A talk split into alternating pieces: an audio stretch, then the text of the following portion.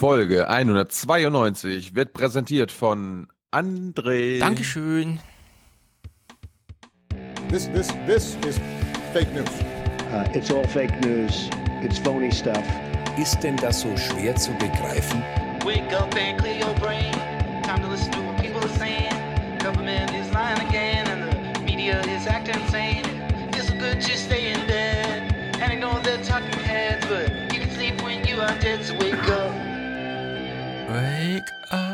Wir sind alle wach. Außer Tilo, der ist krank.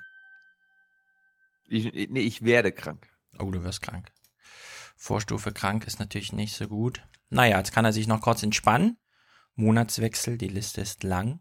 Oh. Wir danken also Eine- unserem. Eine Liste, die heißt. Ich unterstütze den Aufwachen-Podcast. Genau, das ist die Liste.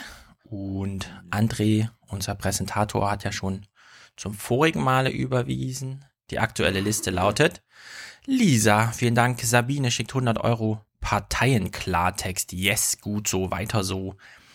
Yannick, Frank, Till, Alexander, Thorsten, Nathalie, Timon, Andreas, Micha, Timo, Alexander, Katharina, Corbinian, 50 Cent pro Folge.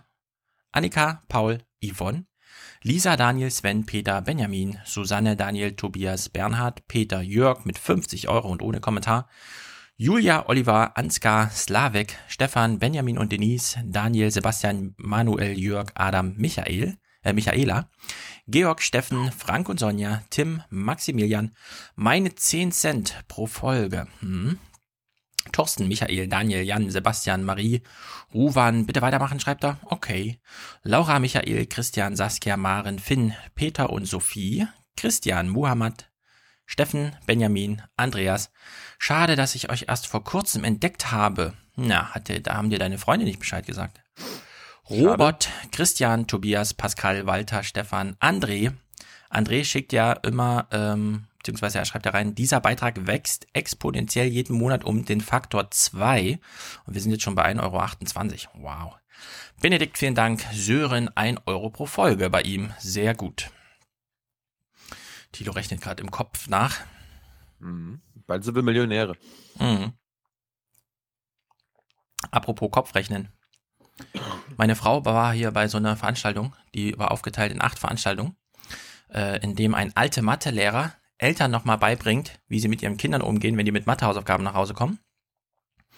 Und äh, da gab's äh, eine interessante Sache, nämlich, wenn die Kinder rechnen wollen und dafür ihre Hände brauchen, soll man sie ermutigen, ihre Hände zu benutzen oder Rechenschieber oder sonst irgendwas. Bloß nicht zu früh anfangen mit, kannst es auch im Kopf rechnen, sondern man muss es sich, um, umso physischer und körperlicher man es macht, umso einprägsamer und umso besser hat man ähm, sozusagen frei äh, den Kopf für die Logik dahinter, statt nur die, ich muss mir jetzt die zwei merken, die zwei merken, die zwei merken, aber was wollte ich mir merken? Ach ja, die zwei. Sondern die kann man einfach vor sich halten mit zwei Fingern, ja. Und äh, solche kontrafaktischen pädagogischen Hinweise sind äh, immer witzig, finde ich. Weil man sich dann wirklich kurz denkt, ah ja, weil man hat ja doch den Impuls, dem Kind zu sagen, versuch's mal im Kopf. Aber nein, ganz falscher Satz. Nun gut.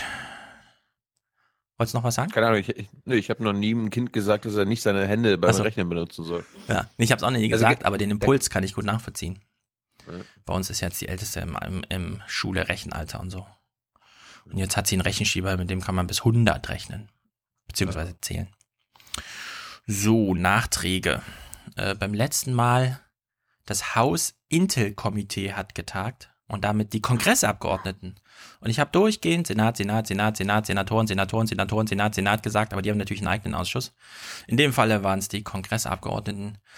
Der Senatorenausschuss ist sogar ein bisschen uninteressanter, weil es da ja im Grunde wirklich keine Mehrheit für Trump gibt. Äh, Im Kongress sieht das ja anders aus. Auch wenn das da jetzt bei Gesundheit und so schon mal nicht geklappt hat und bei vielen anderen wird es auch nicht hinkauen. Senat wird Das jetzt heißt, interessant, wenn es um Gorsuch geht. Das heißt, liebe Hörer, wir wollen nur feststellen, Stefan war Ja. Kongress, Senat. Für uns ist das eh alles das Gleiche.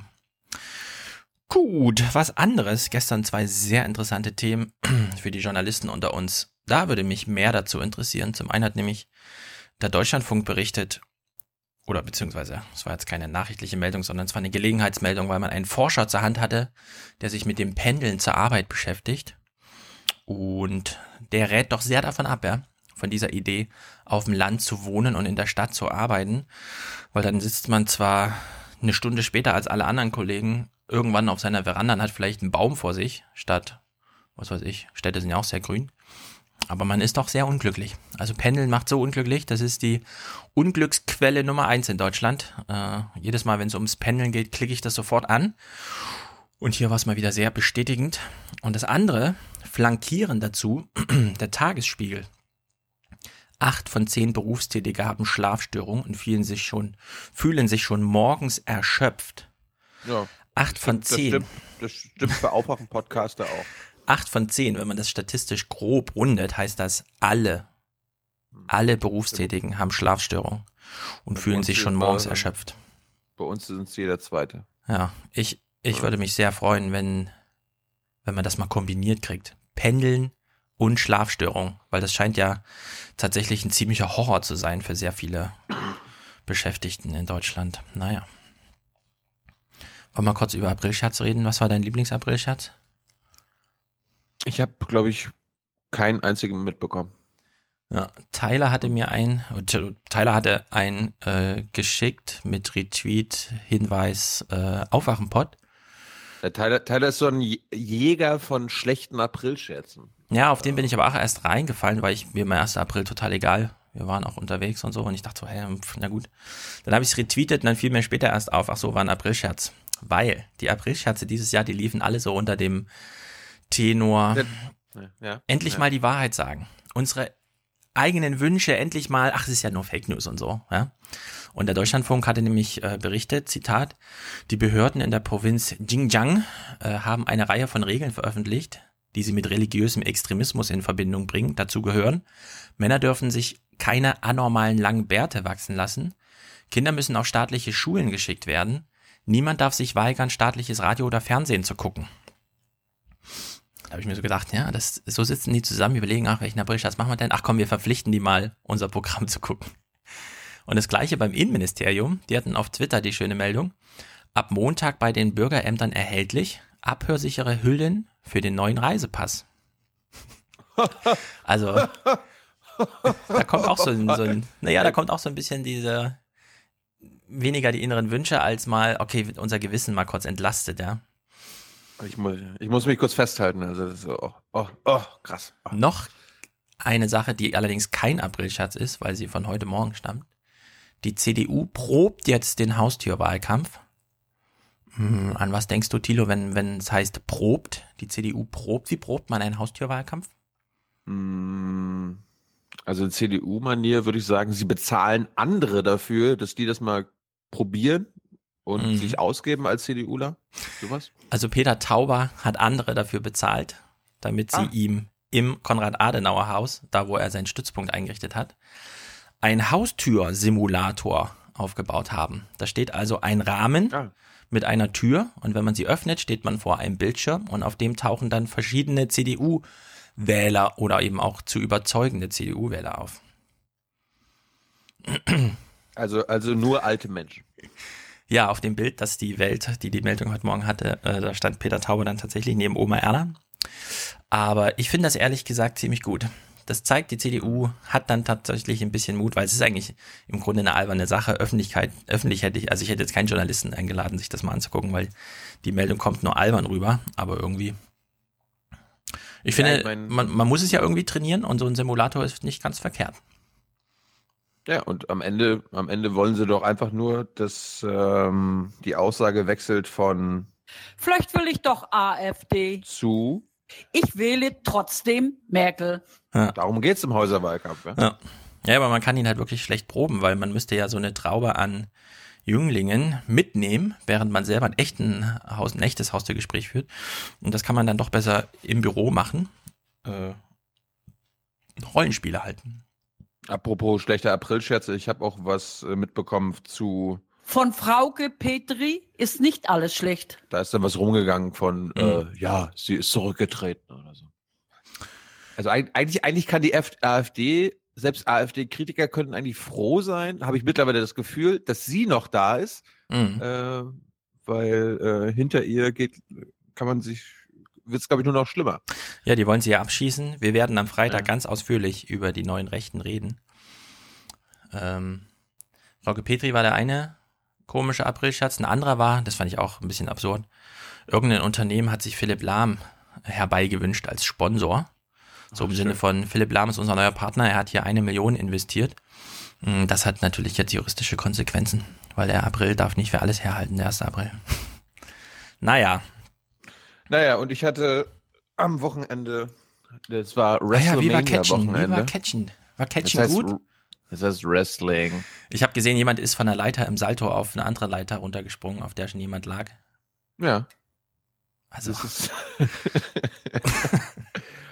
ja, das sind die berühmten Hardy-Brüder. das sind so Sachen, wenn ich die sehe, denke ich mir, haben die das jetzt vorher geübt oder haben die gesagt, nee, das machen wir dann gleich live, weil das kann ja beim Üben schief gehen. Die, die haben das schon sehr, sehr lange immer wieder gemacht. Mhm. Die machen das der- mehr, mehrmals. Also die springen, äh, das ist deren Ding, ja, von Leitern im Ja. Salto. Ja, das Interessante ist bei denen, die waren, die sind zurückgekehrt an dem Abend. Die waren sieben Jahre lang nicht mehr dabei und hatten in der Nacht zuvor bei einer anderen, bei einem anderen Unternehmen Mhm. das, das ähnlich gemacht. Aber ähm, es war ein knüppelhartes Wochenende.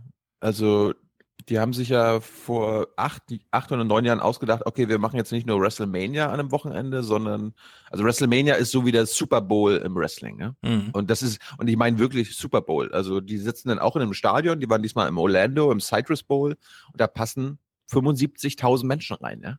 75.000 Menschen. Ich hatte ja auch im, im Forum verlinkt, wie das, wie das Stadion so zum Anfang aussieht. Also es ist, das ist der pure Wahnsinn. Die waren letztes Jahr, waren sie in Dallas, im, äh, im Dallas Cowboys äh, Stadium, da haben- waren 100.000 Menschen drin. 100.000 Menschen. Ohne Dach, da müssen sie aber hoffen, dass es. Äh, Nee, nee, nee. Nee da, da hatten sie, also in Dallas gab es ein Dach. Das ist so wie in der Schalk, in der Schalke Arena, Ja. da können sie es so zumachen, aber in Orlando, ja, ich glaube, du brauchst in Florida Anfang April kaum Angst vor Gewitter haben. Und außerdem bauen sie den Ring dann auch so, dass über dem Ring es nicht nass werden kann. Hm.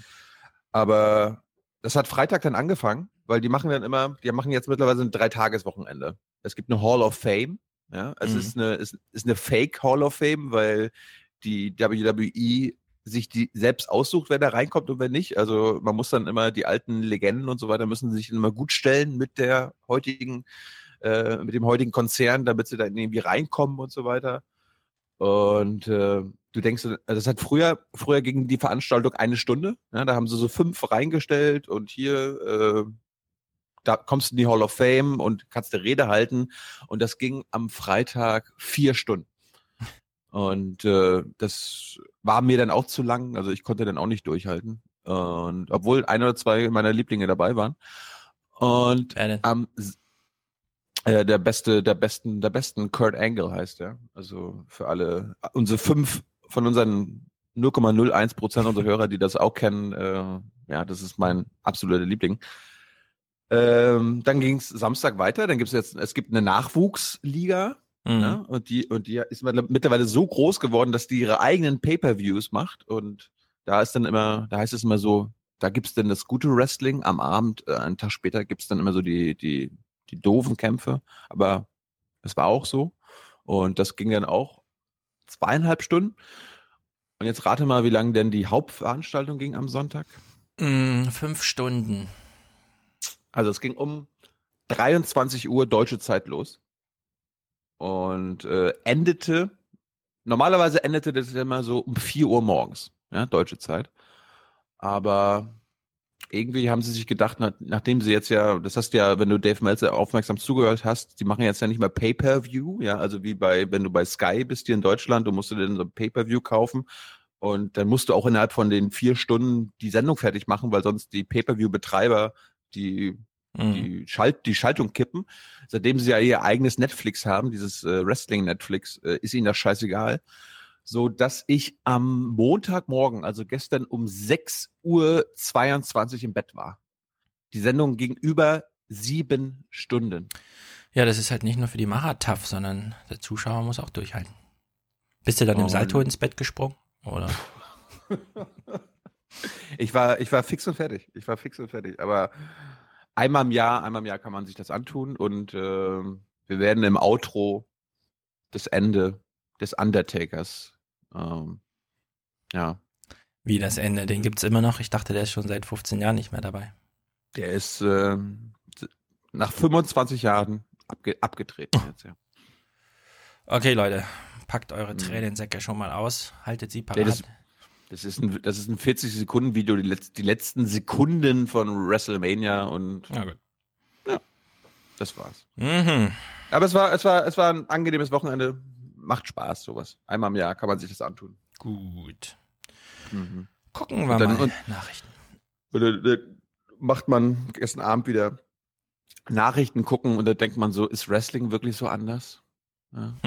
ist, ist, Hm. Du glaubst gar nicht, wie viel Gemeinsamkeiten man immer wieder entdeckt. Ja, also die, der andere Podcast, in dem sie sehr gerne über das Wrestling reden oder einmal gemacht haben, ist ja Gästeliste Geisterbahn.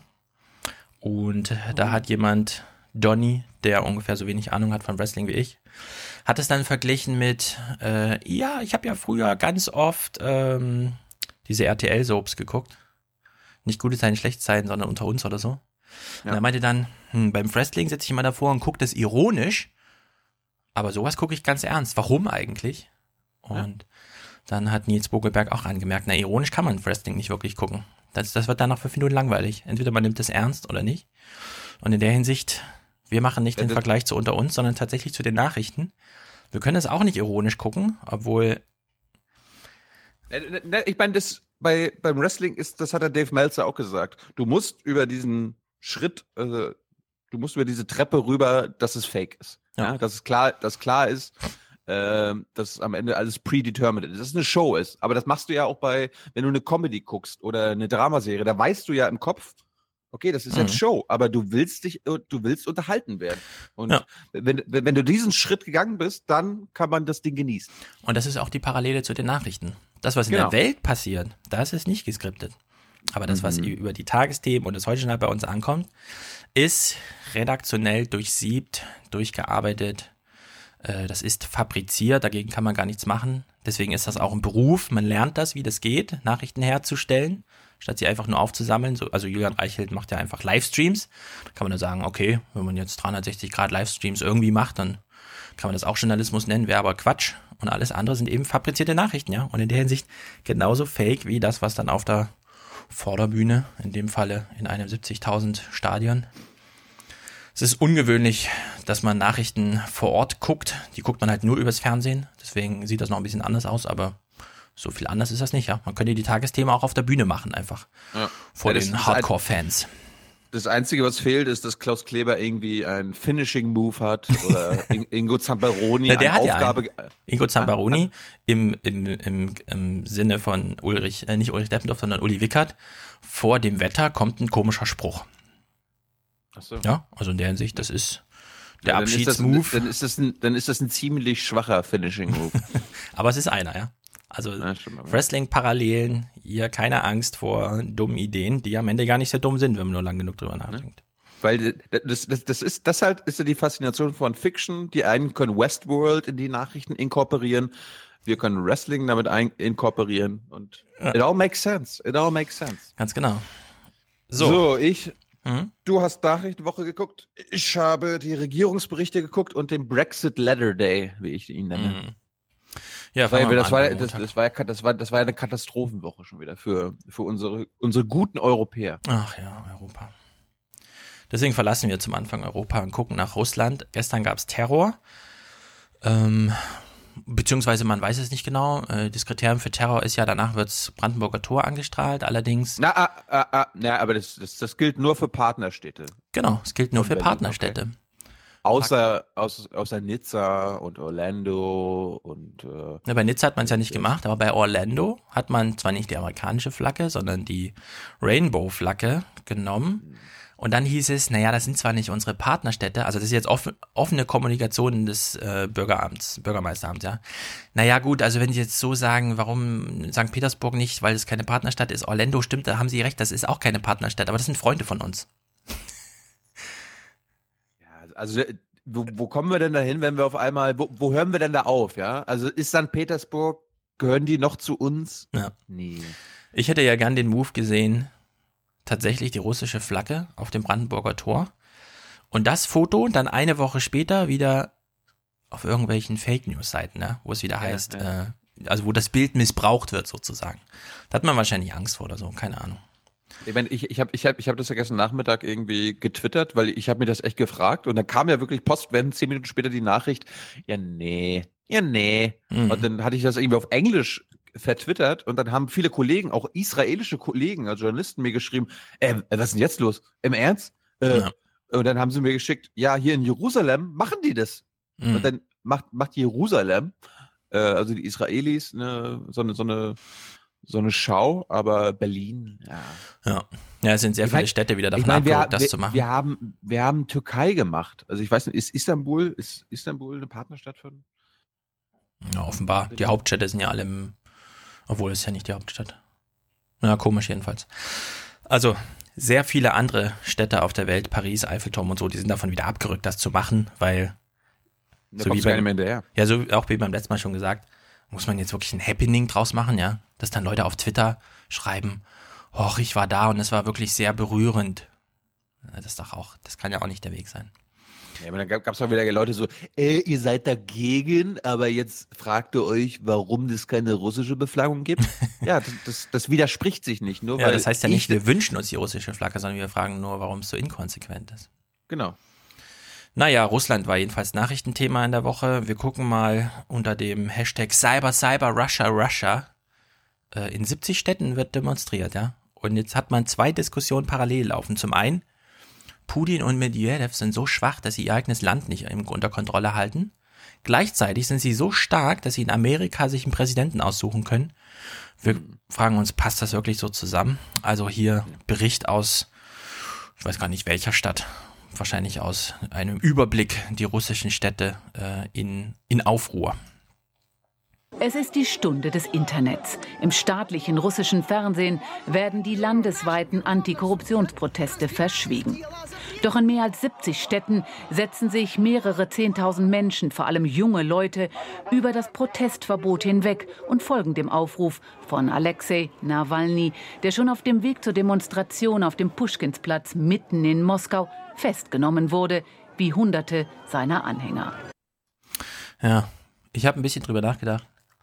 Jeder Versuch, diese Frage zu erklären, wie kann man innenpolitisch das plötzlich als Problem haben, während man außenpolitisch äh, so eine Riesenaktion hat mit irgendwie äh, Senatoren und Congressmänner befassen sich damit, ob Trump illegitimerweise von Putin da ins Amt gehoben wurde.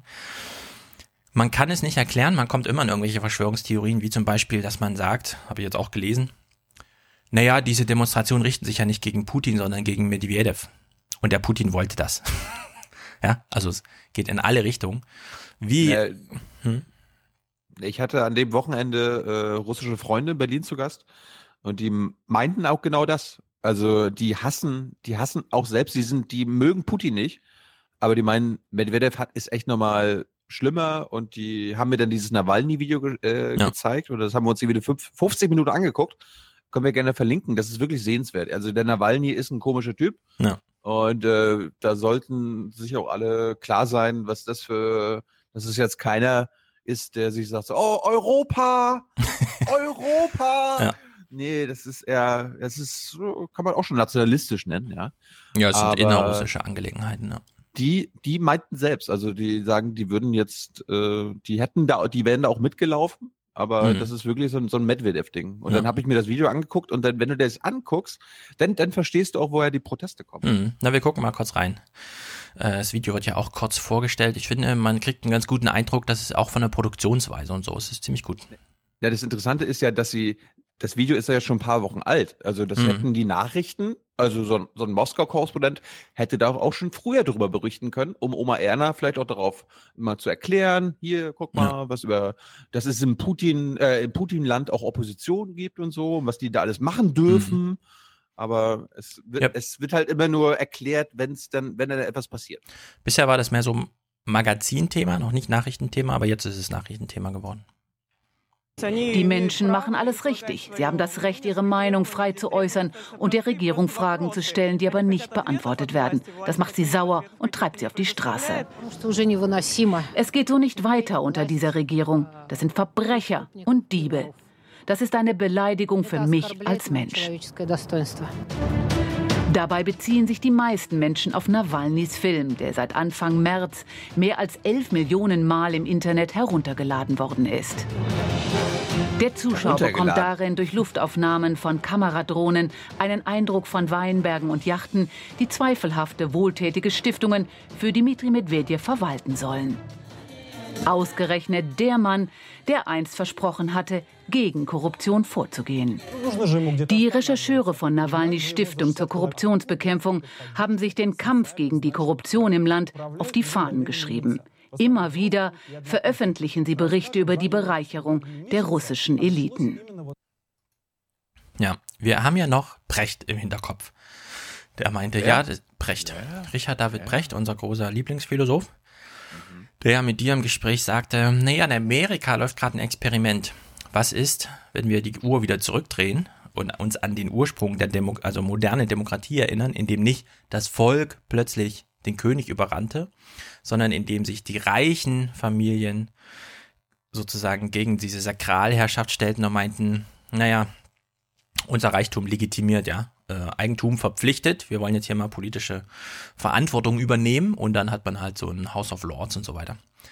Und in Russland äh, hat man genau dieses Problem, was die Amerikaner sich jetzt einhandeln, als Brecht sagte, wir, in Amerika läuft jetzt gerade dieses Experiment. Was ist, wenn die Reichen, die Milliardäre, nicht mal im Hintergrund stehen und so als Einflüsterer oder Finanziers, ja, so Kochbrüder-Style oder so, sondern wenn sie selbst die Ämter übernehmen. Und in Russland hat man das im Grunde so auch, ja. Also Medvedev hat sich im Amt bereichert, aber es gibt äh, sehr viele Oligarchen, die einfach so Regionalherrscher werden, die da so Fürsten werden, die jetzt natürlich diese Verknüpfung nicht losbekommen. Ja, also die man nicht einfach austauschen kann, wie so ein, was weiß ich, Bundeskanzler oder so. Und die Quant-Familie steht aber trotzdem im Hintergrund und hat über äh, Deutschland AG Macht sozusagen sehr viele Fäden in der Hand und auch sehr viele Wege in der Politik. Und das könnte durchaus so ein Fehler sein, ja, so ein moderner Fehler in Russland, dass diese Personalunion aus Macht und Reichtum einfach nicht funktioniert. Also in Amerika sieht man davon noch nichts, ja. Keiner protestiert gegen Betsy DeVos. Die Bildungsministerin ist, nachdem ihre Familie 200, nicht mehr, nicht mehr, nicht mehr. 200 Millionen Dollar an die Partei spendete, durch die sie jetzt Bildungsministerin ist. Aber so kann es halt gehen, ne? Haben Sie, haben Sie erwähnt, dass das, was Nawalny da in seinem Video berichtet, dass, worauf das basiert? Mhm. Wo, ob Sie Bericht haben, worauf das basiert? Ja, weil Medvedev wurde, Achtung, gehackt. So, und äh, äh, die haben seinen Computer oder so äh, gehackt und darauf sind sie ihm nur auf, äh, auf die Schliche gekommen. Also die haben sein sein E-Mail E-Mail-Account oder so gehackt und äh, konnten hm. dadurch jetzt alles über mehrere Monate nachverfolgen. Also es ist jetzt schon eine Weile her, weil sie es gehackt haben, aber das ist mir jetzt neu, ehrlich gesagt. Genau, und das ist das Entscheidende und das überrascht mich, dass das jetzt gar nicht so auch in der Öffentlichkeit äh, erwähnt wurde, dass es auch in Russland das, das große Thema ist. Das hm, Steckt Medvedev, also noch Sabotage äh, dahinter. Uh, weiß ich nicht. Ah, interessant. Vielleicht, vielleicht, vielleicht waren es auch die russischen Hacker, ja? Ich dachte, dass Putin selbst, der gesagt hat, ihr hackt mal äh, nicht nur Clinton, mhm. ja, sondern auch Medvedev. Ich dachte, es ist so halboffenes Wissen, wo die Häuser stehen, dann fliegt man dann mit der Drohne so drüber und macht man einen Film. Nee. Weinberge überrascht mich natürlich auch. Naja, mit Putin könnte man wahrscheinlich auch so einen Film machen. Irgendwelche Schlösser in den Wäldern oder so. Hm. Nun gut, tags drauf. Und da bin ich ein bisschen stutzig geworden, weil ich habe ja den Film Wag the Dog gesehen. Es ist nicht das erste Mal, dass Alexei Nawalny von einem russischen Gericht verurteilt wird. Dieses Mal für die Organisation illegaler, nicht genehmigter Proteste. Auch er hatte nicht damit gerechnet, dass so viele, vor allem junge Menschen, in Städten wie Jekaterinburg, Novosibirsk, Krasnojarsk, Barnaul oder Tomsk seinem Aufruf folgen würden. Und viele, auch ganz junge, halten Reden, fordern Antworten und das, obwohl Demonstrationen in Russland nach der Verschärfung der Gesetze verboten sind. Es sind die größten Proteste in Russland seit 2012. Ihre Kritik richtet sich vor allem gegen Premierminister Medvedev. Turnschuhe sind zum Symbol der Antikorruptionsbewegung geworden. Sie stehen für Medvedev und seinen Lebensstil. Hacker hatten herausgefunden, dass er sich ah. über Dritte Luxuswaren, darunter auch Dutzende Paare Designer-Turnschuhe, bestellt hatte. Ja, also im Halbsatz kam sogar nicht Hacker noch vor. Das ist aber, das ist aber die Story. Also, das, das ist doch, das, so könnte man doch vieles miteinander verknüpfen. Ja, Hacking in Amerika und jetzt Hacking in Russland. Kannst ja mal einen Programmhinweis nach Hamburg schicken zu den Tagesthemen. Hm. Also wenn, Sie, Sie, Sie wissen es ja offenbar. Ja? wenn irgendwas zum Symbol des Protests wird, ja, dann geht mein Gehirn schon in Fefe-Modus. Und wenn dann auch noch Turnschuhe auftauchen, ja, äh, äh, äh, Medvedev hat halt so einen, so einen, der bestellt sich halt gerne irgendwelche so, so eine bunten Turnschuhe. Ja, und dann halt immer zu seinem Kumpel, der das dann irgendwie bezahlt und er sich das dann abholt und so ist es ist lustig. wie er bestellt sich Turnschuhe zu seinem Kumpel, damit es nicht zu ihm geliefert wird. Ja, er, er bestellt das ja nicht auf den Namen hier Medvedev, sondern mu muss halt immer über Dritte laufen. Ja, da sind wir wieder bei diesem, da können wir sie jetzt alle nennen, außer Trump. Also vor allem ähm, Putin, äh, die ganzen weißrussischen Leute, China auch nicht, aber Ankara hier, ähm, Erdogan und so. Wie funktioniert das, Diktator zu sein?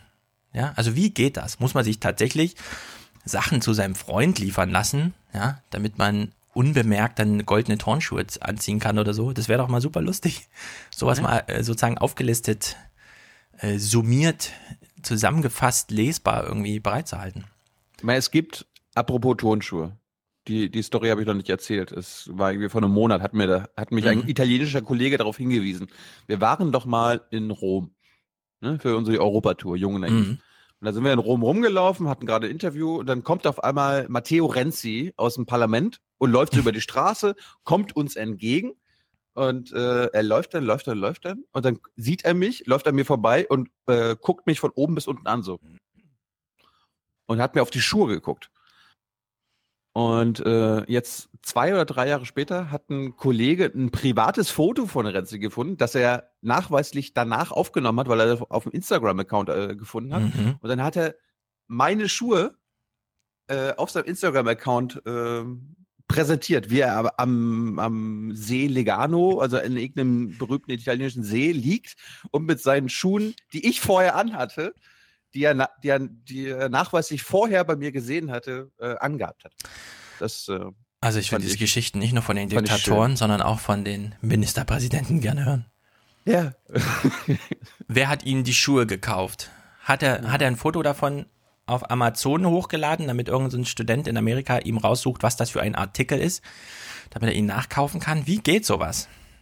er hat es auf Instagram äh, veröffentlicht. Aber Ma- Matteo Renzi ist, glaube ich, auch der Typ dafür gewesen. Ja. Ein Jungspund, Schuh, Ich guck, ich Schuh guck mal, aufmerksam. Noch. Sehr gut. So, wir sind weiter in Russland, nähern uns jetzt, wir gehen, wir gehen jetzt in unseren goldenen Turnschuhen, gehen Westen, also nach Europa, und stolpern dort über das ärmste Land Europas, in dem äh, eine Wahl stattfand, Bulgarien. Und natürlich haben die Russen da auch einen Einfluss. Blicken wir in ein Land, in dem heute auch gewählt wurde. Seit mittlerweile zehn Jahren gehört Bulgarien zur EU. Doch bis heute ist der Einfluss des einstigen Bruderlandes Russland groß. Ja, soweit. Das ist natürlich der Aufhänger für die Nachrichten. Für mich wäre es ein anderer Aufhänger, denn wir hören uns mal die Wahlergebnisse an. Bei der Parlamentswahl in Bulgarien hat die konservative proeuropäische Partei des Spitzenkandidaten Borissow gewonnen. Sie kann jedoch nicht ohne Koalitionspartner regieren. Die prorussischen Sozialisten, die auf Platz zwei landeten, haben ein Regierungsbündnis bereits abgelehnt. Ja, was jetzt hier nicht weiter drin vorkam, auf Platz drei sind türkenfeindliche Milizen in Bulgarien. Also wir haben Wahlsieger pro-Europäer oder europafreundlich, was auch immer das bedeutet. Platz zwei russlandfreundliche Sozialisten. Und auf Platz drei türkenfeindliche Milizen. Und damit meine ich, die stehen in Bulgarien an der Grenze, bewaffnet als Miliz und fragen dich, ob du Türke bist und wollen dich dann da raushaben. Und es gibt aber eine sehr große türkische Gruppe in der Bulgarien. Also Bulgarien ist nicht nur das ärmste europäische Land, sondern es könnte auch so der, äh, wie soll man sagen, Melting Pot aller europäischen Probleme von äh, Ankara bis äh, Moskau sein. Aber gut. So, jetzt schickt mir Thilo hier. Musst du, musst du mal den Tweet aufmachen und beide Bilder miteinander vergleichen. Okay. Mhm. Dann kann- musst du unseren Hörern mal sagen, was du da siehst. Also, Thilo hat sehr orangene Füße. stehend auf irgendwelchen alten Marmorsteinen in Rom und daneben sehr orangene Füße Richtung See gestreckt von Matteo. Sogar Ich dieselben gelben Schnürsenkel. Ah nee, du hast orange werd- Schnürsenkel, er hat gelbe. Ich werde es im Forum verlinken, den Tweet. Oh Gott, oh Gott. Ja. Na gut, Matteo, du hast auch Stil bewiesen. Sehr gut. Ja. So, also jetzt sind wir von Russland nach Bulgarien, die Hauptstadt ist übrigens Sofia. Und jetzt gehen wir nach die, in die Türkei. Und wir nähern uns sozusagen dem ersten sehr witzigen Thema diese Woche. Äh, Also unsere türkischen Freunde, unsere türkischen Freunde. an alle, die das Video sehen und Tilo in dem Falle. Hier ist gerade ein Gesicht eingeblendet. Wer ist das? Sieht nicht nach einem Türken aus. Nee, sondern? Ich habe keine Ahnung. Okay, Auflösung später. Ich finde es nämlich auch überraschend, dass man schon wieder nicht weiß, wer das ist nach vier Jahren Snowden. Na gut. Fangen wir mal so an. Die Türkei, die spioniert ja so ein bisschen rum in Deutschland, hat man jetzt rausgefunden. Und wir lassen uns mal kurz einstimmen. Eine Straßenszene in Deutschland, ja. Jemand steht mit seinem Handy äh, auf der Straße und filmt mal, wie so semi-offizielle Türken oder ich weiß auch nicht genau, in welcher Rolle sie da sind, äh, AKP-Mitglieder oder so, eine Botschaft laut brüllend an die türkischen Mitbürger um sie herum äh, verkünden und das in Deutschland. Auch in Deutschland wird zur Denunziation aufgerufen, wie hier durch einen Funktionär der Union europäisch-türkischer Demokraten, die der türkischen Regierungspartei AKP nahesteht.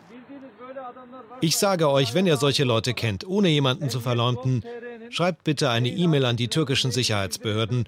Dann werden diese Unverschämten nie in unser Land einreisen dürfen. Man kann hier nicht PKK oder Gülen-Fahnen schwenken und sich in Antalya sonnen. Ja.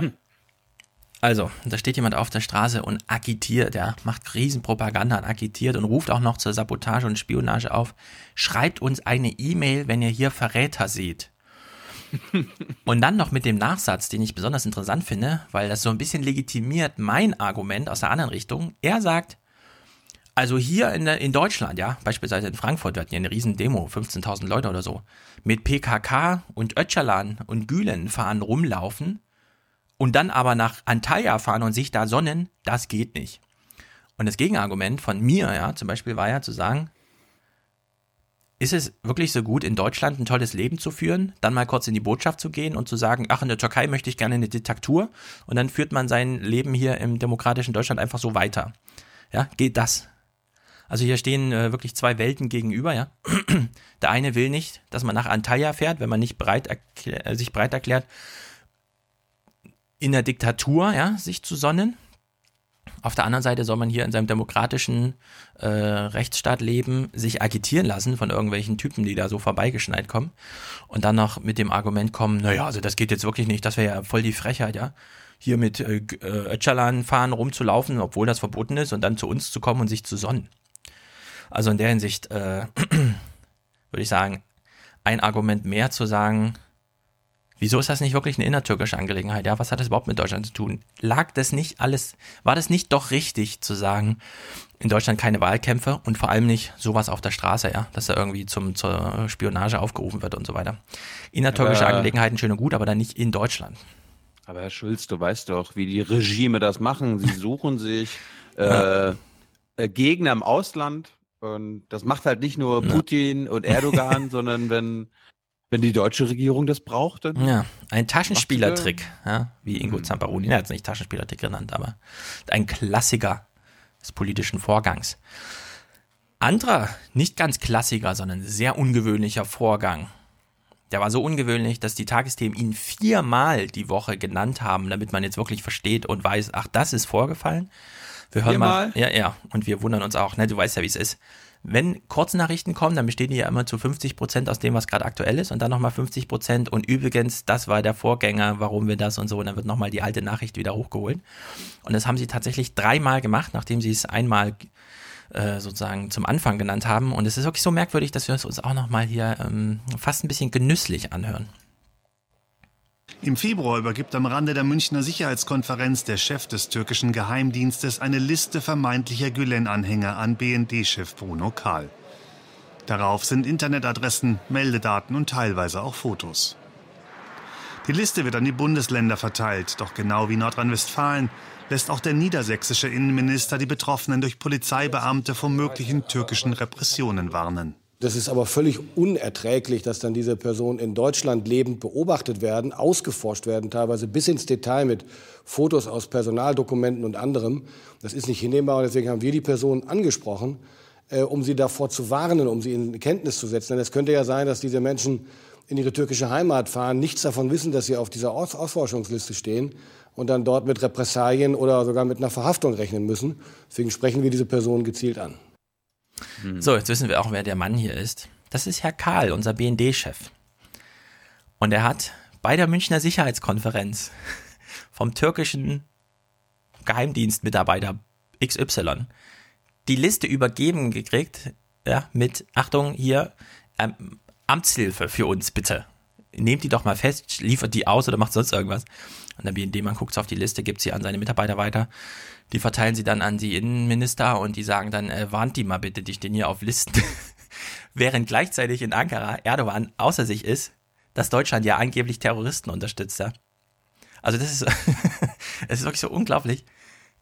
Man weiß nicht genau, ob die in Ankara mittlerweile auch so realitätsfern leben, dass sie nicht genau wissen, was sie da machen und dass sie dann aber mit so einer, mit so einer Liste äh, wie soll man sagen, finished intelligence, ja. Also das ist einfach äh, schön strukturiert, Name, Anschrift, Telefonnummer, wo trifft man sie an und gegen die möchte man doch bitte mal vorgehen. Also BND wurde hier offiziell, also halboffiziell, zumindest äh, was die persönliche Kontaktaufnahme angeht, ziemlich dokumentiert, ähm, um Amtshilfe gebeten, ja, damit Erdogan seine Diktatur, von der wir sagen, es ist eine innertürkische Angelegenheit, ja, die hier irgendwie zum Thema wird. Nee, meine, das eigentliche Thema ist für mich wieder ein bisschen weggefallen, nämlich dass die Zusammenarbeit zwischen dem türkischen und deutschen Geheimdienst anscheinend noch so gut ist, dass die sich da quasi auf so einer Konferenz äh, austauschen, dass der eine dem anderen Listen übergibt und sagt, hier, ich vertraue dir jetzt mal an, wen wir bei euch als Terroristen ansehen. Ja, Ja, also deswegen, das- liebe Journalisten, das- falls ihr auch nicht wisst, wer Bruno Kahl ist, ja, geht ihm doch mal nach. Wie arbeiten die denn zusammen mit den Türken, dass die Türken davon ausgehen, der kriegt ja irgendwie Amtshilfe und so. Ja, und ich, ich meine, ich, ich weiß von Kollegen oder aus dem Kollegenkreis, dass Bruno Kahl gerne mit euch spricht. Mhm. Zwar gerne, zwar gerne privat und er lädt dann auch ein, ja, und will persönlich mit einem reden. Aber Bruno, Bruno redet gerne mit euch. Ja, Traut also euch. in der Hinsicht. ich- Mich würde das auch mal interessieren, wie das sein kann, dass die Türken hier davon ausgehen, ja, ja, das ist dann schon in unserem Sinne, was die da machen. Na jedenfalls, die Türken waren überrascht, die Öffentlichkeit war überrascht, weil sie da informiert wurde, zum Glück. Gehört natürlich auch zum Spiel. Äh, wir hören mal weiter, Dienstag. Also der BND hat die Sache dann zum Generalbundesanwalt gebracht und wir gucken mal, wie die Spionageabwehr dann so funktioniert. Der Generalbundesanwalt hat Ermittlungen gegen unbekannte Mitarbeiter des Oh. türkischen Geheimdienstes MIT aufgenommen. Er soll in Deutschland lebende Anhänger der Gülen-Bewegung ausspioniert haben. Nach Ansicht der türkischen Regierung steckt der Prediger Gülen hinter dem Putschversuch vom Juli 2016. Bundesinnenminister de Maizière sagte, Spionageaktivitäten auf deutschem Boden würden nicht geduldet. Okay, soweit. Wir können jetzt zumindest eine Erfolgsmeldung in Sachen Spionageabwehr bringen. Spionageabwehr ist ja schwierig. Klar, die NSA, die hat Angriffsszenarien und die Bundeswehr will das jetzt auch, findet zwar kein Personal, aber den Plan haben sie erstmal. Alle machen Angriff, Angriff, Angriff, aber wie macht man eigentlich Spionageabwehr? Wir kriegen es in Deutschland selten mit. Bei Handys, also bei Merkels Handy wissen wir, da gab es überhaupt keine Spionageabwehr. Da gab es nur Journalisten, die Dokumente aufmerksam gelesen haben. Ja, und dann selbst mit dem Wissen, dieses Handy wurde abgehört. Finden Sie jetzt bitte den technischen Beweis. Hat man ihn nicht gefunden. Also, wir können mal zusammenfassen. Wenn die ausländischen Spionä äh, Spione zum deutschen Spion, die, die Spionäre heißt das. wenn die, wenn die ausländischen Spionäre zum deutschen Geheimdienst gehen und sagen, Achtung, wir haben bei euch spioniert und das ist der Finished Report, dann sagt der BND, oh, hier fand Spionage statt. Damit gehen wir mal zum Generalbundesanwalt, ja. Also, und, das darf man jetzt auch nicht überhören hier in diesem Bericht soweit, den Verfassungsschutz muss man dabei außen vor lassen, weil der ist ja eigentlich zuständig für Spionageabwehr, ja. ja, darum übergibt, äh, über, übergeben die Türken das ja auch beim BND und nicht beim Verfassungsschutz. Ja, beim Verfassungsschutz weiß man wieder nicht, ob sie nicht sogar das verkackt hätten, ja. einen fertigen Spionagereport eines ausländischen Dienstes per Bote auf den eigenen Schreibtisch zu bekommen. Ja. Selbst da muss man wieder Angst haben, hätte der, äh, also wäre das dann beim Generalbundesanwalt angekommen, wenn das beim Verfassungsschutz gelandet wäre? Kritisch. Deswegen können wir froh sein, na wenigstens ist es beim BND angekommen. Aber, und deswegen sage ich das so deutlich, ja, da ist jemand, ein ausländischer Spion mit fertigen Reporten zu den deutschen BND-Leuten gegangen, hat gesagt, hier, ja, wir haben bei euch spioniert. Selbst beim BND geht da noch so einiges schief. Wir hören mal weiter. Gabriel als Außenminister, was weiß der eigentlich davon? Und hat dann auch mal jemand in diese Liste reingeguckt oder nicht? Ich habe vor einigen Tagen aus der Presse davon erfahren. Äh, so. Aber das Ministerium hatte zumindest Kenntnis darüber, dass es eine solche Liste gibt. Aber wir kennen die Liste nicht, auch bis heute nicht. Chancen gab es ja. genug. Erst diesen Mittwoch tagte der Bundessicherheitsrat. Die Kanzlerin und ihre wichtigsten Minister sprachen auch über die Türkei. Mit am Tisch BND-Chef Karl. Der aber verlor kein Wort darüber, dass die Dienste auf der Liste nach sieben Wochen auch den Namen der SPD-Bundestagsabgeordneten Michelle Müntefering entdeckt haben. Der Name Müntefering in der Politik, den sollte also auch ein einfacher Mitarbeiter beim Bundesnachrichtendienst kennen und dann entsprechende Schritte einleiten. Spätestens das hätte ein Alarmsignal sein müssen und dort hätte der BND sofort reagieren müssen und natürlich neben dem Bundestag auch das Kanzleramt unterrichten sollen. Ja, also wir ja. fassen jetzt nochmal zusammen, ja. Ein türkischer Spion geht zu einem deutschen Spion und sagt, Achtung, Achtung, wir haben bei euch spioniert. Glaube ich dir nicht. Doch hier sind die Beweise, ich habe das, hab das Ergebnis unserer Spionagearbeit mit. Und der BND dann so, hm. sieben Wochen später, ach so, da standen Bundestagsabgeordnete auf der Liste mit drauf, die ausspioniert wurden. Hm. Ja, stand, stand halt keine CDUler. Ach so, doch, ja, hm, schade. Aber, hm. Was ist das für eine Spionageabwehr? Wenn du den, das, den fertigen Bericht vor die Nase legen musst und dann dauert es immer noch sieben Wochen. Stefan, BND ist nicht dafür zuständig. Stimmt, der Verfassungsschutz, der würde das noch der besser für, machen. Der BND ist für Zusammenarbeit zuständig. Und das ist geschehen. Es ist unglaublich. Und dann kommt, das ist dann das Sahnehäubchen, ja.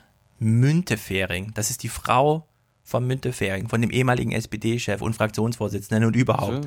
Ich dachte die Tochter. es ist unglaublich. Also Spionageabwehr funktioniert irgendwie, wie auch immer. Die Leute sind wieder politisiert. Sie sehen das und denken sich, das kann nicht wahr sein, ich muss mich einmischen. Ja, ich muss jetzt wieder in eine Partei eintreten. Ja. Wir hören mal Ingo Zamparoni, der sich über genau das freut, aber es findet eine kleine Herleitung statt, nämlich es war ja eine Wahl im Saarland und man hat festgestellt, die SPD hat nominal Stimmen gewonnen, aber prozentual verloren. Woran liegt denn das? Ach so, mehr Wahlbeteiligung. Die Leute gehen also wieder mehr zur Wahl. Das wollte uns Ingo irgendwie mit einem langen Bericht sagen, den hören wir jetzt nicht. Wir hören nur, wie er das anmoderiert. In drei Schritten, ja. Also erstens, was war das da im Saarland? Er moderiert es an, stellt dann fest, die Leute sind politisiert und fragt sich nochmal, äh, da hat er einen sehr schönen Begriff dafür gefunden, den wir jetzt hören, weshalb wir hier das mal äh, uns äh, anhören. Was war das jetzt, was da gestern im Saarland passiert ist? Ein Richtungsweiser für die restlichen Wahlen in diesem Jahr, vor allem für die Bundestagswahl im September oder ein lokales Ereignis mit eher begrenzter Aussagekraft? Mhm. Ein Sieger von gestern ist aber unbestritten die Demokratie. Denn die Wahlbeteiligung oh. lag bei knapp 70 Prozent, fast 10 Prozent mehr als zuletzt im Saarland. Ein Trend, der sich bereits bei den Landtagswahlen in Mecklenburg-Vorpommern und Berlin abzeichnete. Die Parteien mobilisieren wieder mehr Wähler. Bürgerinnen und Bürger mischen sich ein. Politik ist kein Abschalter mehr. Doch wem nützt diese Repolitisierung der Gesellschaft? Hast du gehört, was er gesagt hat? Der zentrale Satz war, die Politik ist kein Abschalter mehr. Was meint er damit? Das heißt, man kann jetzt in den Tagesthemen wieder ein bisschen mehr Politik machen, weil die Leute vielleicht doch ein bisschen länger dranbleiben. Ja, die Leute schalten nicht mehr ab, wenn wir im Fernsehen über Politik reden. Mhm. Es gibt ja dieses schöne Zitat von unserem ähm, Lieblingsfriend of the Show, Elmar Thewissen, der damals sagte, als verantwortlicher Nachrichtenchef des ZDF, das ist irgendwie verrückt. Die Leute fahren Slalom um die Nachrichten herum. Die gucken Fußball, die gucken Krimis, die gucken Vorabend, aber um die Nachrichten fahren sie Slalom. Sie schalten einfach ab. Und jetzt sagt Ingo Zamparoni, naja, also das hat er im Hinterkopf, Trump in Amerika. In Ankara geht es drunter und drüber. Russland, wir wissen gar nicht mehr, ist das, sind das Aliens da? Hat ja mit Menschen nicht viel zu tun. Warum interessiert das die Leute wieder? Warum schalten sie nicht mehr ab? Also wir verzichten jetzt darauf, die große, große Diskussion darüber zu führen, dass sie natürlich abgeschaltet haben, weil das Fernsehen Politik nicht als Nein. Politik, sondern als irgendwas anderes veranstaltet Nein. hat, sondern wir Nein. hören lieber weiter, also, wie die. Stefan, also. Junge, du hast nichts kapiert! Ingo macht schon seit Monaten tolle, tolle politische Sendungen. Ja. Also, also ich warte nur noch auf den Moment, wenn bei der Bundestagswahl auch die Wahlbeteiligung höher geht, dass Ingo einen Tag später sagt, übrigens, durch uns ist die Wahlbeteiligung aufgestiegen. Ja, genau. Ja, darauf läuft es irgendwann hinaus. Ja. Spiel nochmal den Clip von eben. Junge, du hast nichts kapiert. Irgendwann ist mir aufgefallen, dass Gerhard Schröder und Steinmeier nicht zu unterscheiden sind, wenn sie ja. so auf der Bühne stehen. Ja. So, wie Zwillinge, ja. Was die Ansprache angeht und so. Das ist genau das Gleiche. Ich bin frustriert, ich bin genervt, ich bin empört. Nein. Ja, da hört man ein bisschen mehr, aber wenn er so schreit, ja, dann ist es eine Person. Da hat er sich so, Junge, du hast nichts kapiert. Ja, es könnte auch Schröder sein, ja. Man hört kaum einen Unterschied. Gut, also und ich wette, hm? und ich wette mit dir, das einmal nur zum, zum Schluss, ich wette mit dir, dass er das mit Absicht so macht. Ja, ja, das ist geübt. Er, das ist richtig Er möchte, er möchte ja. diese Assoziation haben. Ach, der hört sich ja wieder Schröder an und denkt sie Oma Erna, oh, vielleicht wähle ich doch den Schröder, äh, ja, den Steinmeier. Das versuchen sie mit Martin Schulz ja auch. Schröder war damals Acker. Er wurde in Kindeszeiten Acker genannt, weil er so über den Acker gepflügt ist mit dem Ball vor den Füßen. Und das ist die große Legende, die man jetzt versucht, solange, solange wie man noch die Aufsteiger, die kein Abitur in der SPD haben, drin hat, ja, solange sollen alle Kanzlerkandidaten ähm, vom Acker kommen. Ja, zum Horse Race, zum Horse Race, zum wirklichen Horse Race kommen wir nachher. Also mhm. ja, jetzt sind wir erstmal bei der Repolitisierung. Ja, ja. Also wir haben eine Repolitisierung der Gesellschaft. Die Leute oder Politik ist kein Abschalter mehr. Jetzt hören wir mal eine Expertenstimme, die uns das mal genau erklärt. Wir hören genau zu und ergründen mal, was sagt jetzt, er uns eigentlich? Kommt jetzt Jörg Schönborn? Nee, jetzt kommt. Jetzt kommt ein richtiger Experte aus der Wissenschaft. Wir hören ihm mal genau zu vergangenen Jahre waren die Alternativen nicht so klar. Das war alles sehr ähnlich durch die Große Koalition. Und im Moment gibt es klare Alternativen. Und es kann durchaus dazu führen, dass tatsächlich beide Volksparteien von dieser Polarisierung profitieren. Also, ich fasse mal kurz zusammen. Er sagt hier auf die Frage hin, wo kommt die Repolitisierung her? Warum ist Politik kein Abschalter mehr? Dann sagt er, und ich fasse es jetzt salopp zusammen, naja, CDU und CSU werden nicht mehr als eine Partei gesehen. Also ja, auf, auf, der Ebene sind wir jetzt irgendwie, ja. Ja, und, und auf welcher Ebene meint er denn, es gibt Alternativen? Ich meine, wenn wir Jörg Schönborn und seine Wahlbefragungen äh, hm. zugrunde nehmen, dann hat das auch keine inhaltlichen Gründe, warum die Leute auf einmal Alternativen sehen bei den Parteien, sondern es geht einfach um die Showmaster, ja, um die Köpfe, genau. um die Pferde und Annegret oder wie sie auch genannt wird, AKK 47. Sie war einfach das beste, das beste Rennpferd. Und die Leute haben gesagt, ah, ey. ja, fand ich gut. ja, ähm. also es ist, man, man, man verwechselt jetzt CDU und SPD nicht mehr miteinander und es hat tatsächlich nur den einen Grund. Die SPD hat jetzt auch wieder ein Gesicht, das ein bisschen mehr gemocht wird als von 74 Prozent der Leute, die sich dafür entscheiden sollen. Was, den sollen wir jetzt zum Vorsitzenden wählen? Ja. Also es ist tatsächlich nur, vielleicht kann man einfach sagen, weil es jetzt wieder es ist tatsächlich, Merkel ist eine Frau, Schulz ist ein Mann. Weil CDU und SPD jetzt sich, sich wieder gendermäßig unterscheiden. In der einfachsten Unterscheidung, die wir haben ja, in dieser Welt. Deswegen erkennen wir jetzt wieder zwei Parteien und dann wird alles darauf gemünzt. Ja? Konkurrenz, Wettkampf, Horse Race, bis hin zu, dass Ingo Zambaroni vor verschiedenen Wahlplakaten steht, auf dem natürlich nur Köpfe zu sehen sind. Fehlt nur noch Thomas Baumann, der uns das mal kommentiert, weil das war natürlich ein Mega-Thema. SPD und CDU sind nicht mehr eine Partei. Das ist so ein großes Thema, dass Thomas Baumann dazu einen Tagesthemen-Kommentar spricht. Nein. Und wir hören uns mal den zentralen Satz an. Äh, Thilo hat ihn schon vor Wochen dekonstruiert. Äh, wir hören uns nochmal Thomas Baumann an und das kann uns dann Thilo nochmal kommentieren, weil es fehlt so ein bisschen der Gegenentwurf zu dem, was Thomas Baumann jetzt hier sagt. Die SPD muss also alles versuchen, in Deutschland stärkste Kraft zu werden, sonst landet sie wie im Saarland dort, wo sie nicht landen will, wieder als Juniorpartner in einer großen Koalition. Mhm. Ich will, dass die SPD stark wird. Ich möchte, dass diese Partei stark wird. Ja. Also die SPD muss alles dafür tun, tun, größte Fraktion zu werden. Ansonsten landet sie ja nur als Juniorpartner der großen Koalition. Wenn sie die größte wird, dann ist sie eben Seniorpartner. Mhm. Ach so. Ja. Das, ist, das heißt, also laut Thomas Baumann ist es also rechnerisch unmöglich, dass die, SP, äh, die Union zum Beispiel irgendwie stärkste Fraktion im Bundestag wird, aber Rot, Rot, Grün trotzdem die Regierungskoalition bilden kann. Wo ja. denkst du schon wieder hin? Das ist so kompliziert. Dann schalten die Leute schon wieder ab, wenn du so anfängst. Die Leute meine, schalten das diesen Podcast ab, wenn du von der linken Mehrheit, obwohl die CDU größte Fraktion ist. Ja, aber ich Darüber- das ist jetzt wieder, das ist, Thomas Baumann hat sich jetzt mal wieder vom Karren sparen lassen, weil äh, die Union natürlich sagt, wir wollen Steckspartei werden und die SPD so, äh, ja, wir eigentlich auch. Ja. So, und dann sagt sie Thomas Baumann, i- ja, wenn die beiden das wollen, dann muss es ja darum gehen. Also, ähm, okay, wer ist die Steckspartei? Du hast doch schon am Wochenende die richtige Frage auf Twitter gestellt. In welchem Journalismus-Grundkurs lernt man denn, dass es eine Meldung wert ist, wenn der Parteichef und Kanzlerkandidat sagt, ich möchte die Wahl gewinnen? ja, das, das, also wir sind wirklich auf, auf dieser Ebene. Das ist Breaking News. Das ist Breaking Ja. News. Und das, was du jetzt angesprochen hast, ja, eine linke Mehrheit ohne die größte Fraktion. Also die steht dann als Opposition als CDU daneben. Das ist ja rechnerisch alles möglich. Wir hatten ja mal diese Rechnerei. Das können wir jetzt langsam wieder aufwärmen. Was wäre eigentlich, wenn die AfD nicht reinkommt? Was würde es bedeuten, wenn die AfD reinkommt für diese Rechnerei? Also linke Mehrheit gegen eine größte Fraktion CDU. Wir haben am Wochenende, darüber reden wir am Freitag ganz ausführlich, Horst Seehofer und Wolfgang Schäuble haben sich öffentlich darüber geäußert, dass die AfD wahrscheinlich nicht in den Bundestag kommt.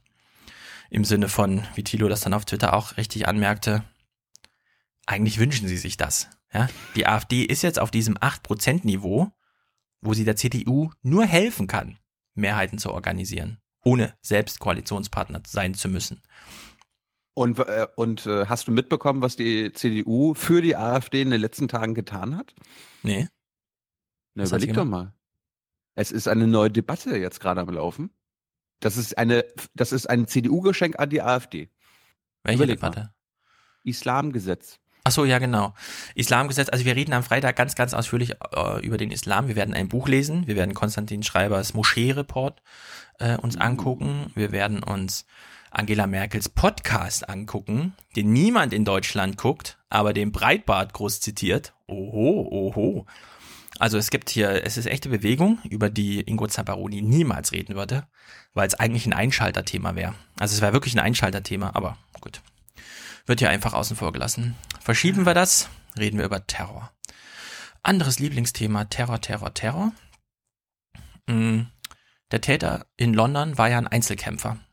Wir hören uns nochmal, weil das wirklich interessant ist, auch nach dem äh, Kommentar von Michael Jung. Man, man hätte es im Grunde alles sofort sehen können an der Tat. Ja? Also man, an den Mustern der Tat, wo sie stattfand, von wem sie verübt wurde, hätte man alles sofort, und da sage ich jetzt nicht so hochnäsig ablesen können, sondern man hätte einfach diese Vermutung erstmal in den Raum stellen können, statt, ach, der IS bekennt sich, na dann machen wir da mal eine größere Meldung draus als die Tat selbst. Ja, aber, aber hier unser, unser Terrorexperte Peter Neumann hat im Brennpunkt doch die Handschrift des IS sofort erkannt. Ja, also wir hören mal hier Tage zu spät, wie Ingo Zamparoni nochmal die Fäden gerade zieht. Nach dem Anschlag in London gehen die Ermittler nicht davon aus, dass der Angreifer Verbindungen zur Terrormiliz IS oder zu Al-Qaida hatte. Es Ah. gebe keine Hinweise, dass Khalid Missoud seine Tat mit anderen abgesprochen habe, so die britische Antiterrorbehörde. Missoud hatte in der vergangenen Woche vier Menschen getötet, bevor er von Polizisten erschossen wurde. Mhm. Das ist natürlich bitter. Für alle Beteiligten. Hast du gerade einen Clip gespielt? Hier kam keiner an. Ich wollte einen spielen, da habe ich Ach so. gemerkt, dass er nicht funktioniert. Welchen wolltest du denn spielen? Spiel ihn doch nach. Mach doch mal den gespielten Clip. Nee, das ist Thomas de Maizière mit äh, Ich möchte das Wort Anschlag nicht in den Mund nehmen. Also, ja. Ja.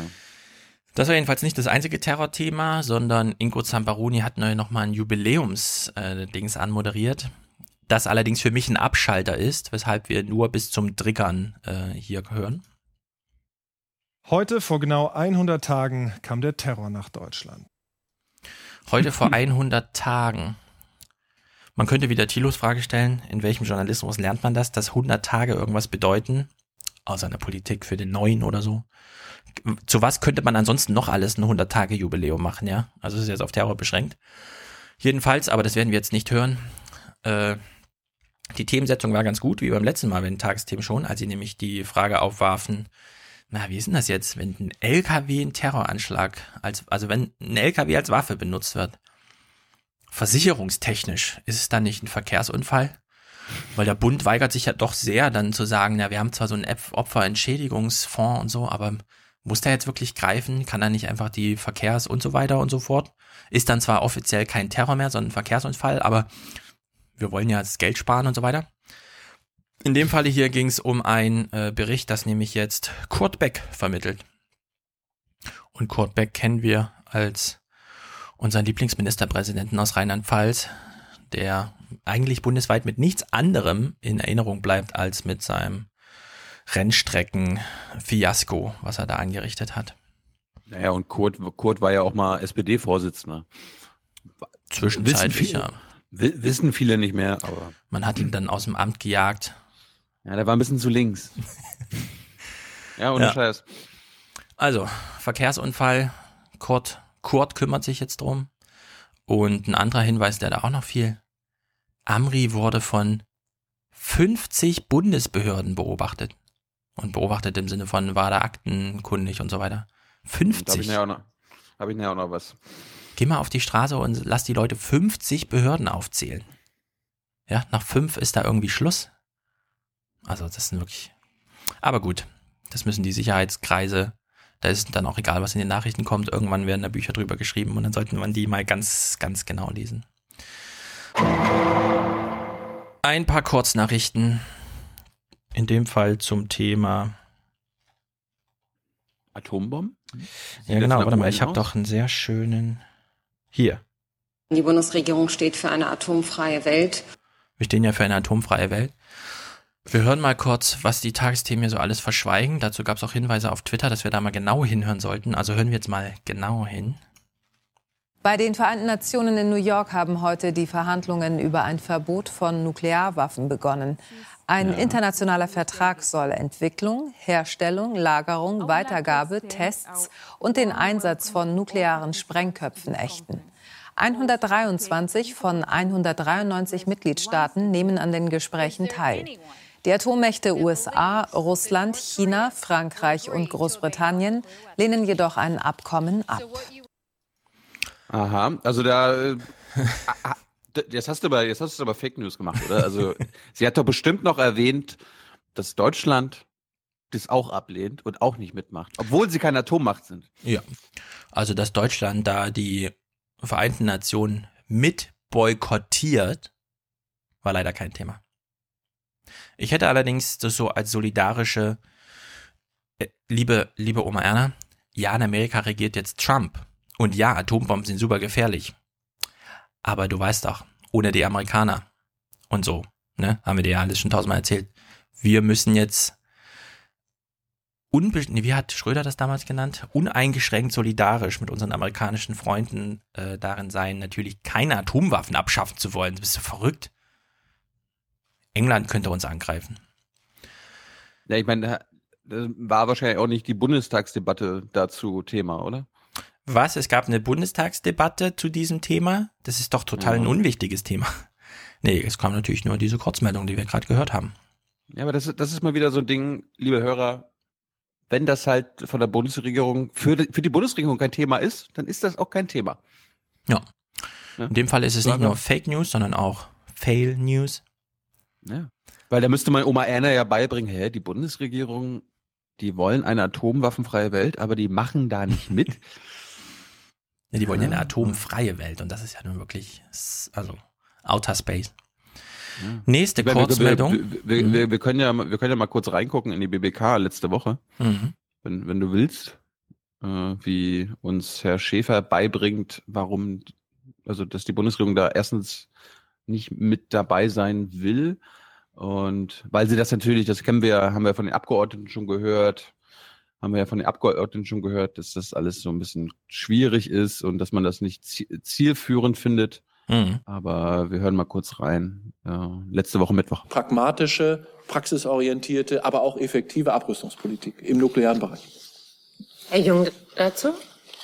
Herr Schäfer, ähm, es gab ja auch eine Bundestagsdebatte am Donnerstagabend äh, dazu. Dort haben sich auch Regierungs-, also Koalitionsvertreter, äh, zum Beispiel die SPD, eine SPDlerin geäußert, die ähm, gesagt hat, dass sich sie sich vorstellen kann, dass die Bundesregierung in der zweiten oder dritten Verhandlungsrunde zu diesen Atomverbotsverhandlungen teilnehmen könnte. Ist das auch, äh, kann sich die Bundesregierung das auch vorstellen, dass man jetzt erstmal die erste Verhandlungsrunde abwartet und dann vielleicht bei der zweiten und dritten einsteigt? Und eine Zusatzfrage, welche offiziellen wie inoffiziellen Atommächte sind der Bundesregierung bekannt? Also zu ähm, Äußerungen aus dem parlamentarischen Raum möchte ich mich äh, ungern äh, äußern. Äh, was die Haltung der Bundesregierung ist, habe ich Ihnen dargestellt. Wenn sich an unserer Einschätzung über den Verlauf, den Teilnehmerkreis und mögliche Ergebnisse äh, von solchen Verhandlungen etwas ändern sollte, ist alles möglich. Das scheint mir äh, sehr unwahrscheinlich zu sein und deshalb so. äh, halte ich es für ähm, die wahrscheinlichste Variante, dass das genauso bleibt, wie es jetzt ist, nämlich dass Deutschland an diesen Verhandlungen, genau wie viele andere Staaten, ähm, nicht, äh, nicht teilnehmen wird. Und die zweite Frage müssen wir mal wiederholen, die ist mir gerade entfallen. Welche? Ach, das war, welche Staaten das sind. Ja, also ich, wir sind ja jetzt keine Enzyklopädie, äh, Herr Jung. Äh, das ist einfach nachzulesen im Nichtverbreitungsvertrag, welche Staaten da zu den, äh, zu den Atomwaffenstaaten gehören. Und welchen Staaten man unterstellt, äh, dass sie Atomwaffen besitzen, das wissen Sie genauso gut, wie ich es weiß. Welche ähm, zählen für Sie Pakistan, Indien und Israel zu den Atommächten? Und eine zweite Frage, wie viele... Nee, Entschuldigung, nur eine Zusatzfrage, bitte. Na gut, dann, äh, Herr Schäfer, wie viele US-Atombomben gibt es nach Kenntnis der Bundesregierung in Deutschland? Also wie viele müssen das entfernt... Das waren jetzt doch zwei Fragen. Nee, das ist, nee. eine Frage. Die Zusatzfrage zu der vorherigen Frage war die Frage nach Israel, Pakistan... Es geht hier um, Frau Vorsitzende, es geht um meine Fragen und die Frage war. Ja, und es geht um die Fragen, die ich zulasse. Eine Zusatzfrage, okay? Wie viele US-Atombomben gibt es in Deutschland nach Kenntnis der Bundesregierung, Herr Schäfer? Ich glaube, das war die richtige Entscheidung, dass Sie sich für diese Zusatzfrage entschieden haben. Die andere hätte ich nämlich sowieso nicht beantwortet. Ich weiß. Diese beantworte ich aber auch nicht, weil das Informationen sind, die nicht in die Öffentlichkeit gehören. Damit schließen wir das Thema Atom. Finde ich immer gut, wenn Journalisten so das lustig finden. Also. Klar. Ich meine, wie viele Atomwaffen gibt es denn da in Rheinland-Pfalz? Zwölf? Sechzehn? Büchel, Büchel ein paar Dutzend, angeblich. Also, was ist denn los mit den Journalisten da? Oh, er beantwortet die Frage nicht. Selten so gelacht. Das muss sehr trübsinnig sein, das Journalistenleben in Berlin mittlerweile, wenn das schon als Witz durchgeht. Ah, der Junge wieder mit seinem Atombombenthema. Ah. Also der Junge wieder mit Drohnen, Drohnen, ey. Die, der weiß doch, dass es dazu nichts Neues gibt. Unglaublich finde ich das. Aber gut, so sind sie. Unsere Gesinnungsjournalisten. Habe nicht ich gesagt, das sagen die Professoren. Und ich finde das scheiße, wenn die Professoren das sagen. Aber gut. So, wo waren wir hier? Ach ja. Also Ingo Zamparoni will uns nicht wirklich erzählen. Und das ist, das ist nun mal Boykott der Vereinten Nationen, ja. Die Vereinten Nationen sind im Grunde erstmal eine, eine Redeveranstaltung wenn es da nicht groß Klima und so weiter, dann kommt da ja erstmal nichts bei rum, außer eine Themensetzung. Und Deutschland geht schon die Themensetzung zu weit, ja, gegen Atombomben auf der Welt. Nächstes Thema. Ingo Zambaroni hat sich hacken lassen. Also nicht so richtig, ja. Er hat nicht sein Passwort, das Passwort heißt, veröffentlicht und so. Sondern es gibt ja immer wieder von uns die Anmerkung, es gibt eine Chefredaktion in den Tagesthemen und dann gibt es die Chefredaktionen in der Welt, nämlich wenn zum Beispiel Anis Amri sagt, ich möchte heute mal das Tagesthema setzen, ja, dann fährt er mit dem LKW in, äh, in so einen Weihnachtsmarkt und dann hat er für drei Tage sozusagen den Chefredakteur entlastet von der Themensetzung, sondern dann ist Anis Amri halt der, der Chefredakteur der Tagesthemen. In der Hinsicht, man muss nicht Terror wählen, um Themen in die Tagesthemen zu bekommen. Und es können sogar mal gute Themen sein. Ingo Zamparoni redet jetzt hier mal über den Gazastreifen. Und das ist wirklich überraschend. Wie kommt es denn dazu? Der Gazastreifen zwischen Israel und Ägypten ist nicht mal halb so groß wie das Bundesland Hamburg und doch leben dort etwa 1,7 Millionen Menschen. Er gilt als eines der am dichtesten besiedelten Gebiete der Erde. An Land gibt es also relativ wenig Platz für Ausflüge und Ausflüchte aus dem Alltag. Aber nach Westen hin, da lockt das Meer. Das bewacht Israel zwar auch, weil es Waffenschmuggel befürchtet, aber allzu weit raus wollen er und seine Kumpels sowieso nicht. Denn Surfen geht eh nur gut in Küstennähe. Zugegeben, der Gazastreifen wäre jetzt nicht die erste Adresse, die einem als Surfspot einfiele, aber so zeigt ein Dokumentarfilm, den Florian Gedien vorstellt, wo ein Wille ist, ist auch eine Welle. Wo ein Wille ist, ist auch eine Welle. Also jemand hat einen Kinofilm gemacht, wie man in Gaza, und das ist dieser Strand, auf dem die israelische Armee auch schon mal Fußballspielende Kinder bombardiert hat. Ja, da wird jetzt gesurft und weil jemand die die, den Film dazu gut gemacht hat, ja. Er hat die Bilder gut festgehalten, Sonnenuntergang, Welle, die zerstörte Stadt, sieht ja aus wie bei Max Payne, ja, im Computerspiel. Dann ist das ja plötzlich auch Nachrichtenthema, ja. Also wenn die Bilder gut aussehen, dann wird es auch Nachrichtenthema. Sehr gut. Ich habe ich hab jetzt nur gewartet, dass er das irgendwie doch als, als größtes Gefängnis der Welt bezeichnen ah, würde oder so. Aber so weit geht's dann doch nicht. Ja, schade. Nächste Kurznachricht. Das Bildungsangebot der Bundesagentur für Arbeit funktioniert nicht so richtig. Wissen wir seit der Wiedervereinigung, aber ist auch egal. Es gab einen neuen Trigger, der nochmal aufzeigt, im Grunde, was jetzt gesagt wird, gilt grundsätzlich für das Bildungsangebot. Die Bundesagentur für Arbeit hat Ende 2015 fast 400 Millionen Euro in Deutschkurse für Flüchtlinge gesteckt, die erhebliche Mängel aufwiesen. Die Behörde bestätigte Recherchen des NDR, die sich auf einen Prüfbericht des Bundesrechnungshofes berufen. Demnach gab es keine Qualitätskontrollen. Ein Großteil der Mittel sei ins Leere gelaufen. Die Arbeitsagentur erklärte, unter dem damaligen Zeitdruck habe man bürokratische Hürden bewusst niedrig gehalten. Hm. Ja, das kann man jetzt im Nachhinein natürlich immer so sagen. Na, wir wollten zu viel, zu Gutes, zu schnell. Und da ist leider die Qualität auf der Strecke geblieben. Während wir das ganze Jahr oder die ganzen anderthalb Jahre jetzt Katja Kipping und so immer wieder zurecht hören, es gab zu wenig Sprachangebote, Leute mussten zu lange warten, es hat alles nicht funktioniert, es war zu wenig Geld. Jetzt im Nachhinein äh, lautet der, die nach, das nachträgliche, nachträgliche Sense-Making plötzlich ja, wir wollten zu viel, zu Gutes, zu schnell und dann ist es halt zu teuer geworden, tut uns leid, 400 Millionen verschwendet. Hm. Was man auch immer Gott gut als Kurznachricht machen kann, in dem Falle dann nicht, äh, man hat es länger gemacht, aber wir sind jetzt hier mal in der zehnten Minute einer Tagesthemensendung. Während wir das jetzt hören, was Ingo Zamparoni jetzt erzählt, können wir uns mal vom geistigen Auge überlegen, was war denn so wichtig, dass man das erst zehn Minuten in der Sendung gebracht hat und nicht gleich am Anfang. Hungersnöte hat es in Afrika in den vergangenen Jahrzehnten immer wieder gegeben. Doch das, was derzeit im Osten des Kontinents droht, scheint alles bisher Dagewesene noch zu übertreffen. Die Vereinten Nationen fürchten die größte humanitäre Katastrophe seit mehr als 70 Jahren. Und besonders die Bilder, die uns in diesen Tagen aus dem Südsudan erreichen, zeigen unvorstellbare Not. Mehr als eine Million Kinder gelten dort derzeit als akut unterernährt. Experten vermuten, dass rund 100.000 Menschen schlicht verhungern könnten. Ich dachte, George Clooney hat das damals alles geregelt. Mit Südsudan. Oder andere Erklärung. Das war einfach bisher immer ein Abschalterthema, deswegen hat man nicht hingeguckt. Und diese ganzen Erklärungen von, wir haben die Armut besiegt, Hunger ausgerottet, das stimmt alles gar nicht. Es war sozusagen durch ähm, Themenvermeidung schon Fake News. Jetzt haben wir jedenfalls, äh, und da kann halt Ingo Zamperoni auch nicht viel machen, zumindest in der zehnten Minute einer Tagesthemensendung muss das dann mal kurz erwähnen, die schwerste Hungerskatastrophe seit 70 Jahren.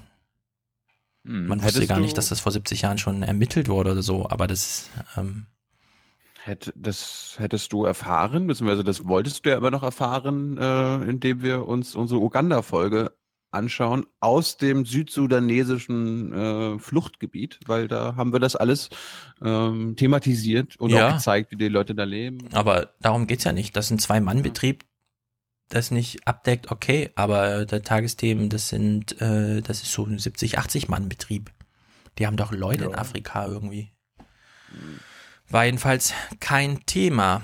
Naja, wir können es ja auch ich, mal zum ich, Thema machen. Ich, genau, ich hoffe mal, dass wir das endlich mal zum Thema machen. Ja, ja, ja. Jetzt kommt noch was Naives zu diesem Thema. Habt ihr damals, ich habe den Film noch nicht geguckt, habt ihr damals auch einen Kommentar noch dazu gesprochen? Oder? äh, nein. Also wir haben jetzt äh, einen Kommentar von Esther Saub. Das ist die, die immer besonders. Und jetzt mal zu den Fakten. Und dann grinst sie so verschmitzt, weil sie selber gerade den Witz nicht versteht, dass sie ja im Kommentarsegment ist und nicht im Nachrichtensegment, während sie das sagt, dass mir jetzt mal zu den Fakten kommt. Das soll wohl heißen, die Menschen interessieren sich nicht mehr für Fakten. Hm, zum Beispiel. Also Esther Saub hat letzte Woche gleich zwei Tagesthemen-Kommentare gesprochen. Wie das Boah. sein kann, wundere ich mich auch. Wahrscheinlich denken die dort, die kann das besonders gut. Die lacht immer so verschmitzt und hält die Zuschauer für blöd oder so. Sigmund Gottlieb hat bestimmt gleich eine Beschwerde eingereicht. Jedenfalls, wir haben das ja hier kurz eröffnet mit die Vereinten Nationen sind eine Redeorganisation, da trifft man sich, da führt man den globalen Dialog. Und dann kommt so ein Land wie Deutschland und sagt, ja, also wir müssten das jetzt mal boykottieren, weil dieses Thema ist uns ein bisschen unangenehm.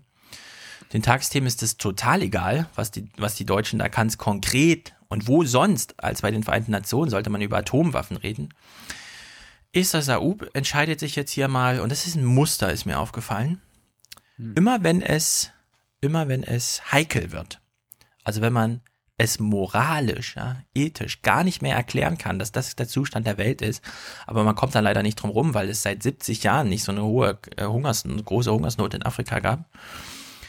Dann sind plötzlich ganz bestimmte Organisationen in der Verantwortung. Und zwar nicht die, die solche Schäden anrichten, Unternehmen, Regierungen oder sonst wer, sondern das haben wir beim letzten Mal schon gehört beim Terror. Wenn irgendwas passiert, was man gar nicht glauben kann, wie zum Beispiel dass Notrufe nicht funktionieren, während ein Terrortäter auf der Flucht ist oder so, dann ist, dann ist zum Beispiel die UN schuld. Weil die, dieser Saftladen kümmert sich ja ansonsten nur um Wattzahlen von Staubsaugern. Und das geht ja nicht. Hm.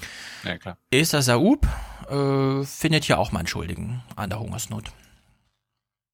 Konfliktparteien wie die konkurrierenden Stämme im Südsudan können zur Versöhnung gedrängt werden. Auch dafür sind die Vereinten Nationen da. Hunger zu bekämpfen und Kriege zu verhindern, sind Kernaufgaben der Weltgemeinschaft. Die Kosten sollten alle tragen, die zahlen können. das ist wirklich sehr witzig. Fast ein Aprilscherz eigentlich. Wow. Ja. Also wir haben, wir steigern zwar in Deutschland gerade aufgrund, was weiß ich, weil wir unseren Kopf nicht aus dem Arsch von Donald Trump rauskriegen, unser Verteidigungsbudget auf 70 Milliarden im Jahr womit wir ungefähr ja, dreimal so viel.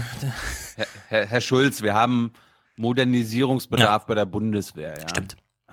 Wir haben Modernisierungsbedarf. Also wir steigern Guck, jetzt. Gucken Sie sich doch mal unsere alten Panzer an. Stimmt. Also. Die Leopards und so, das Rheinmetall geht's auch nicht gut. Das muss alles ordentlich gemacht werden. Während wir. Also es kann ja nicht sein, dass die arabischen Staaten und die Emirate unsere neuen Panzer kaufen, aber wir unsere eigenen Panzer nicht kaufen können. Ja. Ja, im Grunde wir haben jetzt dreimal so viel Verteidigungsgeld wie dieses äh, internationale Zusammenarbeitungsgeld, bei dem man sich immer fragt, was ist das eigentlich? Naja, im Grunde verkaufen wir Lehrbücher nach Afrika, in denen drin steht, wie Demokratie funktioniert. Und erst wenn Demokratie funktioniert, dann zahlen wir auch wirklich Geld für die Straße oder so, weil das geht ja nicht andersrum, ist ja klar. Aber diese Vereinten Nationen, die sollen es jetzt mal wieder gerade bügeln, ja. Wir boykottieren die zwar auf aller Linie und es ist eigentlich auch ein Abschalterthema, weshalb das in den Nachrichten nie Thema ist, was da so gesprochen wird. Wir wissen nicht mal, wie der Chef heißt. Wir haben den Chef, glaube ich, noch nie in den Tagesthemen gesehen, außer zu seiner Amtseinführung. Aber das sollen jetzt mal die Vereinten Nationen machen, ja. Deutschland ist da nicht äh, irgendwie in der Pflicht oder so. Wir haben da kein Bundesministerium für. Dafür gibt's die, das ist die globale Wertegemeinschaft, die das regelt.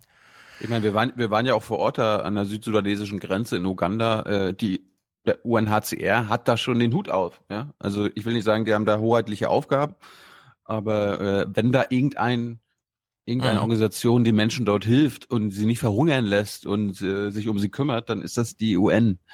Ja. Vor Ort, ja. Aber wer schickt das ganze Milchpulver hin und wer schickt die, ähm, die, die Billigkleider hin? Macht das auch das UNHCR? Mm, nein. Ja, also als erste Hilfe ist das UNHCR da und hat dann wahrscheinlich auch das 5 wird, Millionen Budget das, dabei oder so. Das wird, das wird dir gefallen. Es gibt in unserem kleinen Filmchen eine Stelle, wo ich mal zwei Minuten durch so ein Riesenzelt des UNHCR laufe und du dann äh, mal sehen kannst, was die da eigentlich alles verteilen. Und das ist teilweise sehr interessant. Ja, und die Erklärung dazu ist ja auch, alles, was hier verteilt wird, wird sozusagen jenseits einer marktwirtschaftlichen Logik ähm, vergeben, was wiederum bedeutet, alles, was uns hier wichtig ist, Leistungsprinzipien, Marktwirtschaft, Marktwirtschaft als Basis für Demokratie und so weiter, wird da im ne? Keim erstickt. Ja? So, nächstes Thema, Geschäftsklima. Apropos Marktwirtschaft. Ja, genau. genau, apropos Marktwirtschaft. Äh, die Stimmung ist so gut wie lange nicht mehr. Die Stimmung unter den deutschen Firmenchefs ist so gut wie seit fast sechs Jahren nicht mehr, so der jüngste IFO-Geschäftsklimaindex. Der Aufschwung gewinne an Kraft, so das Münchner Institut, das für den Index 7000 Manager befragt. Hm. Und das, und das, das kann man Stimmungen, gute Stimmung bei den, bei den Unternehmen, ne, das. Sie müssen uns glauben oder Sie glauben uns nicht. Mhm total Ihnen. Nichts anderes ist das. Ja. Kleiner Teaser zum Freitag. Wir reden mit Marc Schieritz. Das ist der Wirtschaftsjournalist der Zeit. Und wir fragen ihn zum Beispiel, naja gut, Geschäftsklima schön und gut. Da kann man halt 7000 Manager fragen und die sagen dann, ja, es ist alles super. Wenn man jetzt mal alle Deutschen fragen würde, diese amerikanische Frage. Angenommen, du bräuchtest jetzt 2000 Euro und du hast zwei Wochen Zeit, die zu beschaffen. Würdest du das hinkriegen oder nicht? Und dann fragen wir Marc Schieritz, wie, wie hoch wäre der Prozent der Leute, die sagen würden, wir schaffen das nicht. Und er sagt, für Deutschland 20 Prozent. Grob ich umgerechnet heißt das jetzt, 7000 Manager sagen, die Stimmung ist so gut wie nie zuvor. 20 Millionen Deutsche sagen, oder 18, 15 Millionen. Ja, also wenn ich jetzt notfallmäßig 2000 Euro bräuchte, ich habe sie nicht, bei der Bank kriege ich sie nicht und Freunde, die mir das geben könnten, habe ich auch nicht. Wäre auch mal ein Nachrichtenthema. Ne, es wäre ein YouGov-Thema für uns. Zum Beispiel. Aber es wäre grundsätzlich ein Thema für schreibende Autoren, ja. Von mir aus auch fernsehmachende Autoren. Naja, jetzt kommt jedenfalls der Clip, der mir heute am allerwichtigsten ist. Wir haben einen sehr lichten Moment an der deutschen Börse. Wir wissen nicht genau, warum schalten die da immer hin, jeden Tag irgendwelche DAX-Werte, irgendwas. Familie Quant hat wieder höchsten Erträge. Ach nee, wir reden ja nur von BMW, nicht von der Familie und so weiter. Jetzt kommt ein sehr, sehr lichter Moment an der deutschen Börse. Wir hören uns diesen Berichterstattungssatz hier ganz genau an. Es ist bemerkenswert, wie wenig Einfluss das Verfassungsreferendum in der Türkei oder der formale Antrag der Briten zum Austritt aus der EU am kommenden Mittwoch auf die Finanzmärkte haben. Auch Donald Trumps Politik oder die bevorstehende Wahl in Frankreich sorgen die Wirtschaftslenker nicht. Ups. Was? Ups. Was? Was ist mit denen los? Das war auch eine Frage, die wir dann mit Marc Schieritz klären. Wenn das Deutsche Institut für Blabla Wirtschaft, die Wirtschaftsweisen, also alle fünf zusammensitzen und sagen, dieses Jahr 1,4 Prozent Wachstum und nächstes Jahr 1,6 Prozent. Ist denen dann wirklich egal, wer die Bundestagswahl gewinnt? Und die Antwort ist, ja, es ist ihnen egal. Mhm. Ob jetzt Martin Schulz oder Angela Merkel Kanzlerin wird, ja, das ist doch den Unternehmen egal. Also hört mal. So, genau, genau. Solange nicht Sarah Wagenknecht äh, Kanzlerin wird, ist doch alles super. Ja. Aber ihr wisst ja alle Ideen zu Deep State oder so, das sind alles Trump-Verschwörungstheorien. Bloß nicht mit solchen Sachen von, es gibt hier so stehende eiserne Regeln und die werden auch eingehalten, auch vom Kanzler, egal wer das ist und so weiter. Nee, nee, ne? Es läuft schon alles. Die Merkel fliegt nach Amerika, nimmt sie Wirtschaftsvertreter mit. Nein, nein. Und dann sitzt doch das ganze Flugzeug voller Wirtschaftsvertreter. Also gut. Ist also alles gut an der Börse, wenn einfach die ähm, Wirtschaftsleute sagen, die Manager sagen, hm, es ist so gut wie nie zuvor. Und dann sagt der Berichterstatter, es ist wirklich komisch, keinen interessiert hier, was eigentlich in dieser, was so als politisches Spiel den Leuten vorgeführt wird, ja. Das interessiert irgendwie niemanden. Es gibt ja noch eine andere Gruppe, um die sich hier die Tagesthemen sehr bemühen, äh, ihre Meinung abzufragen. Neben den Managern sind das die Aktienhändler. Wer sonst? Also alles eitel Sonnenschein, in den Chefetagen vielleicht, auf dem Parkett nicht. Da bekommen die ersten Anleger Sorgenfalten vor den anstehenden Wahlen. Denn wo die Zukunft gehandelt wird, ist Unsicherheit das größte Ärgernis. Ja, hat er nochmal nachgeschoben, ja.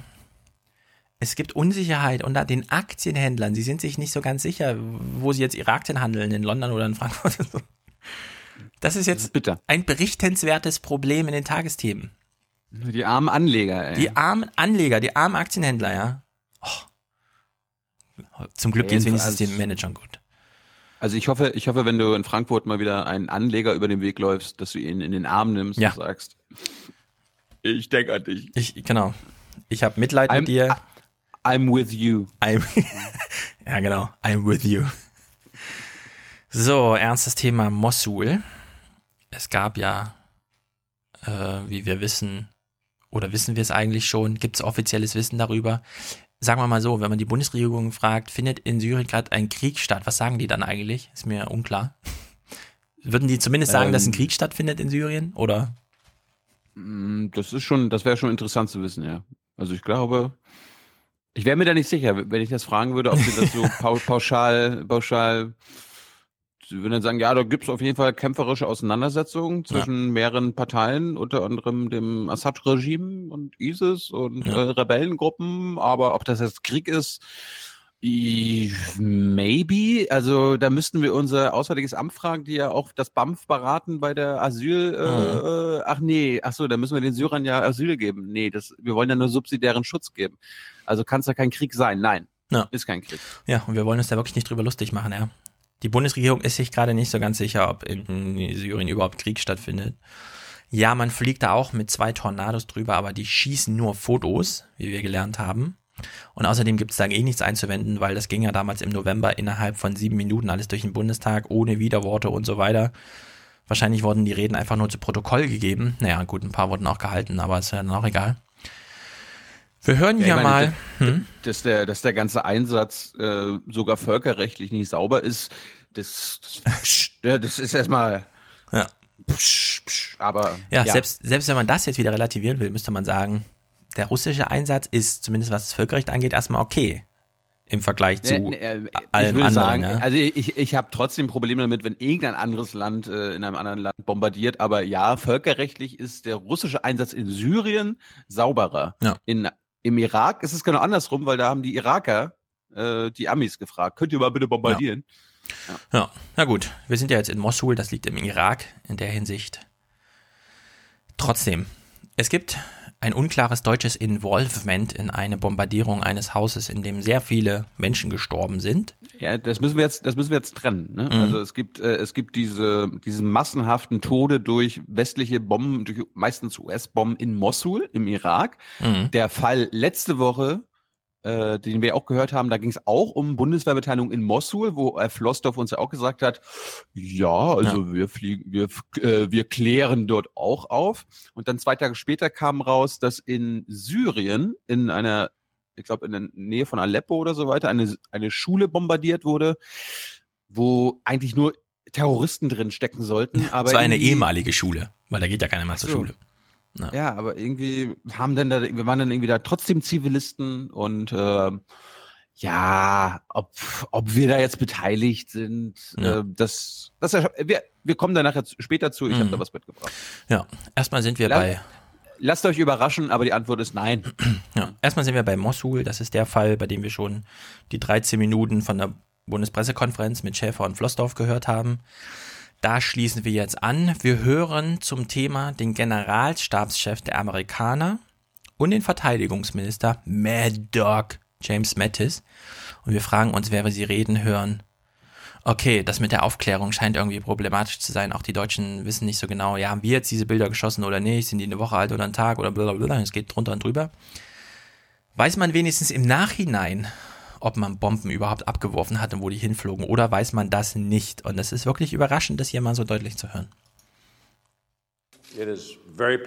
Es ist sehr gut möglich, dass der IS dieses Gebäude in die Luft gesprengt hat, um unsere Allianz dafür verantwortlich zu machen, um die Rückeroberung Mossuls und unsere Luftangriffe zu verzögern.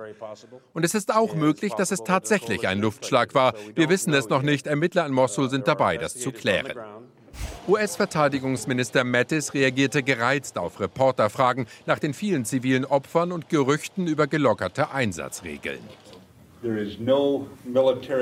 Keine Militärmacht der Welt hat sich als sensibler bewiesen, wenn es um zivile Opfer geht. Uns ist sehr bewusst, dass jedes Schlachtfeld, auf dem sich der Feind hinter Frauen und Kindern versteckt, auch ein humanitäres Feld wird. Im Gegensatz zur Terrormiliz des IS nehmen die USA größtmögliche Rücksicht auf die Zivilbevölkerung. Man möge die Untersuchung doch erst mal abwarten. Wir bomben humanistisch. Ja. Hätte nur, hätte nur gefehlt, dass er sagt, ja, wir haben Präzisionsbomben. Also die wissen ganz genau, mhm. wir wissen ganz genau, wer die Bösen sind. Da haben die Israelis ja auch. Die werfen ja auch immer nur die auf die apropos Gazastreifen und so. Ne? Hm, chirurgische Kriegsführung. Ich finde es wirklich erstaunlich, dass jetzt die Tagesschau zum Beispiel mit einem Fake News Detektor kommt, ja, um dann irgendwie zu ermitteln. Mm, mm, mm. Nein, nein, nein. Ein Faktenfinder. Ah, ein Faktenfinder. Das ist das Gegenteil. Ja, also ich habe noch mal äh, Medienmagazin von Jörg Wagner gehört. Da hat Daniel Bohus eine Sache den vorgestellt. Wir, hm? Den wir bald im Podcast mal haben, weil wir müssen darüber mal reden, weil ich habe ihm gesagt, du machst jede Woche irgendeinen Fake News Berichterstattung. also in, was in der ARD so alles abgeht in Sachen Fake News. Ja. Und er kommt da, er wird mal in den Podcast kommen, dann reden wir mal darüber, weil er berichtet mal. Ja, egal. Erzähl ja. weiter. Also in diesem Bericht, den er da jetzt hatte, ging es darum, dass die hohe Vertreterin der öffentlichen Angelegenheiten und so weiter, der Name ist ja unaussprechlich, keiner weiß ihn, äh, Frau Mugrini, die ansonsten nur Mauern und so weiter in Syrien baut für uns, die hat jetzt eine Taskforce Fake News unter sich, angesiedelt bei der EU-Kommission, weil sie schwebt ja so ein bisschen frei. Dieses Stratforce? Ja, genau. Stratforce, also strategische Kommunikation. Da sitzen jetzt zehn Leute in der EU-Kommission irgendwo.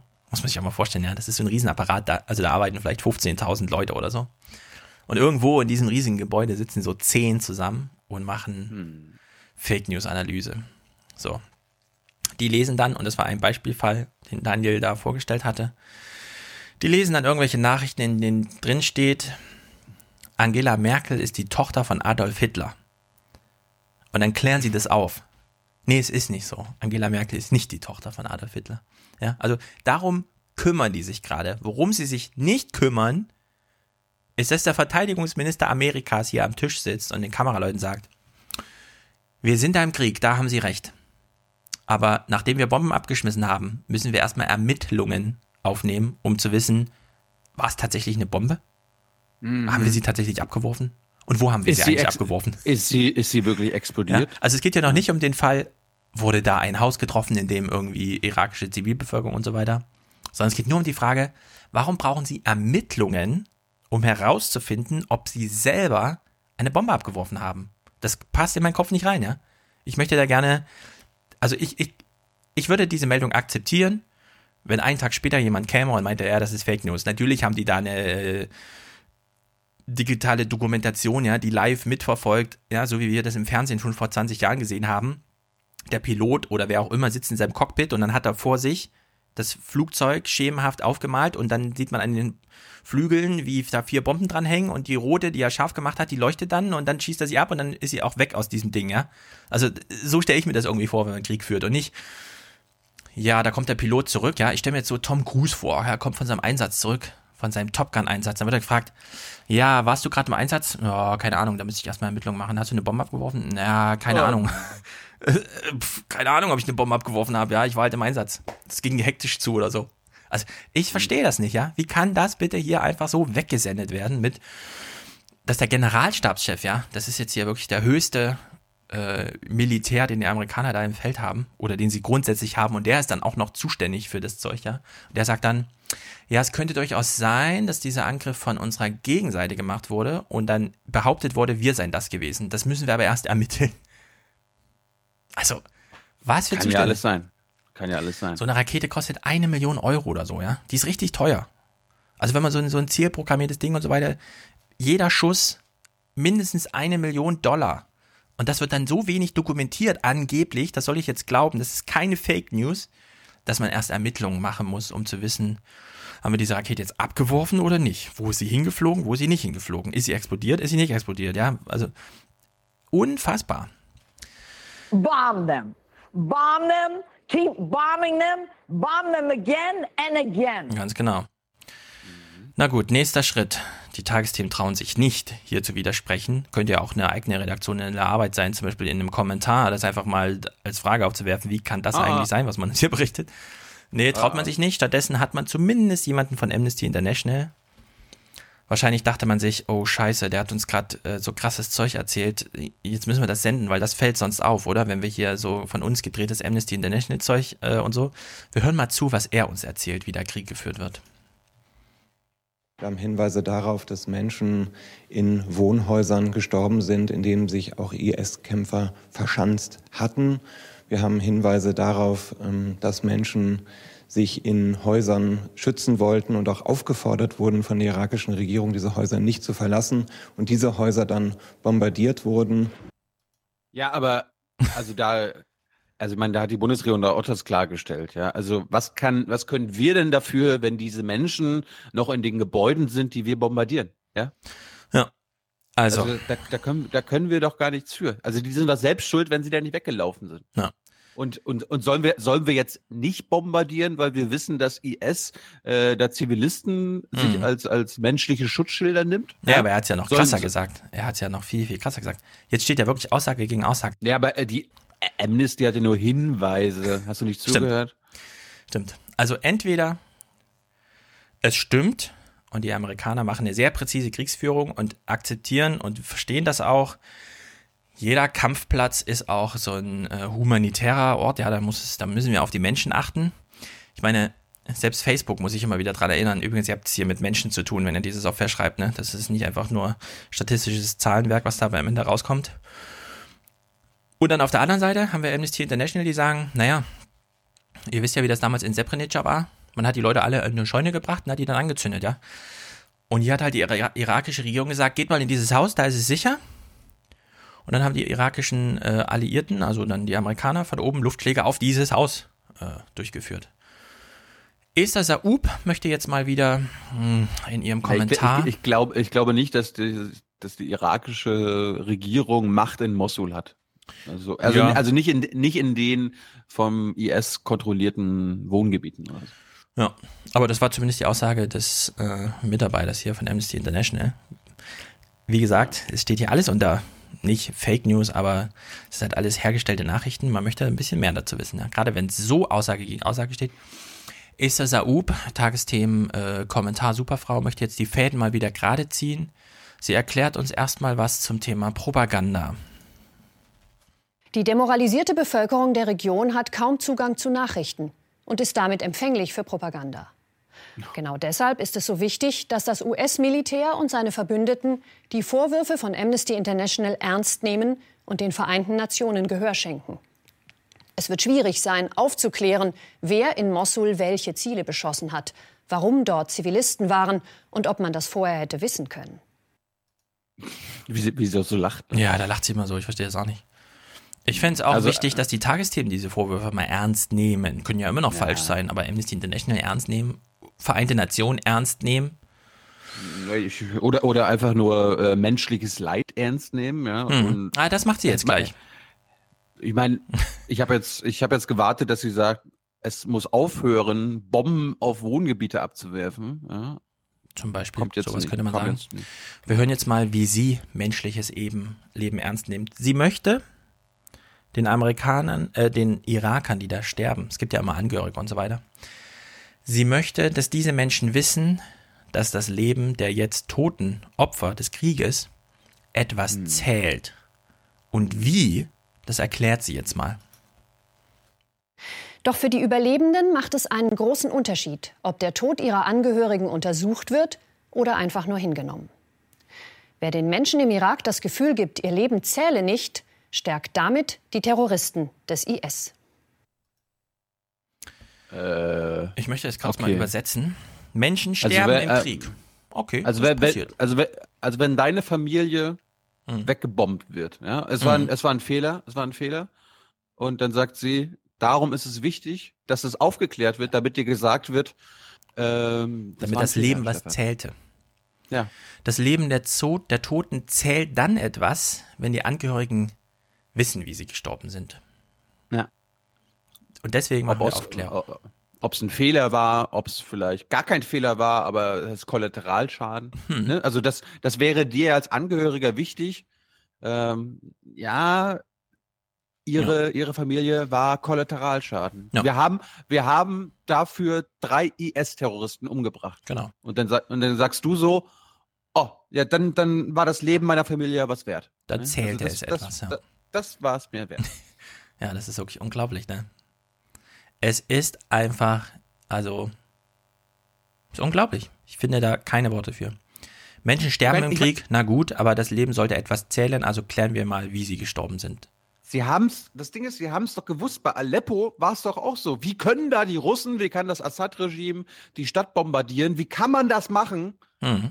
Aber bei Mosul, mh, ja, muss man machen, aber wir müssen wenigstens untersuchen, ob das alles so Mhm. läuft, wie es so soll. Ja.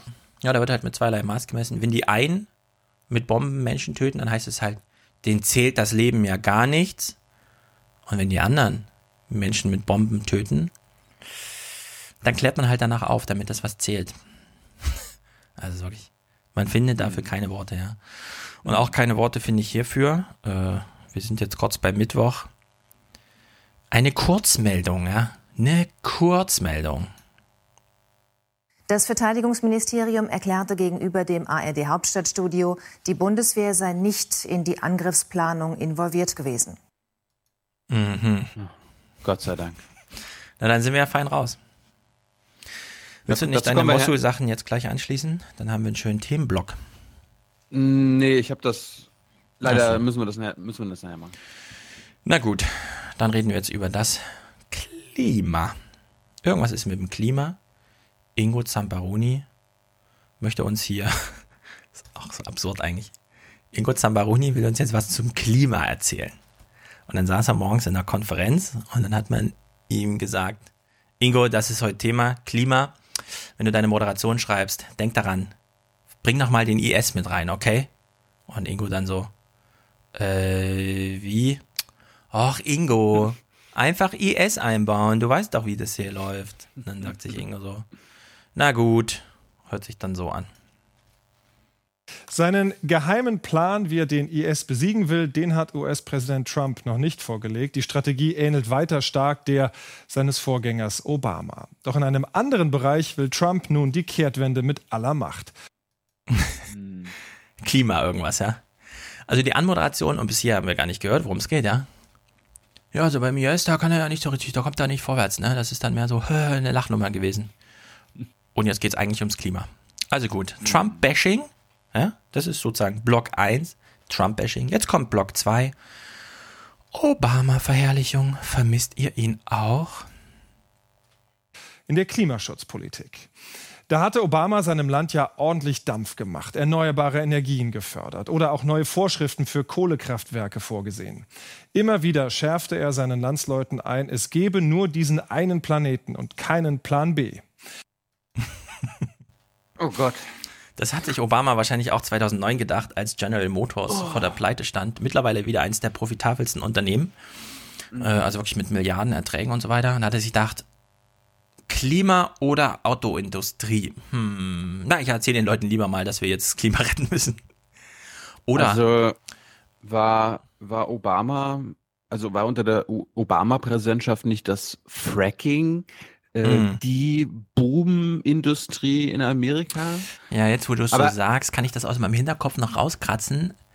Ähm, Ja, kann schon sein. Es mit irgendwas mit Fracking war in Amerika. Aber, aber Fracking ist der Umwelt schonend, oder? Das ist Mm, umweltfreundlich. Ja, ja, das ist ganz umweltschonend. Genauso wie äh, dieses eine Atomkraftwerk, was Obama da geöffnet hat und diese anderen sechs, die er dann noch geplant hatte in seiner Amtszeit, die jetzt gerade gebaut werden. Das ist auch alles Plan. Wir haben keinen Plan B für diesen Planeten, weißt du? Deswegen hat Obama das seinen Landsleuten immer wieder eingehämmert. Rettet Das ist- diesen Planeten. Das ist wirklich Verherrlichung. Also Obama als Klimaschützer in irgendeiner Weise zu bezeichnen, ja, Ja. nur weil sie wirklich das Mindeste vom Mindesten, ja, den, Ja. den Minimalkompromiss versuchen umzusetzen. Ja. Das ist ja Paris auch gewesen, ein Minimalkompromiss. Mhm. Aber der wird, das wird ja auch alles wieder verherrlicht. Ja. Ja, vor allem, jetzt sitzen Ah. natürlich irgendwelche Tagsthemen-Leute da und denken, oh, machen die sich wieder lustig über uns und so. Man kann natürlich über Klimaschutzanstrengungen in Amerika reden, aber man müsste das dann so auf kommunaler Ebene oder so machen, ja. Also diese Region, wo ihr euch nie für interessiert. Ach, es gibt echte Trump-Wähler und da kann man auch mal hinfahren. Pff, keine Ahnung. Was, irgendwer schützt wirklich das Klima und macht irgendwas mit Solar? Nee, wir verherrlichen lieber mal Obama, als ob Obama irgend, also Obama hat gar nicht so viel damit zu tun gehabt, ja. Also so als Thema grundsätzlich. Er hat diese Reden gehalten, ja, und dann kann man wieder zurückgehen zum Wahlkampf. Wir haben ja mit äh, Hans Hütt darüber gesprochen, die politische Rede hier, die politische Realität da, das hängt schon seit 20 Jahren nicht mal miteinander zusammen, ja. Politische Reden sind Happenings. Aber gut, er hatte seinen, seinen Landsleuten eingetrichtert bis zum geht nicht mehr, ja. okay, wir bauen hier die Autoindustrie wieder auf. Und zwar mit den größten Motoren aller Zeiten. Wir machen neue Atomkraftwerke. Wir schaffen Fracking natürlich nicht ab. Aber gut, wir haben keinen Plan B Ja, für äh, diesen Planeten, ne? Amerikas Energy Independence muss ja irgendwo herkommen. Ja. Jetzt kommt die nächste schöne Legende, die trifft dann für beide zu, Obama und Trump. Der amerikanische Präsident ist natürlich der mächtigste Mann der Welt, ist ja klar, ne? Wurde uns ja jetzt auch schon seit 30 Jahren erzählt. Hören wir mal, wie mächtig er tatsächlich ist. Doch ohne Mehrheiten im Kongress bekam Obama viele seiner Klimaschutzideen nur per Dekret durch. Und die Ah. kann sein Nachfolger mit einer Unterschrift wieder aushebeln. Ja, Ingo und Trump hat auch wieder einen Nachfolger und er kriegt dann auch wieder alles nur mit Dekret durch und dann wird der das auch wieder alles kürzen und äh, streichen und so weiter. Also der mächtigste Präsident der Welt hat den Planet A, ja, den Plan A da geschützt, weil wir keinen Plan B für diesen Planeten haben. Naja, dem Bericht ging es dann sehr lange um Scott Pruitt. Na, ich meine, wenn man? Oba Hm? wenn man Obama als Klimapräsidenten verherrlicht, dann ist es auch kein Wunder, warum man Angela Merkel immer noch als Klimakanzlerin bezeichnet, immer wieder. Obama war ja auch ein Friedenspräsident, hat immerhin einen Nobelpreis gekriegt, ja.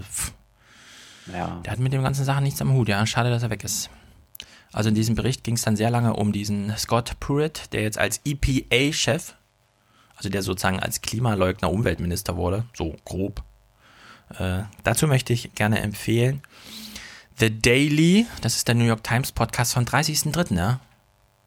Unglaublicherweise, und da muss der, der Journalist, der das macht, Michael Barbaro, wahrscheinlich wirklich sehr, sehr tief in seine Trickkiste greifen. Er hat zum Telefonhörer gegriffen und hat mal jemanden angerufen, der sein Leben lang in einer Kohlenmine gearbeitet hat. Ein sehr seltener Einblick ja, in diese Realität, die da auch vorherrscht. Und ja, es ist halt auch, das geht halt mit sozialen Umwerfungen her. Auf der anderen Seite muss man sagen, so viele Leute arbeiten da auch nicht mehr. Ja? Also wenn, wenn Trump da einfach äh, eine Executive irgendwas unterschreibt und sagt, äh, wir machen jetzt mal das und das rückgängig, dann nützt das 20.000 Leuten oder so, die nochmal drei Jahre länger in der Grube rumhocken können und sich deswegen natürlich freuen. Aber es ist jetzt, so weltbewegend ist das mit der Kohle jetzt auch nicht. Im Aber- Vergleich aber- zu Atomkraftwerken zum Beispiel, ja. Diese Argumentation müssen wir uns übrigens merken, ne, in Amerika. Äh, wir müssen doch die Kohlejobs erhalten. Wir kommen nachher mal zu Peter Altmaier, der uns sagt, ja, Klima ist wichtig und richtig, aber wir müssen auch in Deutschland bestimmte Jobs er erhalten. Ja, wir, wir kommen jetzt gleich mal zu Deutschland. Mhm. In Amerika ist es irgendwie die Kohle, in Deutschland sind es die Atommeiler. Die Tagesthemen haben sich immer ein bisschen angestrengt und sie mussten jetzt wirklich nur aufsammeln, was seit Jahrzehnten auf der Straße als Thema liegt, was die ganze Welt bewegt eigentlich. Und jetzt kommt man da auch nicht drum rum.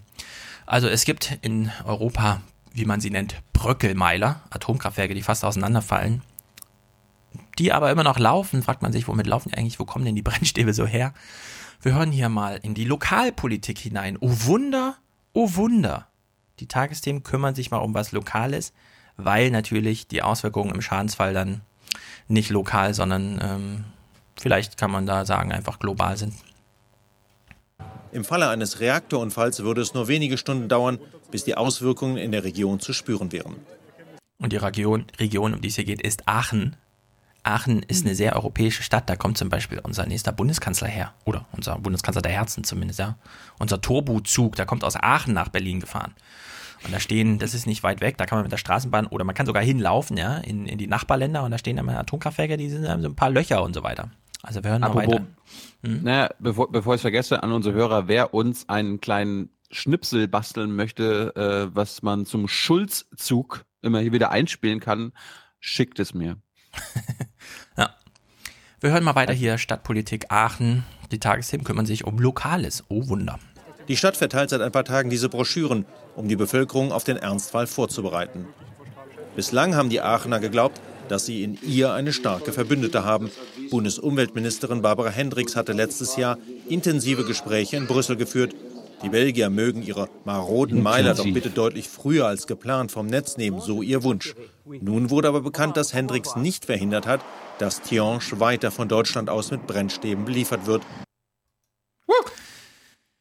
Ja, also man hätte das natürlich auch bei Obama und so weiter machen können, ja. Hier guckt man mal genau hin. Also wir haben einen CDU-Oberbürgermeister in Aachen, nun liegt Aachen in Nordrhein-Westfalen. Wir haben mal so eine SPD-Landesregierung, die sagen alle, ah, das geht irgendwie nicht, ja. Und dann haben wir eine Verräter-SPD im Bund, die einfach sagt, Berlin-Aachen, das sind 600 Kilometer, hm, das ist uns egal. Schicken wir mal Brennstäbe ins belgische Brockelmeiler-Ding.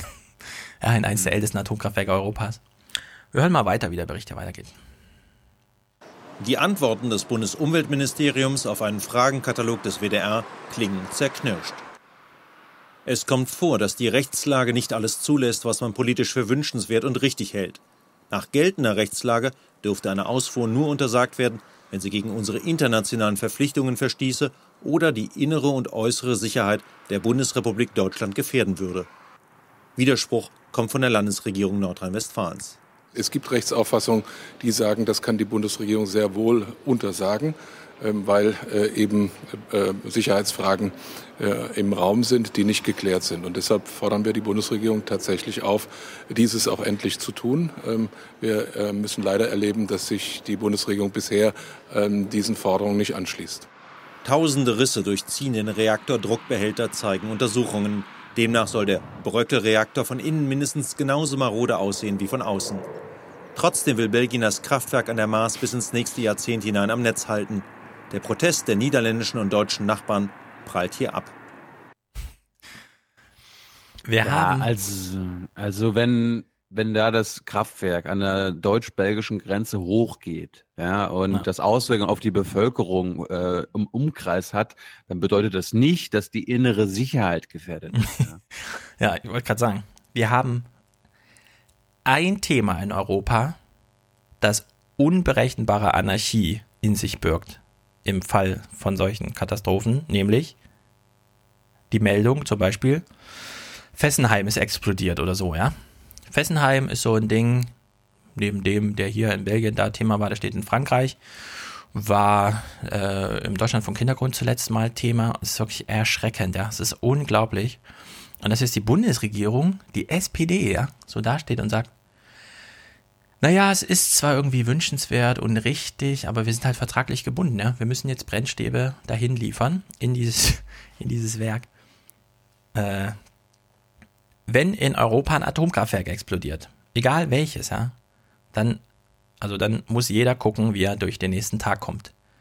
Weil ich glaube nicht, dass es dann irgendwie so, ja, wir haben zwar hier mal einen Polizisten, der irgendwas regelt, aber dann werden echt, also erstens springen dann alle ins Auto und fahren irgendwie weg, ja. Also während die Wolke dann so über Europa fliegt, äh, sitzen nicht alle zu Hause unter einem Betondach und haben das Fenster zu. Nein, sie sitzen auf der Autobahn und haben, ja, die Lüfter des Autos direkt vor der Nase. Also die ersten Toten werden die sein, äh, die sowieso, oder die ersten Vergifteten, Todesfälle können ja dann ein bisschen länger dauern, aber die ersten unheilbar Kranken werden die sein, die am aufgeregtesten loszogen, ja, und die Autobahn verstopften. Mhm. Mm, dann ist das alles so dicht, also Nordrhein-Westfalen, ja, da hast du Städte, beziehungsweise Regionen, wenn du die vom Weltraum aus fotografierst, solche großen Lichtanballungen hast du nirgendwo sonst außer in Japan vielleicht oder so, ja.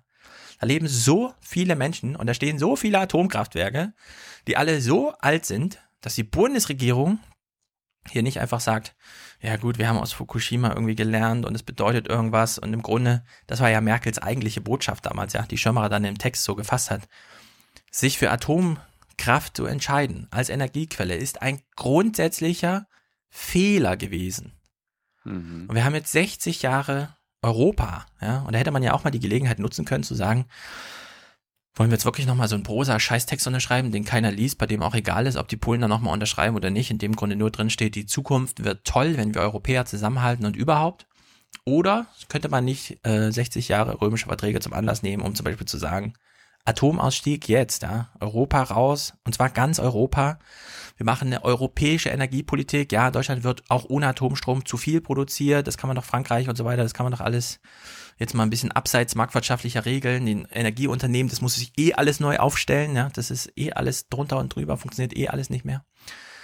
Es ist einfach absurd. Also es ist wirklich absurd. Und das SPD-Umweltministerium schreibt einfach, ne, da gibt's halt Verträge, ja. Kann man nichts gegen machen. Bei solchen Themen, also wirklich unglaublich wie das einfach ausgeblendet wird, ja, dass das eine echte Möglichkeit ist, dass diese Atomkraftwerke mal kaputt gehen. Aber gut. Koalitionsgipfel jetzt oder willst du nachher das machen? Lass uns nachher machen. Gut, dann gucken wir mal zum Verkehr. Wir haben ja. Das ist alles, das ist alles in Ordnung, Stefan.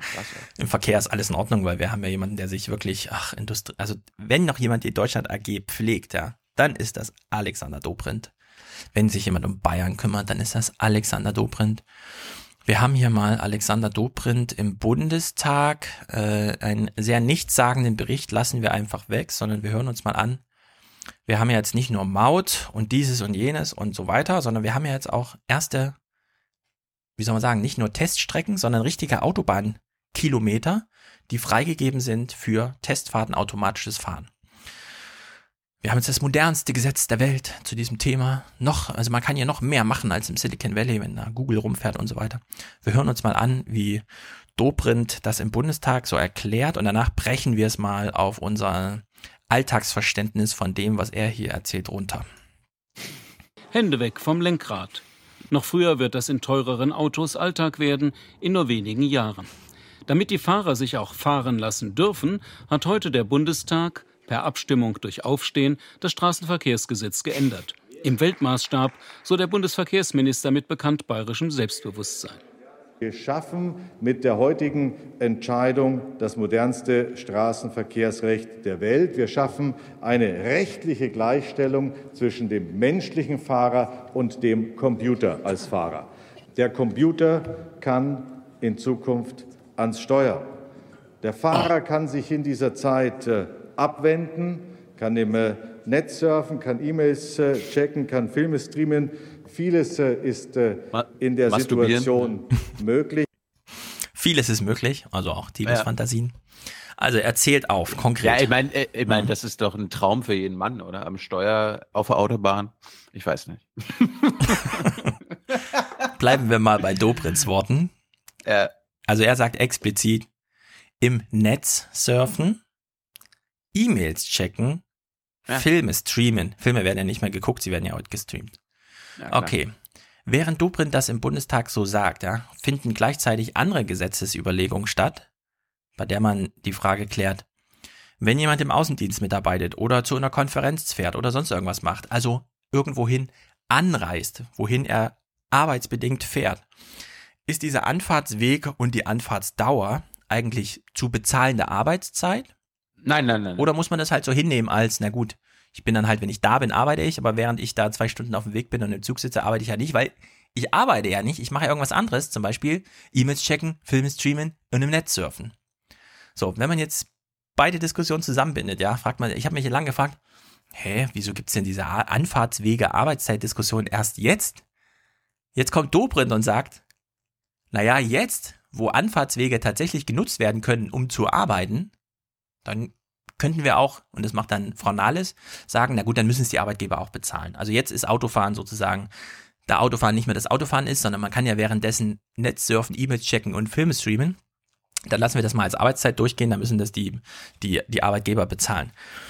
Und das ist wirklich ich interessant. wir, wir, hm? wir, haben da wahrscheinlich irgendwelche Hörer, die sich mit Arbeitnehmerrecht auskennen oder Arbeitsrecht ja. auskennen. Äh, wenn ich mich, ich hatte ja auch ein paar Vorlesungen damals Arbeitsrecht ich glaube, das ist nicht generell ausgeschlossen, dass der Arbeitsweg oder die Arbeitsanfahrt und so weiter nicht als Arbeit zählt. Das, ich kann mir vorstellen, dass das aber im Arbeitsvertrag geregelt werden muss oder so weiter. Ja. Also ich, ich weiß, ich, ich weiß nicht wirklich, vielleicht wurde das auch damals mit der Agenda ein bisschen gelockert dass die Arbeitgeber vielleicht das früher bezahlen mussten, aber jetzt nicht mehr müssen oder mhm. so. Ja, also es gibt da wir, wir haben bestimmt ein oder zwei Experten. Ja.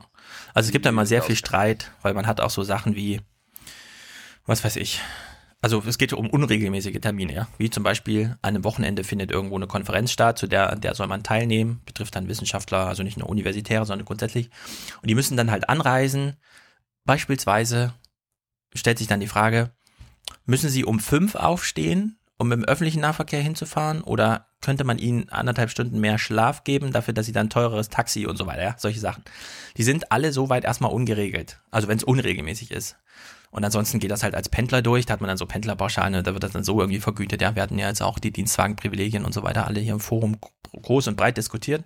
Aber es gibt eine Unklarheit darüber, wenn ich jetzt zwei Stunden, was weiß ich, von Stuttgart nach, nochmal nach München, weiter Augsburg fahre, ja, ist das dann Arbeitszeit oder nicht, wenn ich im Zug sitze?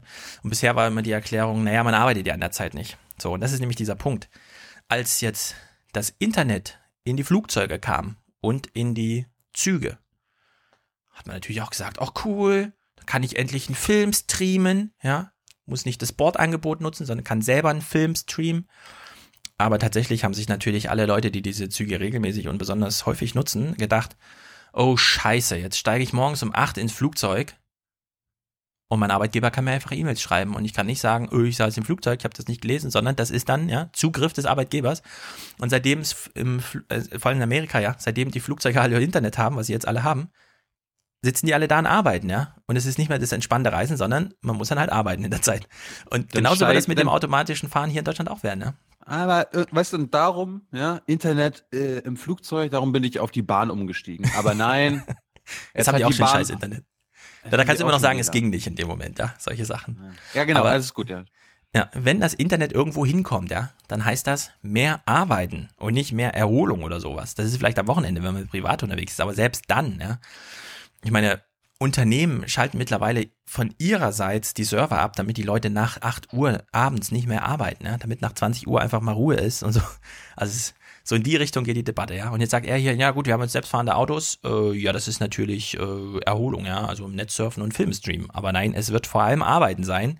Und es wird auch noch arbeitsrechtlich so geregelt, dass das bezahlte und damit äh, in dem Sinne dann auch eben erzwungene Arbeit, ja. Also es ist ja auch nicht sehr schön irgendwie in so einer großen Kabine oder so arbeiten zu müssen, während da, man weiß ja mal nicht, was so los ist in Flugzeugen und Zügen und so weiter, ja. Na gut, im Auto wird man ein bisschen mehr Ruhe haben. Was ich immer sehr witzig finde, dass die Tagesthemen, also manchmal vergesse ich es ja, an wen richten die sich eigentlich? Natürlich an Oma Erna. Wenn ich automatisches Fahren höre, ja, dann denke ich nur an eins. Nicht an Filmstream, nicht an Netze surfen, sondern keine Unfälle mehr. Keine Unfälle mehr. Statt 3000 Tote, nur noch drei Tote, kein einziger LKW rauscht mehr von hinten. Ja, das ist die größte Gefahrenquelle überhaupt. Kein LKW rauscht mehr von hinten, weil der Fahrer das irgendwie verpennt oder so in Stauende rein. In den Tagesthemen ist das nochmal die News überhaupt. Ja, fahren wird sicherer. Der Fahrzeugführer kann dem technischen System in bestimmten Situationen die Fahrzeugsteuerung übergeben, heißt es im Gesetzesdeutsch. Und das werde, so sagt die Bundesregierung voraus, das Fahren sogar sicherer machen. Es wird äh, erheblich weniger Unfälle geben. 90 Prozent äh, der Unfälle werden ja heute auf menschliches Fehlverhalten zurückgeführt. Ja. Aha. Oder wie der Jurist Thomas Fischer sagt, na, die Unfälle passieren, weil die Autos sich bewegen. Natürlich auch lustig. Es gab Widerspruch aus der Opposition. Die hören wir uns nur mal kurz an. Ist natürlich immer ein netter Einwurf, aber was will man hier Alexander Autominister Dobrindt nochmal sagen? Ja? Es geht nicht darum, eine moderne Mobilität, eine moderne Verkehrspolitik hier auf den Weg zu bringen, sondern es geht darum, ein neues Geschäftsfeld für die Automobilindustrie in Deutschland zu entwickeln. Das beides passt nun wirklich nicht zusammen, wenn wir darüber nachdenken, ein sicheres Verkehrssystem zu machen. In jedem Fall werden in Dobrins Gesetz das Unfallgeschehen rekonstruiert und Haftungsfragen geklärt. Fährt der Wagen automatisch, verlangt das Gesetz die Aufzeichnung von Strecke und Fahrverhalten mit einer Blackbox. Und bei Unfällen gilt die Herstellerhaftung. Ja, Herstellerhaftung ist für mich das Wort, auf das da irgendwie ankommt. Kann natürlich sein, dass es wieder kreuz und quer verdreht ist und am Ende doch nicht gilt, aber. Ja, ich, ich kann mich an eine BBK erinnern, wo ich das erfragt hatte und so klar ist das gar nicht mit Herstellerhaftung. Ja. ja, kann ich mir auch nicht vorstellen, dass es dann so klar, wie es hier genannt wurde, aber zumindest ist es erstmal so als Begriff da. Na gut. Von mir aus äh, also ob das jetzt ein Geschäftsmodell für die Autoindustrie ist, ist mir total egal. Hauptsache, es wird bald mal automatisch gefahren. Umso schneller wir das menschliche Autofahren verbieten können, umso besser. Oh, das wird, das wird lange dauern. Es gab jedenfalls dann noch ein zweites Verkehrsthema, die Maut. Wieder spielt Dobrindt hier eine zentrale Rolle. Wir steigen mal direkt ein. Es gab ja, das vielleicht hat das der eine oder andere mitbekommen, noch eine offene Abstimmung im Bundesrat bei der die Regierungskoalition im Bund keine Mehrheit hat. Aber Thüringen hat sich dann plötzlich enthalten. Und wir hören mal, wie sich das hier äh, entsponnen, weil es scheint irgendwie was Besonderes zu sein, wenn im Bundesrat eine Abstimmung stattfindet und es steht noch nicht vorher fest, wie die Abstimmung ausgeht, sondern der eine oder andere lässt sich nochmal überraschen von, ach so, hier findet Demokratie statt. Wir machen jetzt erstmal eine Probeabstimmung und dann wird der Bundesrat tagen und dann wird man sehen, wie es ausgeht mit der Maut. Es ist sein Projekt, die Anspannung spürbar. Im Bund stimmte die SPD der Mautzähne knirschend zu. Was aber machen die Länder? Ich bin selber gespannt, aber die Argumente liegen auf dem Tisch. Und die lauten so. Die Maut bringe gut 500 Millionen jährlich, sei gerecht, EU-rechtskonform. CSU-Chef Seehofer will sie. Andere grenznahe Länder aber fürchten um Wirtschaft und Tourismus. Sie forderten Ausnahmen. Doch Dobrindt ließ sie zuletzt abblitzen. Jetzt könnten die Mautgegner zurückschlagen. Es kommt auf jeden an. Eine Zitterpartie. Wir kommen zur Abstimmung.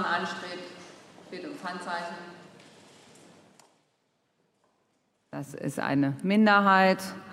Ernüchterung als gewiss wird, ausgerechnet Thüringen, rot-rot-grün regiert, hilft der Maut über die Hürde. Allerdings nicht, weil sie plötzlich zu Freunden der Maut wurden. Bayern, wird klar, hatte in der Nacht die Daumenschrauben angelegt. Nachdem es äh, gestern Abend äh, mal so aussah, als äh, könnte das nicht klappen,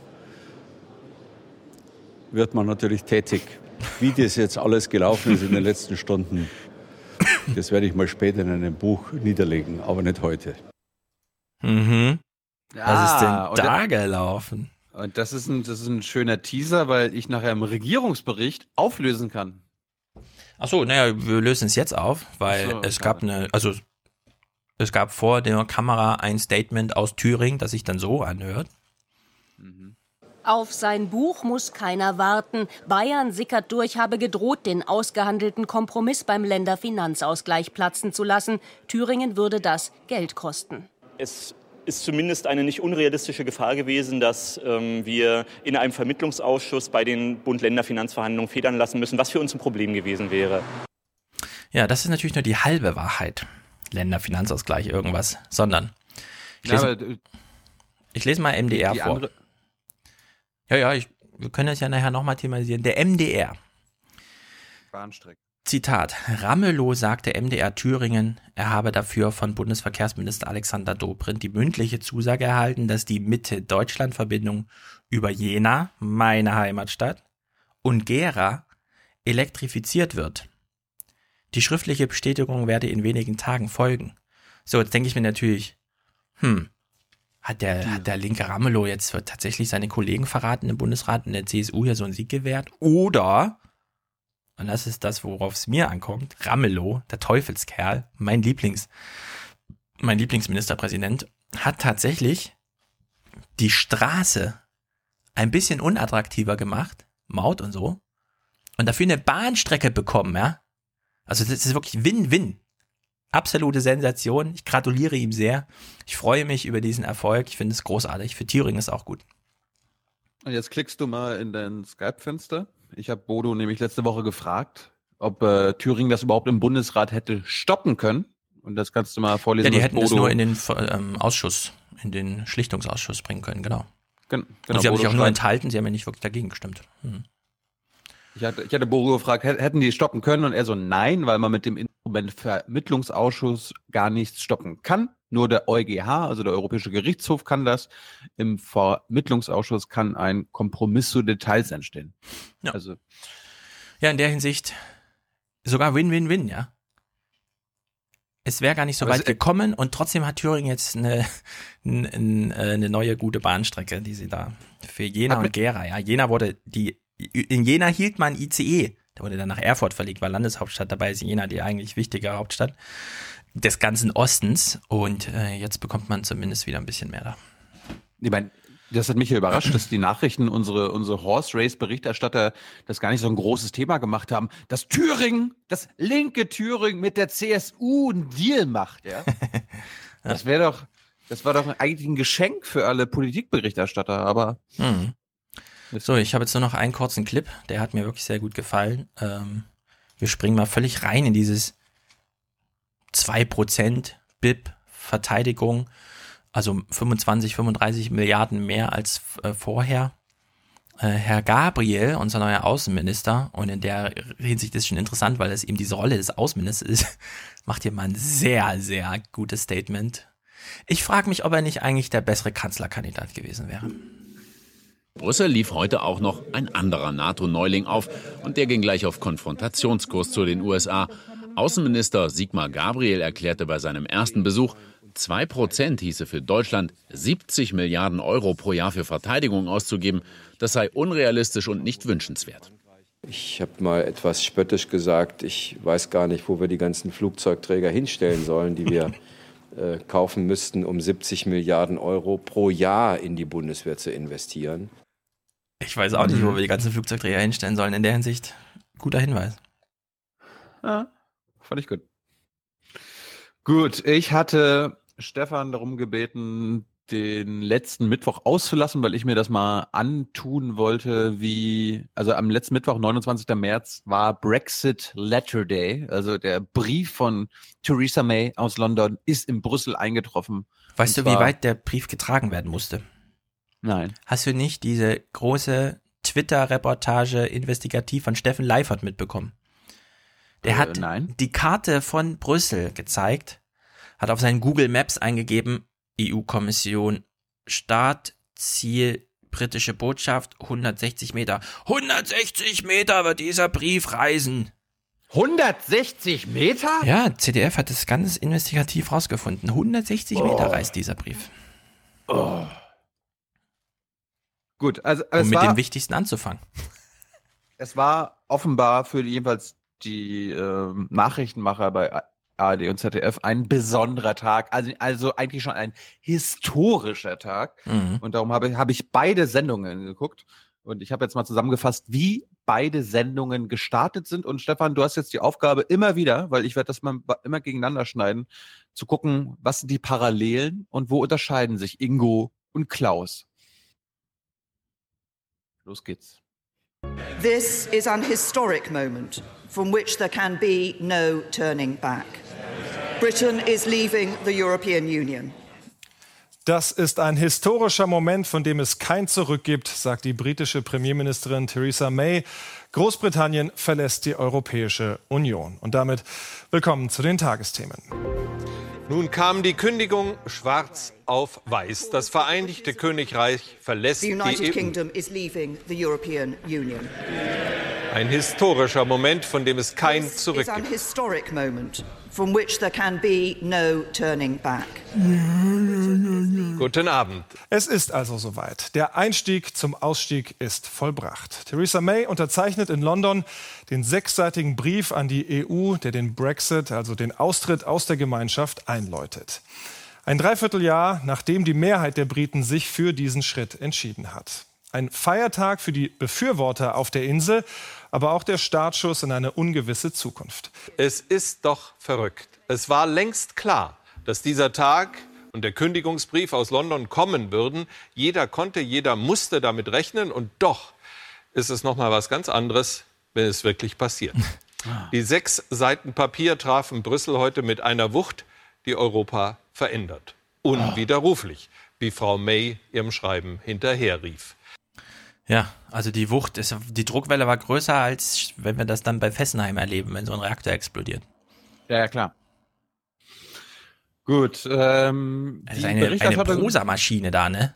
Auf beiden Seiten. Hm. Immer Ja. diese, diese Schnitte mit, oh, jetzt sitzt sie da, jetzt sagt das Publikum, also jetzt sagen die Parlamentarier, ja, ja, ja. Ist ja auch mehr so eine, ich will jetzt keine animalischen Vergleiche machen, ne? aber dieses britische Parlament ist ja da bei solchen Sachen auch immer besonders Ich muss- ich- aufgeweckt. Äh, ich muss trotzdem sagen, dass das heute Journal die bessere Brexit Letter Day Berichterstattung gemacht hat. Sie haben sich ne- nämlich mal wirklich damit befasst oder versucht, ha, sie haben versucht, Oma Erna zu erklären, was denn im britischen Parlament am selben Tag abge sich abgespielt hat. Die ARD hat das ein bisschen links liegen lassen. Die haben sich eher um die menschlichen Schicksale gekümmert, Mhm. zu, denen wir, zu denen wir gleich kommen. Aber das heute Journal, äh, das fand ich also informativ. Als politischer Journalist äh, haben sie mal gesagt, was dann eigentlich im Parlament so alles abgeht oder abging. Dass es bei ihrem Auftritt im Parlament heute zu Heiterkeitsausbrüchen kommen würde, hatte sie vielleicht nicht erwartet. Es war der Moment, als sie von Großbritanniens zukünftiger Rolle in Europa sprach. Heute mehr denn je braucht die Welt Europas liberale, demokratische Werte. Das freute die Liberaldemokraten, An unfreiwilliger Ironie war dies nicht zu überbieten. Die Liberaldemokraten sind nämlich jene Partei, die sich bis zuletzt gegen Großbritanniens Abschied aus Europa gestemmt hatte. Sogar ein zweites Referendum forderten, um den zukünftigen Deal mit der EU absegnen zu lassen. Im Parlament ging es noch einmal hitzig zu, obwohl sich dasselbe zuvor Fesseln auferlegt hatte, der Regierung bei den Verhandlungen auf die Finger zu schauen. Und Frau May versuchte es mit versöhnlichen Tönen. Wir verlassen die Institutionen der Europäischen Union, aber nicht Europa. Ernsthafte Opposition kommt bisher nur von den Rängen der schottischen Abgeordneten. Die Schotten wollen ein neuerliches Unabhängigkeitsreferendum. Parallel zum Aushandeln des Verhältnisses zu Europa droht der Zerfall der eigenen Union. Hey, Global Britain. Mhm. Ja, aber das, das fand ich gut. So, so stelle ich mir das vor. Das habe ich nie mitbekommen. Äh, ich möchte informiert werden, wer da die Opposition ist, was die Opposition sagt, wer da Gegner ist und so weiter. Fand ich, fand ich nicht schlecht. Aber trotzdem mussten Tagesthemen und Heute-Journal natürlich Oma Erna persönliche Schicksale vermitteln. Und ähm, die Tagesthemen haben einen anderen Ansatz gewählt als das Heute-Journal. Die Tagesthemen haben sich gedacht, na, dann nehmen wir mal uns zwei Beispielschicksale raus. Einmal ein Befürworter des Brexit, ja, die jetzt feiern, feiern, feiern und jemanden, ähm, der jetzt total Angst hat und total, total Angst hat um die persönliche, so persönliche Schicksal. Und beim Heute-Journal hat man sich gedacht, ah, recherchieren und die Leute befragen. Ah, nee, komm, wir gehen aber auf die Straße. Komm, wir gehen auf die Straße und gucken, was die Leute in London sagen. Und das ist bei beiden rausgekommen feierlich geschmückt das Margaret Thatcher Haus in der Brexit-Hochburg Romford. Seit Monaten, nein, seit Jahren hatten Hausherrin Sue Connelly und ihre konservativen Parteifreunde auf diesen Tag hingefiebert. Nun stoßen sie an auf die, wie sie es nennen, Rückeroberung der Unabhängigkeit. Da darf auch ein Gläschen für die ehemalige Premierministerin nicht fehlen. Sei es drum, dass der Sekt aus Spanien kommt. Wir sind alle überglücklich. Es ist etwas, wofür wir sehr lange gekämpft haben. Und jetzt kommt alles zur Erfüllung. Wir können es nicht abwarten, bis wir endlich draußen sind.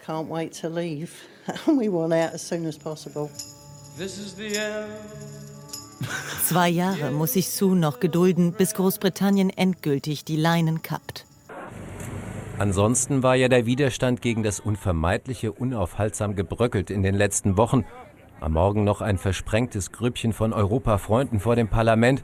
Ein letztes unentwegtes Anstimmen der Ode an die Freude. Die Europäer sind unsere Partner. Wir wollen mit ihnen handeln. Auf uns kommen große Probleme zu in den nächsten zwei Jahren. Aber ich bin Brite und möchte natürlich, dass alles gut ausgeht. Aber heute überwiegt die Trauer. Um es mit Monty Python zu sagen, look on the bright side of life. Ich wollte in Europa bleiben. Jetzt ist es anders gekommen und ich muss das akzeptieren. Gefasste Resignation also. Die Brexit-Befürworter indes feierten, ihnen dauerten die neun Monate, die es bis zu diesem Moment seit dem Referendum gedauert hatte, zu lange. Vivian Goosens sorgt sich bereits jetzt um ihre Rechte, konkret um ihr Aufenthaltsrecht. Sie trifft der EU-Austritt doppelt. Die Niederländerin forscht in London in der Biotechnik. Die Forschungsgelder bekommt ihr Labor auch von der EU. Und wegen ihrer Staatsangehörigkeit sorgt sie sich auch darum, ob sie auf der Insel bleiben kann. Auch wenn Theresa May heute versprach, dass sie sich bei den Verhandlungen für die rund drei Millionen EU-Bürger in Großbritannien einsetzen werde. Ich glaube ihr einfach nicht. Ich bin sehr besorgt. Das Einzige, was mich beruhigt, ist, dass auch viele Briten in der EU leben. Von daher kann man uns vielleicht doch nicht so gut als Verhandlungsspielball nutzen. Huh. In ihrem Labor findet heute keine Austrittsparty statt, sondern eher eine Beerdigungsfeier. Oh. Mit Köstlichkeiten aus allen Mitgliedsländern wird die EU feierlich verabschiedet. Also an ihrer Stelle würde ich mal ganz schnell meine Sachen packen und das Land verlassen. Mhm. Weil man hat ja Donald Tusk gehört und so. Die EU wird die nächsten zwei Jahre genau nichts machen. Und Theresa May da einfach verhungern lassen, ne? Am ausgestreckten Arm. Da wird ja, überhaupt, es wird kein Vertrag geschlossen, ja. Das heißt erst Hard Brexit. Und wenn es Na, die Zeit bin, bringen muss. Ja, das, ist, das ist jetzt die Frage und dazu kommen wir jetzt. Äh, muss es einen Hard Brexit geben oder ist das einfach die Drohung der europäischen Seite? Ja, wir müssen das jetzt so hart wie möglich machen für die Briten, damit auch ja kein anderer EU-Staat mhm. auf die Idee kommt, das ihnen nachzumachen. Und ähm, Klaus Kleber hatte dann mal einen deutsch-britischen Professor aus Oxford zugeschaltet und da war genau das Thema und der Herr Glees sagt Klaus Kleber jetzt, ja, Hard Brexit, ne? Ihr wollt uns bestrafen dafür, dass wir jetzt aus der EU austreten. Das ist vielleicht nicht im europäischen Interesse und wir hören uns mal die Begründung an. Es gilt also, die Scheidung so vernünftig und so sanft zu machen, wie nur möglich. Das Schaden die Schaden für die Briten gering, so gering sein können wie nur möglich. Aber genauso wichtig, die Schaden für die Europäische Union auch so gering sein können wie nur möglich. Erwarten Sie, dass die Europäische Union das tut, den Schaden für die Briten gering zu halten? Man hört ja ganz anderes, dass die Welt und was vor allen Dingen der Rest Europas sehen soll, dass ein Austritt ein großer, teurer Fehler ist. Dann müssten die Briten erst mal bluten. Ich, ich verstehe das. So wie in einer eine Scheidung äh, wir wissen, dass beide Seiten eigentlich Schuld haben. Ich glaube, die Europäische Union und Deutschland vielleicht wegen der Immigrationsfrage auch Schuld an dem Brexit-Votum gehabt haben. Mhm. Aber das, man muss fragen, wem, für wen wäre es von Nutzen, wenn die Briten einen sogenannten Versailles-Vertrag jetzt aus Brüssel bekommen würden. Das würde schlecht für die Briten sein. Und ich bin ja, ja Brite. Das wäre aber auch schlecht für die Europäische Union. Und so bitter das auch sein muss für die Europäische Union, ins eigene Gesicht zu spucken, ich glaube, das muss eigentlich geschehen. Man muss vernünftig äh, versuchen, aus dieser Ehe herauszukommen mit so wenig Schaden wie nur möglich. Auch wenn das bedeutet, den Briten mehr zu geben, als man eigentlich denen geben möchte nach den vielen Jahren Unfug, die die Briten eigentlich in der Europäischen Union gemacht haben. Ja, ab, also absurd. Never. Nie. Es wird auch keinen Versailles-Vertrag, es wird gar keinen Vertrag geben. Ich meine, also diesen Begriff Versailles-Vertrag fand ich halt klasse, ja. Also, weil, also, also für, für, für, unsere, für unsere äh, jungen Zuhörer, die das noch in der Schule hatten, der Versailles-Vertrag wurde Deutschland und seinen Verbündeten im ersten, nach dem Ersten Weltkrieg aufgebürdet äh, oder diktiert, weil sie die Kriegsverlierer waren. Sie haben den Ersten Weltkrieg äh, angezettelt bzw. gestartet ja. und die Siegermächte haben dann ein Vertrag geschlossen. Ja, also eins zu eins übergerechnet würde das jetzt heißen. Und ich meine, so ein bisschen sieht man so Versailles-mäßig schon, weil das war ja die Botschaft, ihr habt den Krieg militärisch verloren und jetzt bezahlt er ihn auch noch im Nachhinein. Ne? Also bis hin zu, wir bauen euch das ganze Ruhrgebiet ab. Großbritannien hat ja nach irgendwelchen Rechnungen, die völlig absurd sind, Schulden in Europa. Und die müssen ja auch erstmal eingetrieben werden. Ja? Also im Sinne mhm. von nicht nur, wir regeln nichts, sondern ihr müsst auch noch dafür bezahlen. Ja? In der Hinsicht ist das mit dem Versailles-Vertrag, also völlig übertrieben, aber so als, ähm, wie soll man sagen, heuristisches Mittel geht es erstmal. Ja. Aber es wird, es wird im Grunde, weil er sagt, naja, das ist, es muss jetzt keinen Vertrag geben, ja. Die zwei Jahre laufen einfach ab und dann wird man es einfach merken, ja, es gibt diesen Eurotunnel, aber du musst dann halt vorher dir ein Visum holen, hingehen, Geld, bla bla, deine Versicherung fragen, wie ist denn das? Ich bin jetzt in England. Ja, da können wir kein, leider keinen Versicherungsschutz anbieten, weil das ist nicht EU, da müssen wir was, irgendwas eigenes zimmern. Das kostet dann wieder 100 Euro pro Woche statt 5,80 Euro oder so. Das sind halt diese Sachen, die dann da auftreten, bis hin zu null Handel mehr. Finde ich auch so interessant als die Briten nach Euro, also in die EU reinkamen, war das ja tatsächlich nur eine Wirtschaftsunion, ja, die Europäische Wirtschaftsgemeinschaft. Mit den Briten zusammen, und die Briten wollten das nie, wurde es dann immer mehr zu diesem, was wir dann eben alles haben, Aufwertung, der politischen Gremien, äh, innere Zusammenarbeit, eure, also inneren eure Sicherheit und so weiter. Und jetzt, eigentlich wollen sie ja nur sie wollen ja wieder in dieses Europa, in das sie damals eingetreten sind, 75 oder wann, ne? Nur mhm. Handelsgemeinschaft. So, jetzt haben wir aber diese Freizügigkeit auf allen vier Gliedern und da zählen dann auch Personen dazu, nicht nur Dienstleistungen und Waren und so weiter. Und das, das wird Europa nie mitmachen, ja? Nie, nie, nie, nie. Ich würde das, wenn Europa mir jetzt die Verhandlung übertragen würde, ja? Ich würde oh, das England nicht durchgehen lassen. Deswegen, es wird, es wird den härtesten Brexit aller Zeiten geben, den man sich vorstellen kann. Es wird nämlich genau nichts unterschrieben, kein Dokument, nichts. Genauso äh, wenig wie wir mit irgendwelchen afrikanischen Ländern oder so auch genau nichts unterschrieben haben. Ja? Genauso wird, die, wird das Verhältnis dann erstmal sein. Spontan wette ich dagegen. Ich glaube, es wird einen Vertrag geben und er wird nicht so hart sein, wie er jetzt angekündigt wird. Ähm, unter anderem werden wir gleich noch lernen, warum das in zwei Jahren auch wahrscheinlich geschafft wird. Das erklärt uns Markus Preis gleich. Aber wir hören noch mal ganz kurz das Ende. Klaus Kleber verabschiedet sich von diesem lustigen Professor aus äh, Oxford und ich jetzt achte einfach nur, du musst unseren Hörern jetzt äh, beschreiben, was sein Gesichtsausdruck sagt, Stefan. Ich fand das schön. Spannende Zeiten. Dankeschön, Professor Glies. ja, er weiß auch Bescheid. Er weiß auch Bescheid. da guckt so. er mal verschmitzt, hoffnungsvoll, aber das wird ihm nichts nützen. Gut, äh, dann ist natürlich so, es muss ja natürlich auch noch die Stimmung in Brüssel eingefangen werden. Und da hat das Heute-Journal natürlich Anne Gellineck und die Tagesthemen haben wen? Na, Markus Preis. Mhm. Und die haben uns jetzt mal vermittelt, wie denn wie ein äh, Haussegen in Brüssel, ob er immer noch gerade ist oder schief hängt. Mal schauen. Aber die EU wird nun versuchen, diese Scheidung so schmutzig wie möglich zu machen, um andere Mitgliedstaaten von einem ähnlichen Schritt abzuschrecken? Ja, ja, schmutzig würde ich nicht sagen, aber ähm, die werden schon hart sein. Und die Kommission und äh, der Rat haben ein ganz klares Prinzip da auch schon mehr oder weniger kommuniziert. Kein Land darf nach so einem Austritt besser dastehen als vorher. Man kann nicht die positiven Dinge mitnehmen und sich dann der ähm, lästigen Dinge quasi entledigen. Das will man durchsetzen, weil wenn man das nicht schafft, äh, dann ermutigt man natürlich auch andere Länder, äh, über einen Austritt nachzudenken. Aber auch äh, Theresa May, die britische Premierministerin, hat heute in ihrem Brief schon ein bisschen angedeutet, dass sie auch was in der Hand hat. Sie hat nämlich geschrieben, Europa profitiert ja auch sehr von der Zusammenarbeit bei Sicherheitsdiensten und Geheimdiensten. Und äh, das müsste man dann auch ein bisschen überdenken. Sie schreibt nämlich, dass wenn es keinen guten Deal gäbe in wirtschaftlicher Hinsicht zwischen EU und Großbritannien, dass das dann sicherlich auch Auswirkungen auf die Sicherheitszusammenarbeit habe. Mit anderen Worten, wenn ihr wollt, dass ihr von unseren Geheimdiensten und unserem Militär profitiert, dann gebt uns was im Handel. Ja.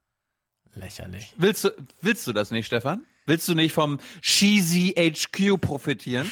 Also ich sag mal so, wenn die Diskussion so anfängt, ja, dass das erste Argument in dem laufenden ja. Prozess überhaupt ist, ja. ohne uns gibt es bei euch Terror. Dann ja. weiß man genau, wie auf Arbeitsebene diese Diskussion ablaufen. absurd, ja. Also wirklich absurd. Und ich meine, wir, wir ah. sehen ja diese, dieses Cheesy HQ und die NSA und dieses ganze Five Eyes Zeug. Bringt uns das denn so viel? Hat es uns tatsächlich irgendwas gebracht? Hat es irgendeinen Terroranschlag verhindert? Die Hunderte, Hunderte. Ah ja, genau, Hunderte. Nee, es ist wirklich. Die Diskussion ist Apro ja seit Snowden durch, ja. Das kann sie überhaupt nur machen, das muss man auch mal überlegen. Das kann sie überhaupt nur reinbringen in die Diskussion, weil das eben bekannt ist, so als Signalworte Five Eyes, GCHQ, weil Snowden das damals aufgedeckt hatte. Ansonsten wäre das gar kein Argument. Also, das ist wirklich absurd.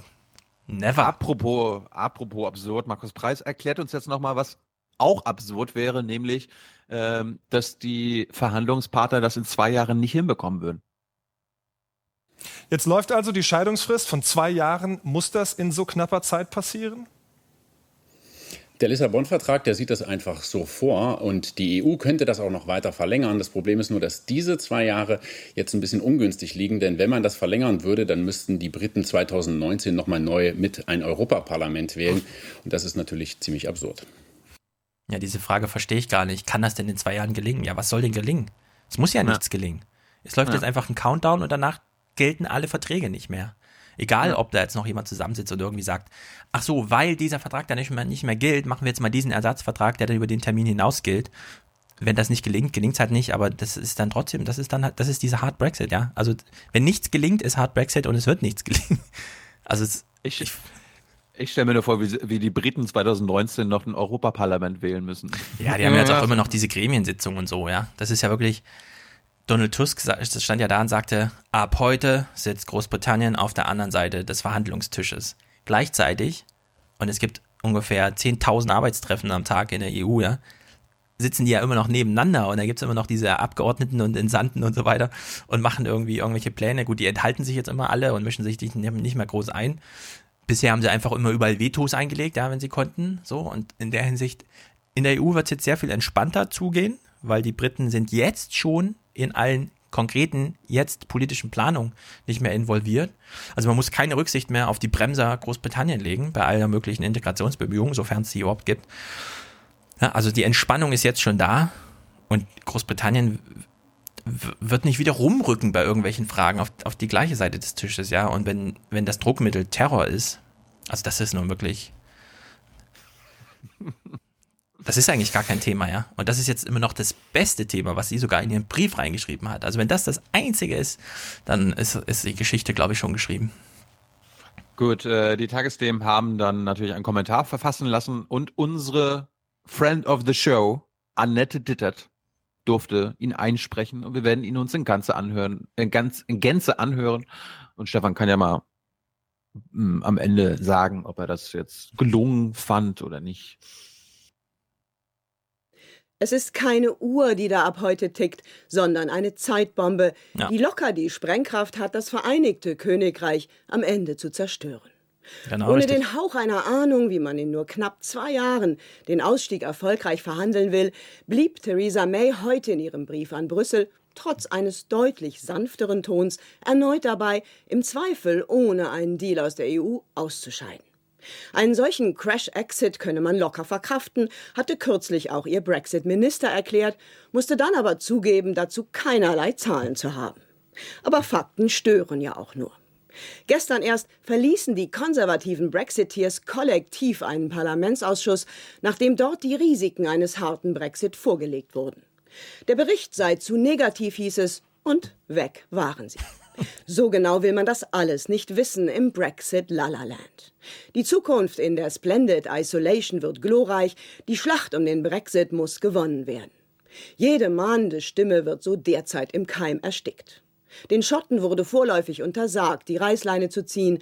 Eine Front, die immer explosiver werden wird, sollte es auf einen harten Brexit zulaufen. Theresa May hatte neun Monate Zeit, die Hardliner in ihrer Regierung auf die Realität vorzubereiten. Bislang deutet nichts darauf hin, dass ihr das gelungen ist. Die EU muss nun im eigenen Interesse dafür sorgen, dass die Schockwellen einer möglichen Implosion der Insel nicht auch noch das europäische Projekt sprengen. Das Potenzial dazu hat der britische Austritt, so leichtsinnig, unvorbereitet und planlos, wie Theresa May ihn heute begonnen hat. Applaus, Applaus. Ich habe dem nichts hinzuzufügen auf den Punkt. Jetzt ist noch nicht die Frage, mhm. nennen wir den Podcast heute Crash Exit oder Brexit Lala Land? Ich habe Brexit Lala Land mir aufgeschrieben. Also es ist wirklich so, wie sie das sagt, ja. Europa, wenn Europa überhaupt noch was im Sinne hat, ja, dann nicht, geht es den Briten danach schlecht oder nicht, sondern schafft man es über den Brexit hinaus, das eigene Ding zusammenzuhalten. Das sollte irgendwie hinhauen, ja, weil die treffen sich ja oft genug und ich meine, die, das läuft dann auf die enge Spitze zu, die dann einfach entscheidet, ja, das passt jetzt, in der Hoffnung, dass Macron gewinnt und nicht Le Pen, weil dann wäre echt äh, Sense, ja, so wie dann Mark Schiritz das auch sagen wird am Freitag. Aber alles, was Annette Dittert sagt, ja, das ist keine, das ist keine Zeit, die da abläuft, sondern das ist einfach eine Bombe. Also in der Hinsicht äh, auf den Punkt. Sehr gut. Warum macht, sie nicht, warum macht sie nicht die Berichterstattung dazu, ja? ja. Ich habe Annette auch gratuliert, fand ich einen schönen Kommentar und sie meinte so, äh, sie musste sich noch zurückhalten. Sie hätte eigentlich noch viel, sie hätte sie eigentlich noch gerne viel, viel schärfer kommen. Ja. ja, es wird eine Katastrophe für Großbritannien, ja.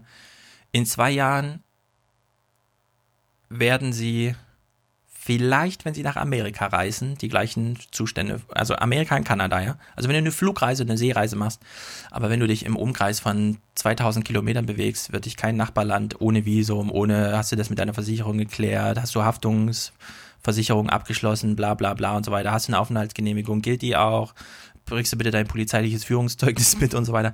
Ja, das, das wird absolut normaler Alltag wieder sein. Es wird keinen Vertrag geben, der irgendwas regelt, sondern die zwei Jahre werden einfach als Zeitbombe ablaufen, dann wird die Bombe explodieren. Und dann ist es halt so, ja. Und die zwei Jahre werden jetzt nur genutzt, um sich darauf vorzubereiten.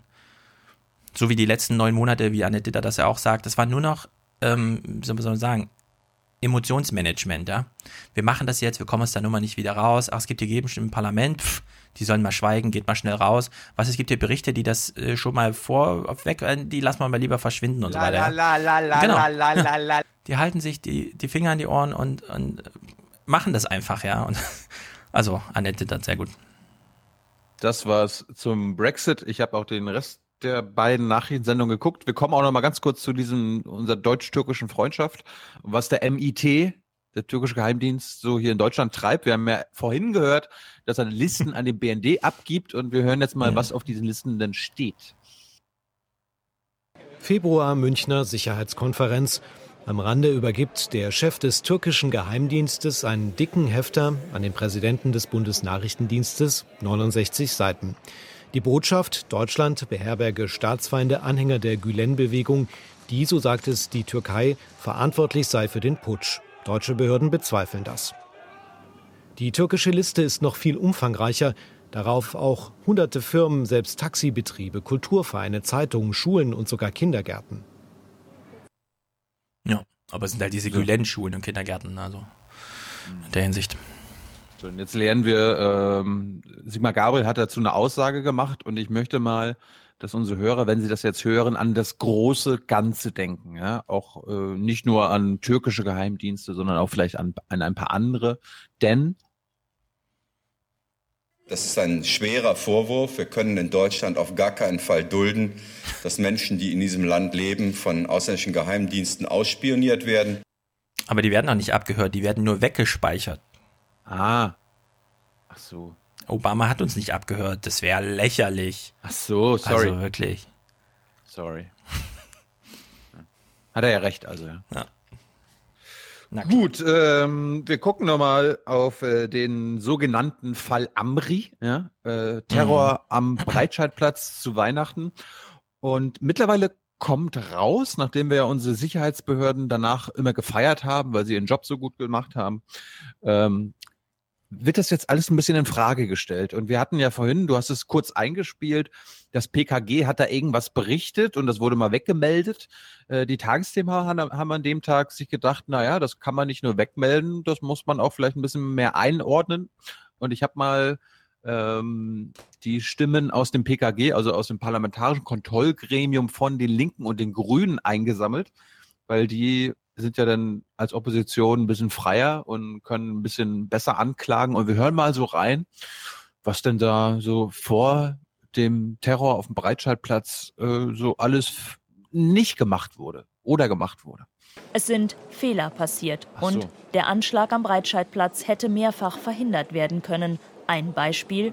Wer mit einer Person, einer IS-Person in Libyen im Kampfgebiet telefoniert, und sich Rat holt für einen Selbstmordanschlag, der ist ein Mitglied einer terroristischen Organisation. Und deshalb hätte ein Strafverfahren angestrengt werden müssen. Der Vertreter der Grünen sieht Totalversagen in einer neuen Dimension. Das Gespräch Amris wurde Monate vor dem Anschlag abgehört. Dabei, so Ströbele, seien Begriffe gefallen wie aus einem Lehrbuch für Terrorkommunikation. Dies habe die Bundesregierung bisher verheimlicht. Die Linkspartei kritisiert, der geheim eingestufte Untersuchungsbericht sei unvollständig und über weite Teile schönfärberisch. Vor allem die Geheimdienste hätten sträflich versagt. Obwohl im Bundesamt für Verfassungsschutz, auch das will ich hier noch sagen, über Monate offenkundig Chatprotokolle von Amri, Vorlagen in arabischer Sprache, sind diese überhaupt nicht gesichtet und nicht einmal übersetzt worden. Ich weiß noch, wie Thomas de Maizière damals da stand und meinte, wer zu dem IS reist, wird automatisch jetzt strafrechtlich relevant. Das verbieten wir, weil wir wollen hier keinen Terror. So, und dann haben wir dieses Gesetz gemacht. Und was hat es uns gebracht? Nix. Der Einzige, der wiederkam und hier Terror machen wollte, hat ja einfach Terror gemacht super Antiterrorgesetz, Herr de Maizière. Sie haben uns wirklich äh, super beschützt. Hm. Gut, äh, Themensprung Koalitionsausschuss. Am diesem letzten Mittwoch war das anscheinend ein großes Thema. Ne? Also Menschen, wichtige Menschen verhandeln hinter verschlossenen Türen, hm. was aber die Nachrichtensendungen von Klaus Kleber und Ingo Zapparoni nicht davon abhält, zu erzählen, was da passieren könnte oder passiert oder was davor passiert ist anstatt Ergebnisse abzuwarten und am nächsten Tag darüber zu berichten. Nein, es muss noch währenddessen berichtet werden. Und die Tagesthemen haben sich mal, also fast schon auf eine launische Art und Weise äh, mit diesem Thema auseinandergesetzt. Und ich frage mich, ich meine, ich weiß jetzt nicht, ob der Autor unseren Podcast hört, aber so ein bisschen habe ich das Gefühl, dass das so ein, so ein, so ein, so ein Wink mit dem Zaunpfahl an uns war. Die Unionsminister bleiben unter sich. Die SPD-Ministerin stürzt sich lieber in die Akten. Irgendwie ist am Morgen schon zu sehen, das könnte schwierig werden heute Abend. Aber schwierig war das mit dem Treffen von Anfang an. Ich bin übrigens beim nächsten Koalitionsausschuss nicht dabei, weil der so gelegt worden ist, dass er parallel zum Sommerfest der SPD-Bundestagsfraktion ist. Hm, sicher, Sommerfest im März. Da hat die Union schon bessere Ausreden gehört. Ich gehe auch davon aus, dass der Koalitionsausschuss stattfindet und äh, dass Herr Schulz auch daran teilnimmt. Stimmt, aber auch nur, weil die Union den Termin noch mal verschoben hat. Deswegen gibt's jetzt das Bild, Schulz geht ins Kanzleramt. So ein ähnliches Hickhack ist übrigens auch bei den Inhalten zu erwarten. Mehr als 20 Streitpunkte, mehr als ein, zwei Einigungen, höchst unwahrscheinlich. Kostprobe? Wir wollen die Ehe für alle öffnen was der Koalitionspartner so manchmal alles für Ideen hat. Und was können Sie noch schaffen? Vielleicht die Reform der Pflegeberufe, vielleicht aber auch nicht. Zumindest haben jetzt alle mal den Schulz in einer Koalitionsrunde erlebt. Es kann ja auch ganz lustig sein bei SPD und Union. Also bei uns ist auch Sommer. Wir könnten jetzt auch im März Sommerfest machen. Ja. aber statt das Sommerfest zu verschieben, verschieben Sie den Koalitionsgipfel. Diese Arbeitstiere da in Berlin. Das war ja, es war ja auch das Frühlingsfest. Ja. Ja. Hm. Was Frau Welti, unsere BBK-Vorstandsdame, moderiert hat. Mhm. So, hätte man sagen können, okay, wenn ihr unbedingt den Scheiß machen müsst und darüber berichten wollt, okay, das reicht ja als Beitrag in einer Minute, so ein bisschen launisch, nicht so ernst nehmen, Oma Erna ein bisschen locker flockig das erklären. Nein, beide, das Heute-Journal wie die Tagesthemen, mussten ihre Rennpferdreporter die Chefreporter vors Kanzleramt stellen. Und Tina Hassel und Thomas Walde berichten uns jetzt mal. Aber ist ja Sommer und, jetzt. Achso, ja, ja, aber es war ja trotzdem dunkel draußen und kalt. Und ich habe jetzt mal zusammengefasst, was die beiden äh, Oma Erna vermitteln konnten.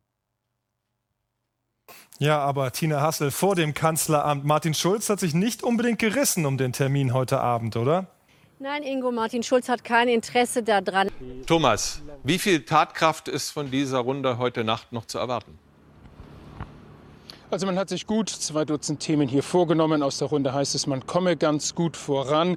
Und wir hören ähm, von den Beratungen, dass man da durchaus vorankommt, ohne dass äh, da schon irgendwas Konkretes genannt wird. Beide Seiten sagen hinter vorgehaltener Hand über die jeweils andere, denen geht es doch hier schon im Großen und Ganzen darum, sich für den Wahlkampf aufzustellen. Und man muss auch mal sagen, dass in beiden Fällen auf beiden Seiten da durchaus etwas dran ist. Dass morgen beide morgen früh für getrennte Presse Pressekonferenzen sorgen und eingeladen haben. Da will man die Deutungshoheit dieser Nacht jeder für sich und wahrscheinlich mit klarer Kante präsentieren. Aktuelle Informationen vom Kanzleramt von Tina Hassel in Berlin. Vielen Dank. Dankeschön, Thomas. Jetzt hast du aber von Tina Hassel das Schöne nicht gebracht. Was? Ich spiel's mal kurz ein. Merkt ihr mal die Zeit? Hm. Geht ganz schnell.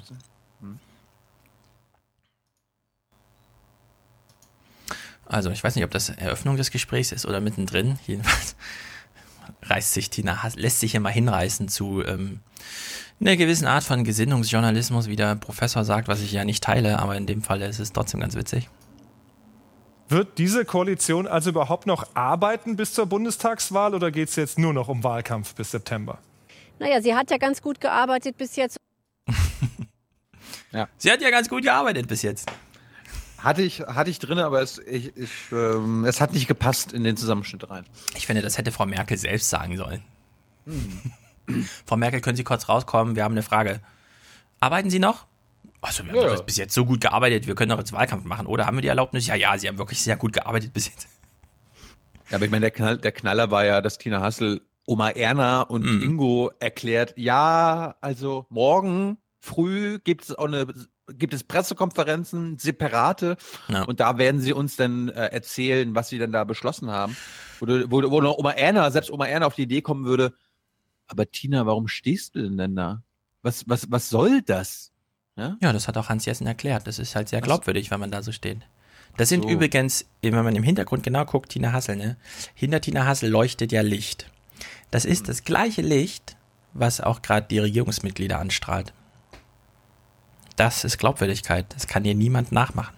es gab eine Kurzmeldung im Heute-Journal, gab es auch in den Tagesthemen, aber ich habe jetzt nur exemplarisch das rausgenommen. Stefan, ich habe jetzt das Gefühl, dass das eine ganz, ganz schlechte Nachricht für Siemens, VW und unsere anderen deutschen Konzerne sind, äh, ist. Denn Korrupte und betrügerische Firmen sollen keine öffentlichen Aufträge mehr erhalten. Das Bundeskabinett hat einen entsprechenden Gesetzentwurf beschlossen. Kern ist eine Art schwarze Liste von Firmen, die Wirtschaftsstraftaten begangen haben. Öffentliche Auftraggeber müssen bei Investitionen ab 30.000 Euro prüfen, ob Bewerber darin aufgeführt sind. Ach ja. Aha. Fragt man sich immer so ein bisschen auch, warum gibt es das nicht schon? Hm. Staat ist ja ein toller Arbeitgeber, hm. beziehungsweise Vertragspartner. Das war natürlich ein Joke. Also man, das Finanzministerium wird keinen Gesetzesentwurf auf den Weg bringen, dass äh, der sich mit VW oder Siemens Geschäften anlegt. Ja, also. Ja. Da, da geht es um andere Unternehmen, die korrupt sind. Ja, ich glaube, so schlimm ist das Problem auch nicht, weil die machen das doch nur im Ausland. Ach so. Das sind ja dann apropos, immer Tochterorganisationen oder so. Apropos deutsche Konzerne, die nur im Ausland korrupt sind. Wie steht's denn so bei Audi, Stefan? Mal schauen. Was wusste Audi-Chef Stadler? Nichts. Das sagt er selbst. Ein Witz, sagen Experten. Selbst wenn man, was ich für unglaubwürdig halte, davon ausgeht, er hat keine Ahnung gehabt, warum die Diesel so toll und so sauber sind, dann träfe ihn ein Organisationsverschulden, wie die Juristen sagen, weil er eben die falschen Leute eingestellt hat, die ihm das nicht verraten haben. Welche Rolle spielt der Audi-Aufsichtsrat? Der schlägt heute vor, den Vorstand auf der Hauptversammlung im Mai zu entlasten und beruft sich auf ein Rechtsgutachten. Das wirkt wie ein Freispruch für Stadler, sein mächtigster Verbündeter, Audi-Oberaufseher und VW-Chef Michael Müller, hält eisern an ihm fest. Weil es keine Alternative gibt, berichten Insider. Wir haben mit Stadler ein Riesenproblem, sagen diese Leute. Es gibt durchaus Stimmen, die sich wünschen, Stadlers Vertrag würde Ende des Jahres nicht verlängert. Dieses Szenario aber halten Fachleute für wenig wahrscheinlich und begründen das mit der Machtarithmetik im Volkswagen-Konzern. Das hängt natürlich damit zusammen, dass man, dass der Erste, der jetzt nun möglicherweise aus der Reihe fällt oder eben einräumt, etwas gewusst zu haben, die Sache ins Wanken, ins Schwanken bringt. Und ich persönlich glaube, dass VW noch schwere Zeiten bis hin zu einer Existenzkrise haben wird. Bitte was? Mhm. Ja, also den, den Wikipedia-Artikel von Stadler habe ich ja damals schon empfohlen. Lest den einfach mal, wo er überall mit drin hängt und so. So unglaublicher Typ, also wirklich krass. Krass, krass, krass. Und naja, solche Leute stehen nicht gerne im Mittelpunkt bei solchen das ist Sachen. unschuldig. Das ist unschuldig, Stefan. Hat nichts gewusst. Ich warte da wirklich auf den Film von Leonardo DiCaprio. Das wird, das, also das wird der größte Film aller Zeiten, glaube ich. Ich weiß nicht. Gut, wir machen Themenumschwung und äh, schauen mal. Es gab eine Meldung zu den türkischen Militäraktivitäten in Syrien. Und äh, wir hören jetzt zweimal dieselbe Meldung, Stefan. Einmal von den Tagesthemen und einmal vom Heute-Journal. Mhm. Und äh, wir hören uns erst die gute Version dieser Meldung an und du musst dann in der Heute-Journal-Version darauf achten, was das Heute-Journal vergessen hat. Die Türkei hat ihren monatelangen Militäreinsatz im Norden Syriens für beendet erklärt. Das teilte Regierungschef Yildirim nach einer Sitzung des Nationalen Sicherheitsrats mit. Türkisches Militär und verbündete syrische Rebellen hatten seit vergangenem Sommer gegen die IS-Terrormiliz und gegen kurdische Milizen gekämpft. Ob die türkischen Soldaten aus besetzten Gebieten abziehen werden, ließ jeder dem offen. Uh, da hat sie aber die Aussprachedatenbank sehr genau studiert. So kann man das melden, ja. Also die Türken ziehen, wollen ihr Militär abziehen, aber ob das dann auch ein Abziehen des Militärs bedeutet, ist jetzt nicht so ganz klar. Jetzt hören wir mal, wie das Heute-Journal dieselbe Meldung Oma Erna vermittelt. Was fehlt, Stefan?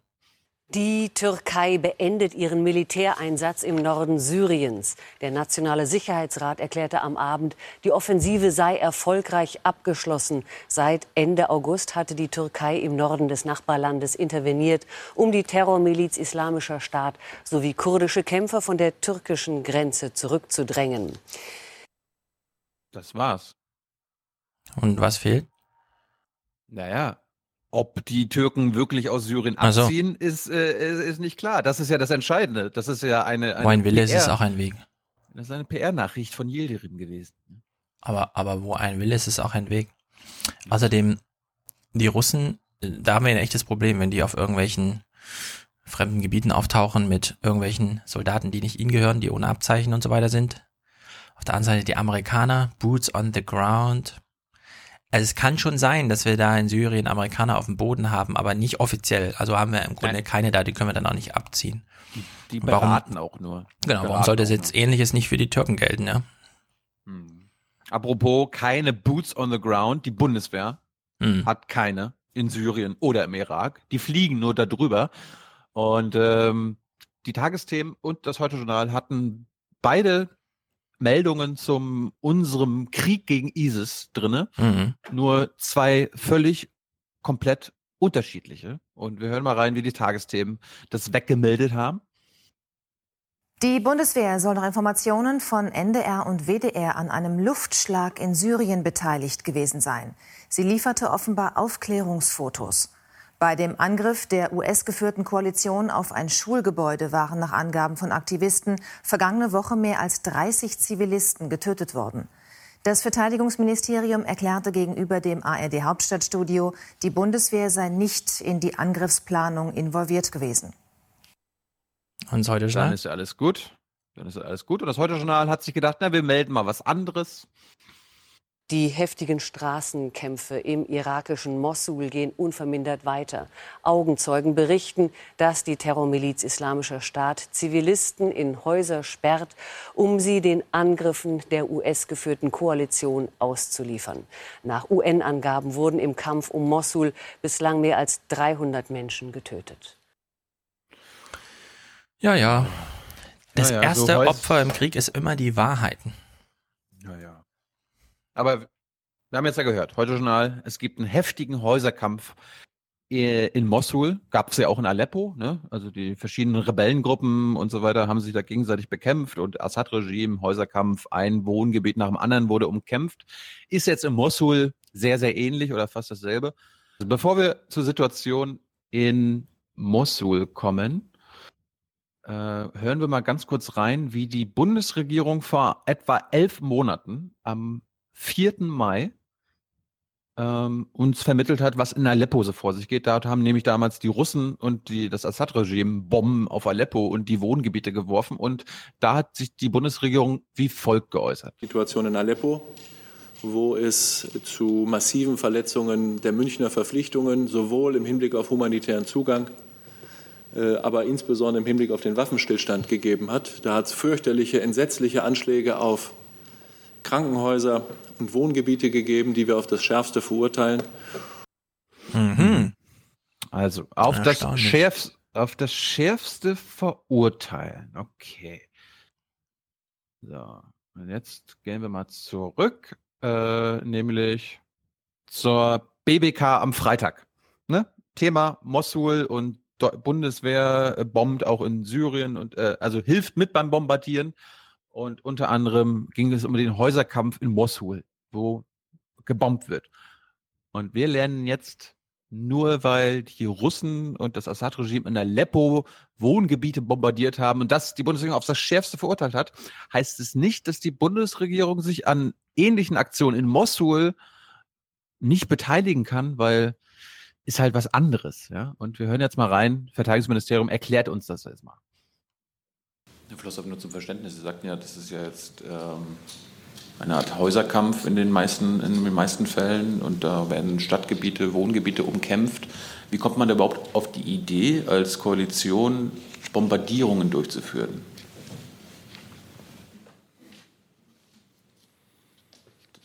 Also wenn man bombardiert in Wohngebieten, dann sind doch Zivilisten wahrscheinlich automatisch Opfer. Also warum macht man das? Ja, ich finde es jetzt interessant, dass Sie jetzt hier in dem Fall die Frage stellen und nicht irgendwie in anderen Fällen die Frage stellen, äh, als äh, äh andere Städte äh, unter Bombardement zu leiden hatten. Äh, es geht hier, das ist eine, eine Form, eine Form der Kriegsführung. Deutschland führt selber keine Luftschläge aus.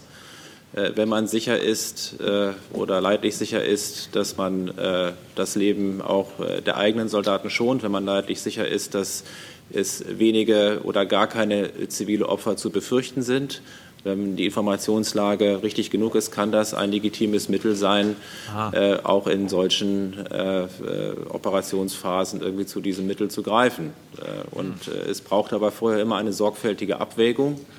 Und äh, diese Abwägungsprozesse, die finden täglich statt. Es ist nicht so einfach, äh, wie sich das halt äh, viele Menschen vorstellen. Also, wir halten fest, das ist eine Form der Kriegsführung Mhm. und kann auch ein legitimes Mittel sein. Wenn die Von Aufklärungsarbeit uns. im Vorfeld auch gut war. Und Aufklärungsarbeit ist vor allem dann gut, wenn man drei Tage später immer noch der Presse sagt, ja, wir machen jetzt mal Ermittlungen. Weil die Bombe und so, wir wissen nicht genau, war das jetzt unsere? Wir gucken mal nach. Wir gucken mal nach, weiß. ob eine Bombe fehlt. Und äh, ich meine, du hast es ja letztens auch schon getwittert. Äh, es gibt ja verschiedene Aktivistenseiten, die so ein bisschen aufschlüsseln, ja, also zivile, tote Zivilisten, die getötet werden durch unsere Bomben, ja, durch die Freiheitsbomben der Anti-ISIS-Koalition. Und äh, damit habe ich mal Herrn Flossdorf auch nochmal konfrontiert, weil er ja sagt, sie wägen ständig ab. Was hast du gerade gehört, Stefan? Mhm. Sie wägen ständig, täglich ab. Können wir da jetzt Bomben Bloß keinen illegitimen Krieg führen, ja. Also das wäre ja Nein. wirklich- Und das klärt jetzt auch Herr Flossdorf doch mal auf. Ja, aber wenn, es, wenn es täglich stattfindet, ich habe hier mal eine Liste von Airways, die das alles ein bisschen dokumentieren, da finden ja täglich genau diese Angriffe statt. Also äh, wenn da tägliche Abwägungen, also wo sind da denn die Abwägungen, wenn man sich am Ende immer dafür entscheidet? Also allein im März sind über 1200 Zivilisten auf Angriffen in Wohnvierteln, nicht nur in, äh, Mosul, sondern auch in Raqqa und anderen Gebieten, auch in Syrien, ums Leben gekommen. Ich kann Ihre Fakten da, die Sie haben, äh, kann ich irgendwie nicht bestätigen. Ähm, Herr Jung, äh, wir sind hier in einem äh, blutigen Konflikt mit mehreren Zehntausend Opfern. Es ist nicht äh, die Koalition, die heute versucht, äh, sowohl den Irak als auch Syrien von dieser Geißel des IS zu befreien, äh, die äh, sich das aussucht. Äh, ist es einfach so, wenn man den IS äh, bekämpft, äh, dann äh, äh, muss man diesen Kampf, äh, muss man diesen Kampf auch äh, hart führen. Und äh, es ist nicht so, dass äh, alle würden uns wünschen, äh, der IS würde der Zivilbevölkerung alle Wege offen lassen. Der IS würde der Zivilbevölkerung ermöglichen, äh, sich möglichst weit aus der Gefahrenzone zu bringen. Äh, Das ist nicht so. Es ist nicht, dass andere dieselbe Rücksicht nehmen oder versuchen, dieselbe Rücksicht zumindest mal zu nehmen, wie das die Koalition tut. Äh, Und das ist einfach ein Fakt, mit dem wir umgehen müssen. Äh, Und ist das jetzt äh, völkerrechtswidrig? Nein. Wir wissen, was er gesagt hat. Man kann das auch alles viel kürzer sagen, aber dann steht man schnell unter Populismusverdacht. Zum einen das hier I think sometimes we can disagree with the facts. und das hier. Sean Spicer, our press secretary, gave alternative facts. Ich kann jetzt Ihre Fakten nicht bestätigen. Ja? Wir haben, ja- wir haben ja unsere eigenen Fakten, Herr Junge. Also so geht's nicht. Ja, weil das, das Entscheidende, was er gerade noch gesagt hat, der Krieg, der Kampf muss halt hart geführt werden. Mhm. Ja? Und wo gehobelt wird, fallen auch Späne. Ja. Ja? Gibt es auch Kollateralschäden. So ist das mit harten Auseinandersetzungen. Naja, dann macht mal, liebe Bundesregierung. Dafür zahle ich gerne Steuern. Du auch? Ja. Mhm. Gut, äh, wir springen nochmal und gucken uns die Regierungsberichte an vom Wochenende. Wir steigen ein bei Berlin indirekt. Erstes Thema war die deutsche Klimapolitik und weil äh, die Amis ja immer die Bösen jetzt aktuell sind, Trump ne, macht das macht die Klimaschutzpolitik von unserem Gottpräsidenten Obama kaputt. Wie sieht's denn eigentlich mit der deutschen Regierung aus? Sind wir wenigstens Vorreiter in Sachen Klima? Natürlich, würde jetzt die Bundesregierung sagen. Aber Nick Leifert, mein Kollege aus der BBK, hat das mal ein bisschen recherchiert und das sieht jetzt gar nicht so gut aus. Der Verkehr trägt wesentlich zum Klimawandel bei. Der Sprit ist günstig, die Wohlstandsgesellschaft leistet sich immer größere Autos und einen Güterverkehr vom Versandhandel bis vor die eigene Haustür. Der festgelegte Beitrag des Verkehrssektors zum Klimaschutz ist nur noch Makulatur. Und auch bei der Kohle traut sich die Bundesregierung nicht, den Ausstieg zu beschleunigen. Jeder weiß, dass die Klimaschutzziele nicht bei der Höhe der Kohleverstromung in Deutschland zu erreichen sind. Die Kohleindustrie sagt, es brauche konventionelle Energieträger so lange, bis erneuerbare Energie in nennenswerter Menge gespeichert werden kann. Brücke. Ihren Beitrag zum Klimaschutz leistet die Kohle- und Stahlindustrie über einen Handel mit Verschmutzungsrechten. Sie sind begrenzt und werden von Jahr zu Jahr weniger. Es gibt eine, eine Absenkung von 1,74 äh, Prozent pro Jahr äh, im Moment, also Prozentpunkte pro Jahr im Moment. Äh, das wird verschärft werden ab 2021 auf 2,2 Prozent. Wenn Sie das über einen sehr langen Zeitraum betrachten, kommt man bis zum Jahr 2035 mal als Beispiel auf sehr deutliche äh, Absenkungen im Bereich 50 bis 60 Prozent. Wenn man das weiterrechnet, dann ist erst 2058 Schluss mit Kohle. Rund zehn Jahre später, als im Klimaabkommen festgeschrieben. Dieser Bundesregierung ist das Eisen zu heiß. Es geht um Arbeitsplätze. Der Klimawandel findet als Katastrophenmeldung in den Nachrichten statt. Aber der Trump, der böse, böse Trump, unterschreibt Dekrete für Kohle. Aber ich fand, ich fand das Ende, Ende gut von Nick. Äh, ja, der Klimawandel findet als Katastrophenmeldung in den Nachrichten statt. Ja. Mhm. Wir haben mhm. damit ja jetzt, wir haben damit in Deutschland ja jetzt wenig am Hut. Ja. Also. Trotzdem, der Beitrag ging noch ein bisschen weiter und äh, da kam noch mal ein Professor zu Wort und ich fand das Ende auch noch mal gut. Nick hat sich da, hat sich da gute, gute Worte ausgedacht. Die Bundesregierung ist nicht ernsthaft bemüht, jedenfalls nicht als Kabinett, ihre eigenen Klimaschutzziele zu erreichen. Was ich von den politischen Parteien erwarten würde, ist, dass sie den Bürgern etwas zumuten und sich selbst natürlich auch. Die Zumutung bleibt aus. Die Bundesregierung überlässt die Umsetzung ihres Klimaschutzplans der nächsten Regierung. Klimaschutz ist ein Loser-Thema. Dafür war der Sommer dieses Jahr schon im März der wärmste seit Beginn der Messungen 1881. Ja, dieser März ist auf jeden Fall super spooky. Mhm. Und was Zumutung angeht, also ich lebe ja ohne Führerschein und ohne Auto und das klappt sehr gut. Klima ist ein Loser-Thema. Mhm. Ja, das sehen ja die Grünen gerade. Ja, nicht nur in den Talkshows. Gut, dann gab es den Verantwortlichen oder Mitverantwortlichen und ehemaligen Umweltminister bei äh, Berlin direkt. Äh, Thomas Walder hatte ihn zu Gast, nämlich Peter Altmaier, unseren Kanzleramtsminister, der wahrscheinlich auch die Klimapolitik im Kanzleramt zu verantworten hat. Und der klärt uns jetzt mal auf und beruhigt Oma Erna. Ey, was ihr jetzt euch aufregt, ey, ist doch alles in Butter, ja. Deutsche Klimapolitik ist immer noch die beste der Besten der Besten. Ich habe das mal zusammengefasst und die Musik äh, kommt im Hintergrund von mir, weil es ist einfach so schön, was Peter sagt. Herr Altmaier, Sie haben das eben gesehen. Warum fällt die Bundesregierung, warum fallen Sie hinter die selbstgesteckten Klimaziele zurück? Also ich kann verstehen, dass Professor Schellenhuber uns Dampf und Druck macht. Das ist seine Aufgabe als Wissenschaftler. Aber richtig ist, dass Deutschland weltweit Vorreiter ist im Klimaschutz. Wir wollen die erneuerbaren Energien ausbauen und wir wollen unsere Klimaschutzziele einhalten. Und zwar so, dass wir nicht äh, Arbeitsplätze verlieren, mhm. dass wir nicht in der Wettbewerbsfähigkeit zurückfallen, sondern auch weiter Stahl produzieren, Autos bauen, all das, was zu diesem Standort dazugehört. Klima nehmen e CO2-Emissionen zu, statt dass sie abgebaut werden. Warum verfehlen Sie da das Ziel? Das hat auch damit zu tun, dass die deutsche Wirtschaft in den letzten Jahren sehr gut gewachsen ist, dass wir Millionen neuer Arbeitsplätze in Deutschland geschaffen haben, dass wir mhm. die europäischen Ziele für 2020 weitaus mehr als erreichen und einhalten. Äh, wir haben uns nur ehrgeizigere Ziele ja. in Deutschland gesetzt und auch die können wir einhalten. Äh, und ich gebe dieses Ziel nicht verloren. Nicht, dass wir uns von unseren Klimaschutzzielen distanzieren, ganz im Gegenteil. Wir wollen sie erreichen, aber wir wollen sie so erreichen, dass äh, Deutschland auch als Industrieland in der Zukunft eine Chance hat. Derzeit tun Sie es aber nicht.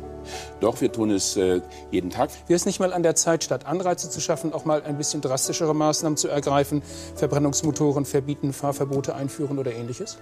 Es hängen in Deutschland Hunderttausende von Arbeitsplätzen von der Automobilwirtschaft ab. Ich habe ja. auch Verständnis für diejenigen bei VW und bei Ford und bei Audi und bei Mercedes, die sagen, wir wollen unsere Arbeitsplätze so umgestalten in die neue Elektrozukunft, dass wir am Ende nicht arbeitslos werden und dass dieser Standort äh, nicht äh, international an Bedeutung verliert. Äh, wir haben in den USA seit vielen Jahren einen Streit darüber, wie die Klimaschutzpolitik ausgestaltet werden soll, ob man mehr Kohle produziert, äh, wie es Herr Trump möchte, oder ob man vielleicht mehr Fracking macht, wie es die Obama-Regierung wollte. In den letzten Jahren hat China sich zu einer Klimaschutzpolitik verpflichtet, die bemerkenswert ist, die nachahmenswert ist. Der deutsche hm. Kanzleramtsminister sagt, dass China eine hm. bemerkenswerte Klimapolitik beschlossen hat, die nachahmenswert ist. Ja. Naja. Gleichzeitig, gleichzeitig fährt dann die Bundesregierung nach China und ja. sagt so, ja, ey, schöne Klimapolitik, die ihr da habt und äh, eure Elektroautoziele sind ja echt toll, aber das, das äh, passt hm. unseren deutschen Autokonzernen nicht.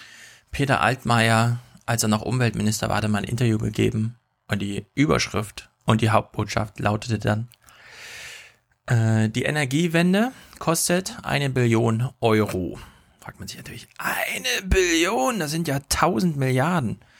Und jetzt mittlerweile muss man sagen, ja, das stimmt, das kostet halt 1000 Milliarden. Hm, ich würde jetzt sagen, die Nicht-Klimawende kostet 2 Billionen, hm. weil wir unter anderem uns verpflichten. Ja? Also ich meine, was soll man hier in Deutschland weitermachen?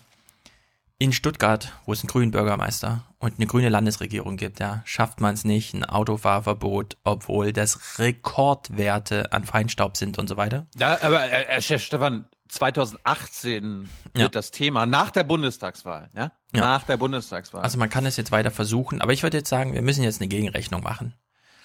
Wenn in Essen oder im Ruhrgebiet Stahlhütten stehen, die zeitweise ein Prozent des gesamtdeutschen Energieverbrauchs auf sich, ja, ein Prozent des gesamten deutschen Energieverbrauchs für sich beanspruchen. Dann kann man das natürlich machen unter der Maßgabe, ja, da arbeiten ja auch fünf Leute und es ist ganz gut, wenn die arbeiten, sonst müssten wir die ja irgendwie anders bezahlen. Aber dann kostet das eben zwei Sachen. Zum einen, wir kaufen Brasilien und allen Ländern, die noch Regenwald haben, diesen ab und pflegen ihn.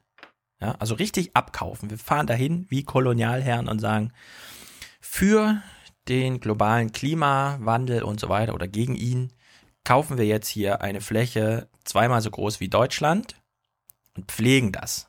Also sozusagen, um die Balance aufzustellen. Das zweite ist, Deutschland legt eine Billion Euro zurück, Flüchtlingshilfe für alle Flüchtlinge von 2017 bis 2027 und wenn dieses Geld dann aufgebraucht ist, 100 Milliarden im Jahr, das sollte irgendwie hinhauen, ja, dann kann man, machen wir 2027 eine große Bundestagsdebatte zum Thema, waren das gute zehn Jahre, wollen wir das nochmal so machen oder wollen wir jetzt das Klima endlich mal retten?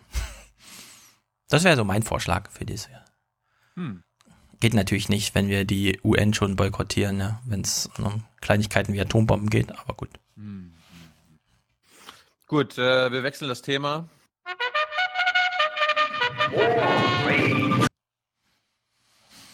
Bricht einfach ab nach drei Sekunden. Weiß nicht warum.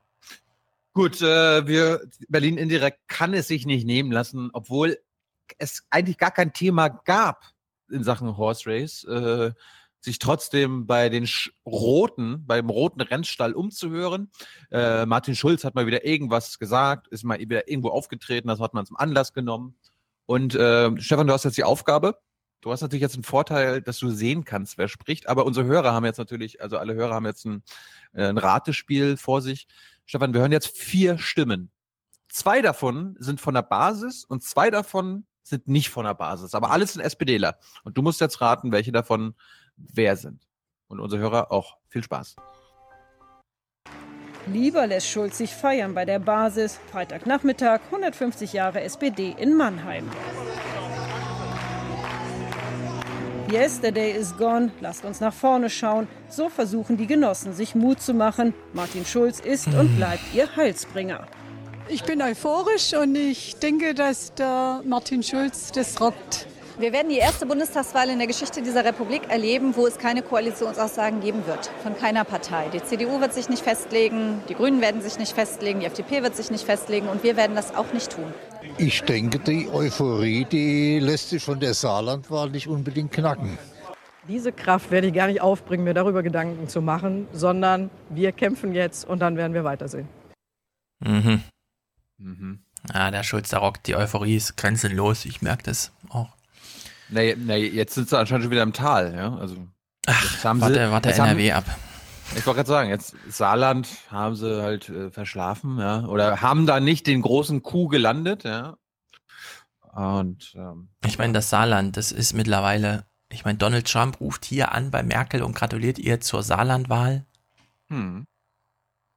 Unglaublich. Ich, hab, ich, hatte, ich hatte Demme letzte, letzte Woche noch gefragt, ob dann die Kanzlerin Herrn Trump am Telefon erklärt hat, dass sie gar nicht im Saarland zur Wahl gestanden hat. Mhm.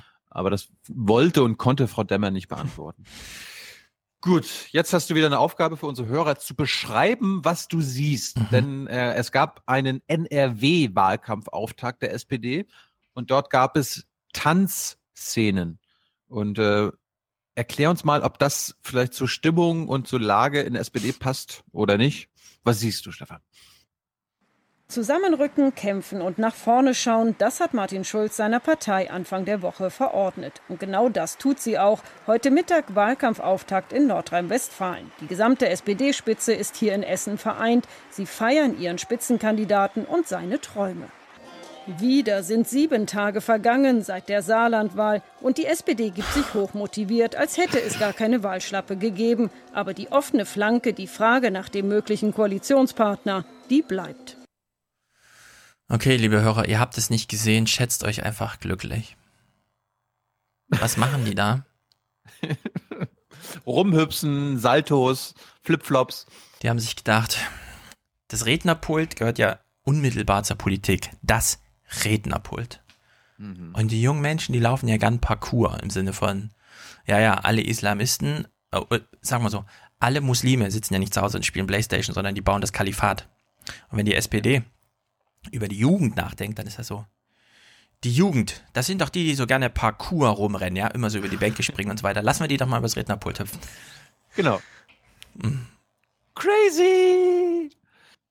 Gut, jetzt habe ich aber Lob auszusprechen. Thomas Walde und sein Autor des folgenden Beitrags haben echt was Tolles geleistet, weil sie haben innerhalb von drei Minuten ein Thema erklärt, so wie es sich gehört. Äh, wie man es tun sollte. Und sie haben sogar eine eigene Haltung mit reingebracht, die man und die wir wahrscheinlich auch vertreten würden, weil ähm, im Bundestag haben sich ja CDU und SPD verabredet. Ja, also diese jahrzehntelange Regelung mit dem Alterspräsidenten, ja, der die einzige Aufgabe hat, am an der ersten Sitzung eines Bundestages nach der Wahl ähm, so lange die Sitzung zu leiten, bis es einen neuen Bundestagspräsidenten gibt. Das sind in der Regel so drei, vier Minuten.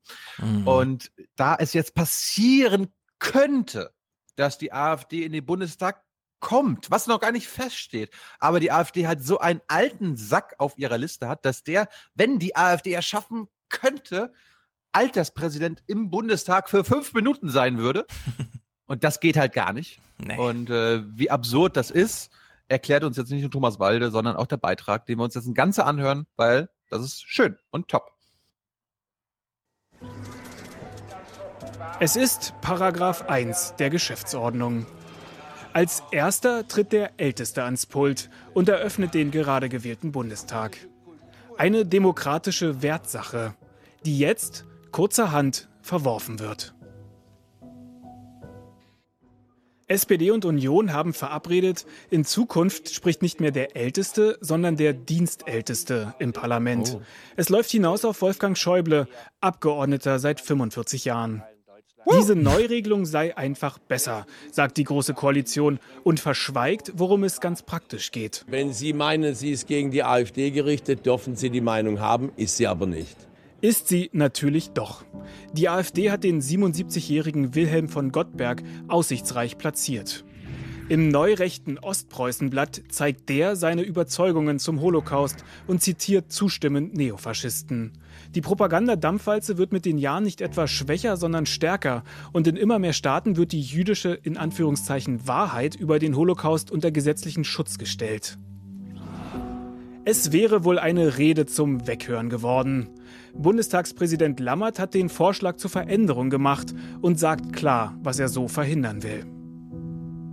Was die Bedenken mit Blick auf die konkrete mögliche Wirkung auf denkbare Personen betrifft, sagt die ganz große Mehrheit der Mitglieder dieses Hauses, genau das ist ein Teil unserer eigenen Verpflichtung, sicherzustellen, dass hier nicht in unserem Namen am Beginn der Eröffnung eines Bundestages Erklärungen abgegeben oder wir von Personen repräsentiert werden, von denen sich ein deutscher Bundestag sicher nicht vertreten sehen möchte.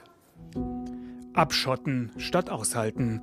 Der Bundestag fühlt sich schwächer, als er ist. Nur die Grünen sprechen sich gegen die Änderung beim Alterspräsidenten aus. Der AfD wollen sie keine Argumente liefern. Wir alle wissen ja, dass Rechtspopulisten sich gerne als Opfer generieren. Und deshalb will ich keine Gelegenheit äh, geben und bieten, ähm, dass es zu so einer Situation kommt. Deshalb lehnen wir den Vorschlag auch ab, weil es ein falscher Zeitpunkt ist.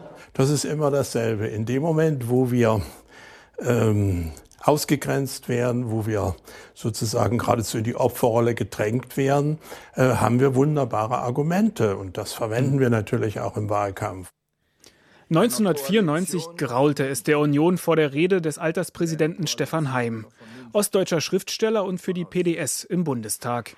Schon damals wurde das Amt überhöht, immerhin aber nicht aus Furcht verändert. Eine Demokratie hält hier im Parlament jede Art von Reden aus.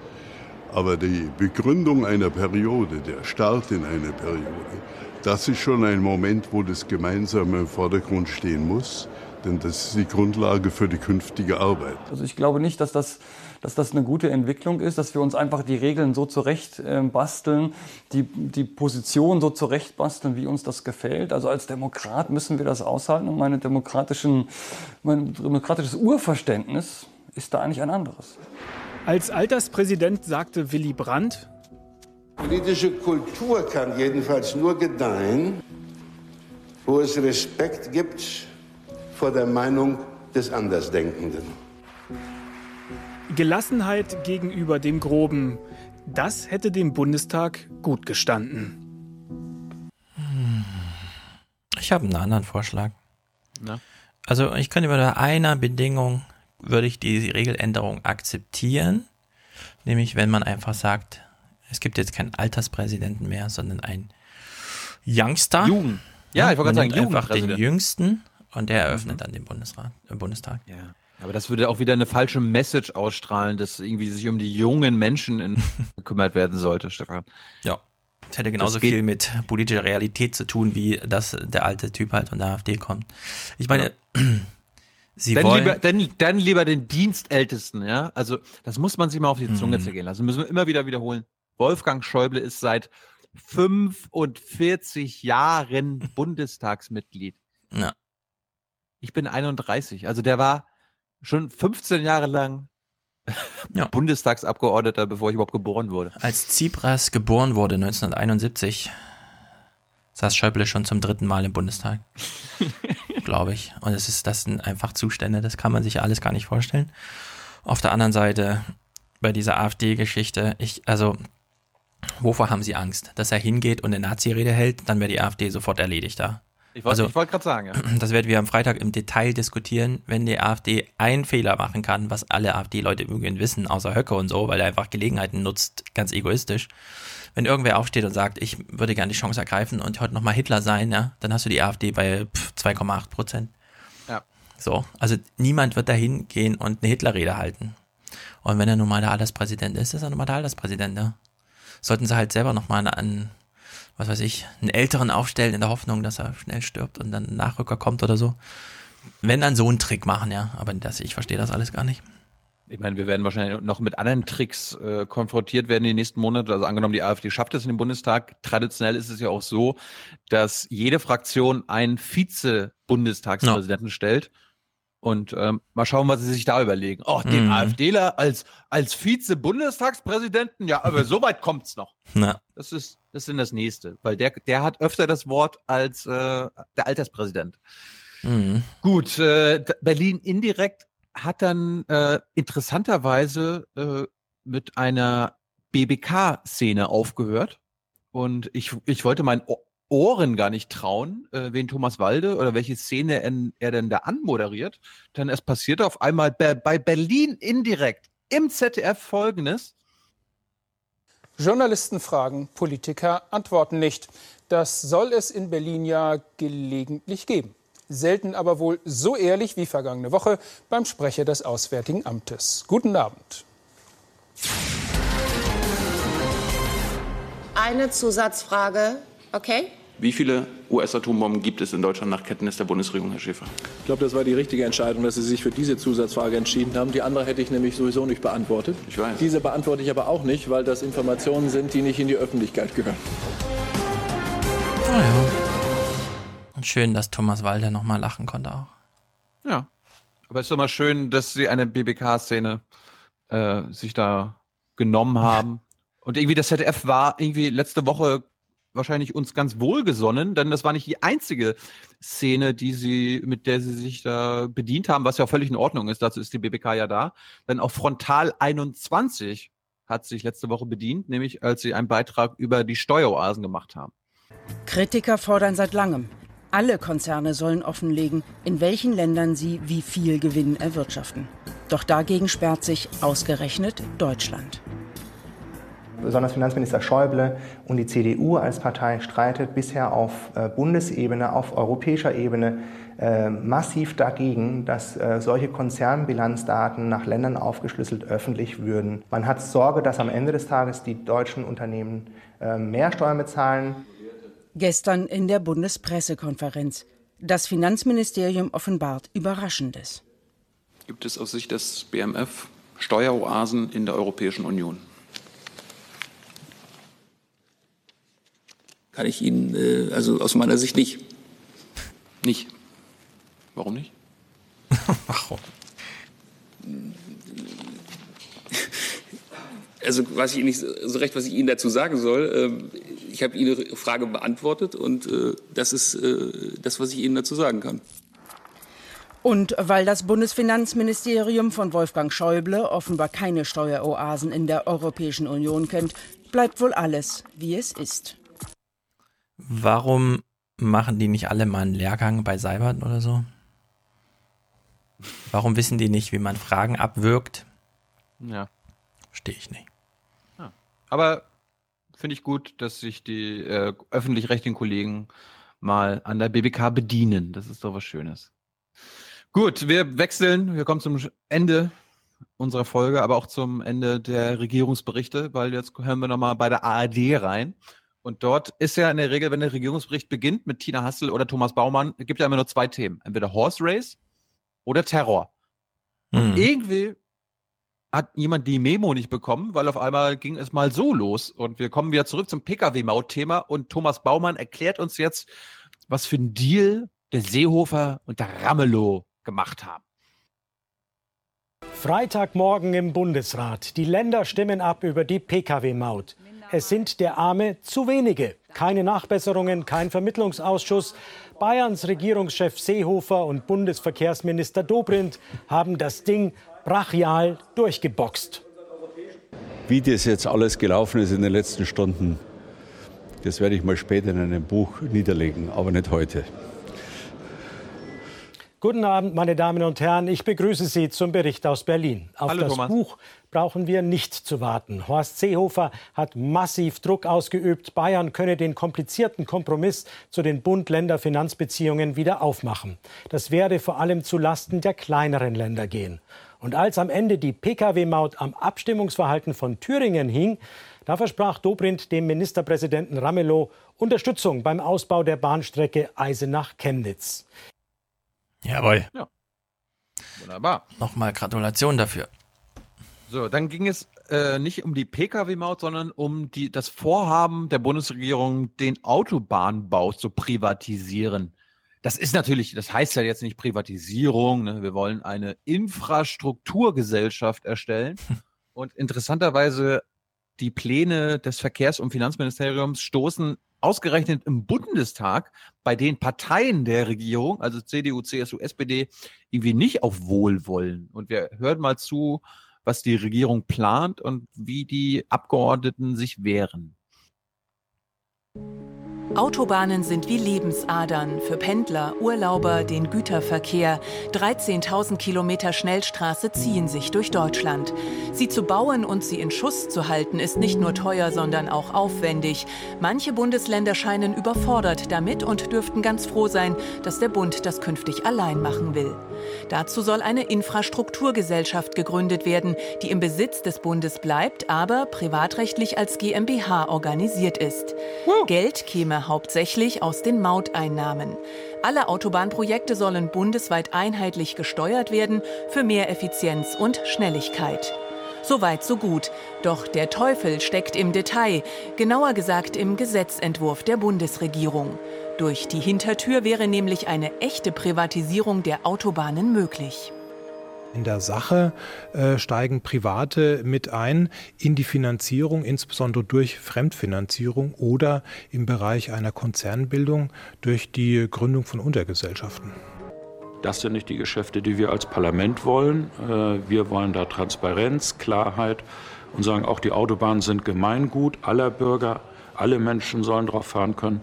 Wir wollen daraus kein unnötiges Geschäft machen. Mindestens das wollen sie nun zwingend festschreiben. Eine AG wird ausgeschlossen, finanziert wird die Gesellschaft über den Bundeshaushalt, Parlament und Bundesrechnungshof behalten Kontroll- und Prüfrechte. Finde ich gut.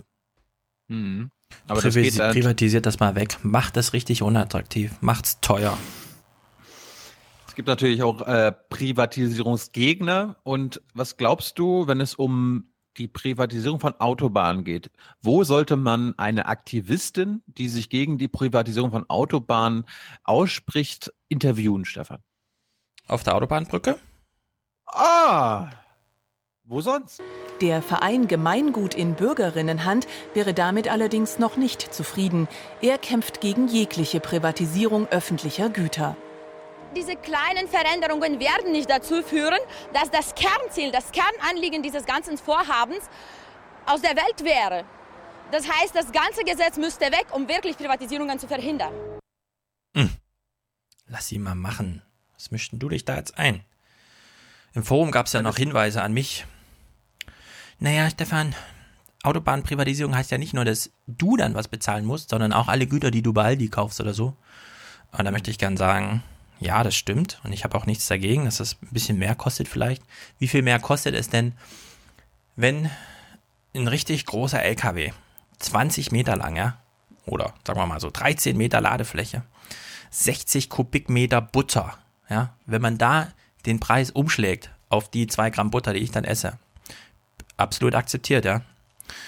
Dass ich einfach äh, eine Urlaubsfahrt, die ich dann doch mal auf der Autobahn mache, weil aus welchen Gründen auch immer, sonst fahre ich immer Zug, ein bisschen mehr kostet. Ja, das ist dann halt so. Aber Autobahnprivatisierung äh, finde ich gut. Bloß, also macht es einfach. So. Wer Wasserwerke privatisiert, soll auch Autobahnen privatisieren. Anderes Thema, beziehungsweise zurück zum Urthema der Regierungsberichte, dem Horse Race. Also sie konnten sich, sie haben zwar jetzt irgendwie wirklich sachliche Themen und teilweise gute Beiträge gemacht, aber man kann sich natürlich nicht nehmen lassen, trotzdem über Horse Race zu sprechen. Und äh, Thomas Oppermann äh, war bei Thomas Baumann zugeschaltet und wir hören jetzt mal ein paar Koalitionsaussagen, weil das war ja das große Thema. Ne? Der mhm. Spiegel hat Horse Race Fake News gemacht über die FDP und die SPD wollen eine Ampelkoalition. Will uns zwar keiner sagen, aber wir wissen das, ja. Also wir Spiegelredakteure. Fand ich wieder einen schönen Artikel von Stefan Niggermeier am Wochenende, der hat das mal auseinandergenommen. Und äh, wir lernen jetzt von Thomas Oppermann, die SPD macht keine Koalitionsaussagen, aber irgendwie dann doch. Äh, wir machen keine Koalitionsaussage. Wir führen keinen Koalitionswahlkampf. Wir werden in jedem Fall eine Koalition, keine Koalition eingehen, die darauf angelegt ist, die internationale Verantwortung Deutschlands zu schwächen äh, oder darauf angelegt ist, äh, die Europäische Union zu schwächen. Das sind Dinge, die liegen uns am Herzen. Wir sind Teil des westlichen Wertebündnisses und wir werden auch und gerade nachdem Donald Trump Präsident der Vereinigten Staaten geworden ist, darum kämpfen. Ja. Also, liebe, Link, liebe Linke, ihr wollt unsere, unser westliches Wertebündnis sprengen, nicht mit der SPD. Das sollte klar sein. Gut, nächstes Thema, FDP. Wir haben ja am Wochenende festgestellt, nicht nur eine Partei hat ihr Wahlprogramm vorgestellt, nämlich diese FDP, sondern auch die Linken. Leider, leider, leider war Regierungsbericht keine Zeit für beide, so dass man sich für die kleinste Partei entschieden hat, die FDP. Und ähm, Stefan, du musst jetzt wieder zugucken und unseren Zuhörern erklären, was du siehst, denn auch bei der FDP hat man einen Bühnentanz aufgeführt. Das Spiel mit den Farben, wer mit wem, die FDP will sich nicht mehr festlegen. In Rheinland-Pfalz wird die Ampel gelebt, in Nordrhein-Westfalen haben die Liberalen sie ausgeschlossen und in Schleswig-Holstein Andeutungen. Mhm. Was hast du gesehen? Leuchtende Keulen. Bei sowas denke ich immer an diese komischen Lavalampen, die es gab, weißt du? Ja, genau. Die so heiß und flüssig. Wenn das mit denen gemacht hätte, fände ich es gut, glaube ich. Glaube ich auch. Aber das war ja mehr so ein Zirkus gerade. Wir interessieren, interessieren uns ja trotzdem immer, was sagt die Basis? Ja, was sagen die einfachen FDP-Mitglieder? Die FDP-Basis, was soll das denn bitte sein? Ja, wo du denkst, okay, wenn, wenn sie bei der SPD oder CDU-Basis sind, dann kriegen sie immer so fünf, sechs, also wirklich verschiedene Menschen vor das Mikro. Bei der FDP-Basis ist das anscheinend ein bisschen schwieriger, weil da haben sie nur einen oder eine vors Mikro bekommen. Aber die erklärt uns jetzt mal, was die neue Strategie der FDP ist. An die CDU denken nach den Erfahrungen aus der letzten schwarz-gelben Koalition im Bund viele Liberale mit einem Gefühl der Verbitterung. Auch deswegen heißt das neue Mantra der FDP Regierungsbeteiligung nicht um jeden Preis, Hauptsache liberale Inhalte. Ja. Die Partei gibt sich ein jüngeres Image, will modern wirken und hat Erfolg. Nach vielen Austritten gewinnt sie wieder neue Mitglieder. Die Anhänger sehen die Partei seit ihrer verheerenden Niederlage 2013 vor allem in Form und Stil erneuert. Wahrscheinlich auch ein, ein anderes Vorgehen, unsere Inhalte rüberzubringen, die nicht so verschieden sind wie vorher. Aber ich glaube, wir haben verstanden, wie wir damit umgehen müssen, sie in den Vordergrund zu stellen. Äh, sie finden genau eine und die sagt dann in die Kamera, wir sind im Grunde genau die gleiche Partei wie damals, als wir verloren haben. Genau. Christian Lindner, das tut mir wirklich leid. Ach, Sorry. Zu dem, zu dem kommen wir jetzt, weil äh, ich glaube, Christian Lindner brauchst du nicht leid tun. Ja. Weil der ist wirklich an Absurdität nicht zu überbieten. Und wir hören jetzt mal rein. Ich habe das mal zusammengeschnibbelt. Äh, Lindners Wahlkampfparolen. Also wir hören nachher gleich nochmal im letzten Clip, äh, dass er eine Wahlkampf-Ich-AG ist, der FDP. Und jetzt befassen wir uns aber mit den Inhalten, beziehungsweise mit den sogenannten Inhalten der FDP für den anstehenden Bundestagswahlkampf. Wirtschaft, Bildung, Infrastruktur, Bürgerrechte, ein klares Bekenntnis zu Einwanderungs- und Asylrecht. Die Inhalte sind nicht neu, aber neu gewichtet. Wir wollen die Frage danach stellen, wie wird der Staat schlanker die FDP will von ihrem Image als neoliberale Klientelpartei weg. Ähm, wir äh, haben ein Programm, das den Charakter einer Agenda 2030 hat. Also wir wollen flexibilisieren, wir wollen unverändert auch entlasten. Wir wollen die Frage danach stellen, wie wird der Staat schlanker? Der Charakter unseres Programms ist Agenda 2030. Was der Schulz will, das ist Agenda 1995. Äh, Frau Merkel verteidigt wenigstens die Agenda 2010 von Herrn Schröder. Das ist mir zu wenig. Die vergangenen vier Jahre sind ja verlorene Jahre gewesen. Herr Lindner. Und äh, deshalb, nee, nein, Herr Baumann, jetzt einmal, einmal mache ich den Gedanken zu Ende. Wir wollen die Frage danach stellen, wie wird der Staat schlanker und wollen die ihm zuwachsenden Einnahmen nutzen, um Schwerpunkte zu setzen bei Zukunftsaufgaben. Agenda 2030, wie wird der Staat schlanker? Agenda 2030. Mhm. Wirkte auf mich ein bisschen fake, aber gut. So redet Warum? er wahrscheinlich um, unzusammenhängend. Ja. Mm, Nee, der, der hat zwei, äh, aktuell zwei Schlagworte. Agenda 2030 Ja. und schlanker, schlanker Staat. Schlanker Staat, schlanker Staat. Ja. Wenn ich ihn so reden höre und als ich eben auch die Leute bei der FDP-Veranstaltung sah, dachte ich mir so, das sind die, die in den 90ern hängen geblieben sind. Wenn er sagt, äh, der Schulz will ja eine Agenda 95, Mhm. das FDP-Leute, also diese, muss man jetzt leider so sagen, gebräunten, blondierenden, fast 60-jährigen Frauen, die da stehen, das sind die, die sich zurückerinnern in den 90ern, wie schön es damals war. Dass Ah. seitdem so viel passiert ist in der Welt und das alles ganz anders funktioniert und so weiter. Aber als Brecht damals sagte, naja, die Linken, die haben halt keine schöne Zurückerinnerung irgendwie. Ja, das haben nur die Rechten. Und das muss man echt mal so sagen. Ne? Also, wir hatten auch im Seminar Leute und so, die noch, also erzählt hatten, damals in Paris, das waren die schönsten Jahre meines Lebens. Und dann fragt man so, echt, wann warst du denn in Paris? Und dann sagen die so, 43. ja, also es ist wirklich abenteuerlich, aber welche, in welcher Fantasie, Ostalgie man so, äh, man so lebt. Und Aber, aber Moment, Moment mal, die waren 1943 in Paris, als Deutschland Paris besetzt hatte? Oder waren, als sie 43 Jahre waren? Nee, die waren als Besatzungsmächte in Paris. Oh. haben also in jungen Lebensjahren das erste Mal so Kameradschaft, Freundschaft, Reise, die Welt erkunden, kennengelernt. Und für die spielte das gar keine Rolle, dass sie da als Besatzungsmacht waren. Sondern das war einfach die schöne Jugend damals, ja. Und 30, 40 Jahre später, in Erinnerung war das für sie die schönste Zeit des Lebens, als sie damals zusammen in Paris waren. Und die FDP-Leute, ohne jetzt diesen Vergleich zu strapazieren, ja, aber das sind die, die einfach in den 90ern mit Guido Westerwelle und so, die, die da hängen geblieben sind, ja, die diese 90er zurück wollen. Als wir alle zum äh, Motivationscoach ins Stadion gingen damals, weißt du noch, ach, das war so schön. Irgendwie. Und, und da hängen die fest, ja. Die, die wollen im Grunde abends zum Open Air mit Marius Müller-Westernhagen, glaube ich. Das ist so die, die Klientel. Und das, wenn ich sie so sehe, finde ich das sehr romantisch, aber es tut mir im Und- Grunde auch so ein bisschen leid.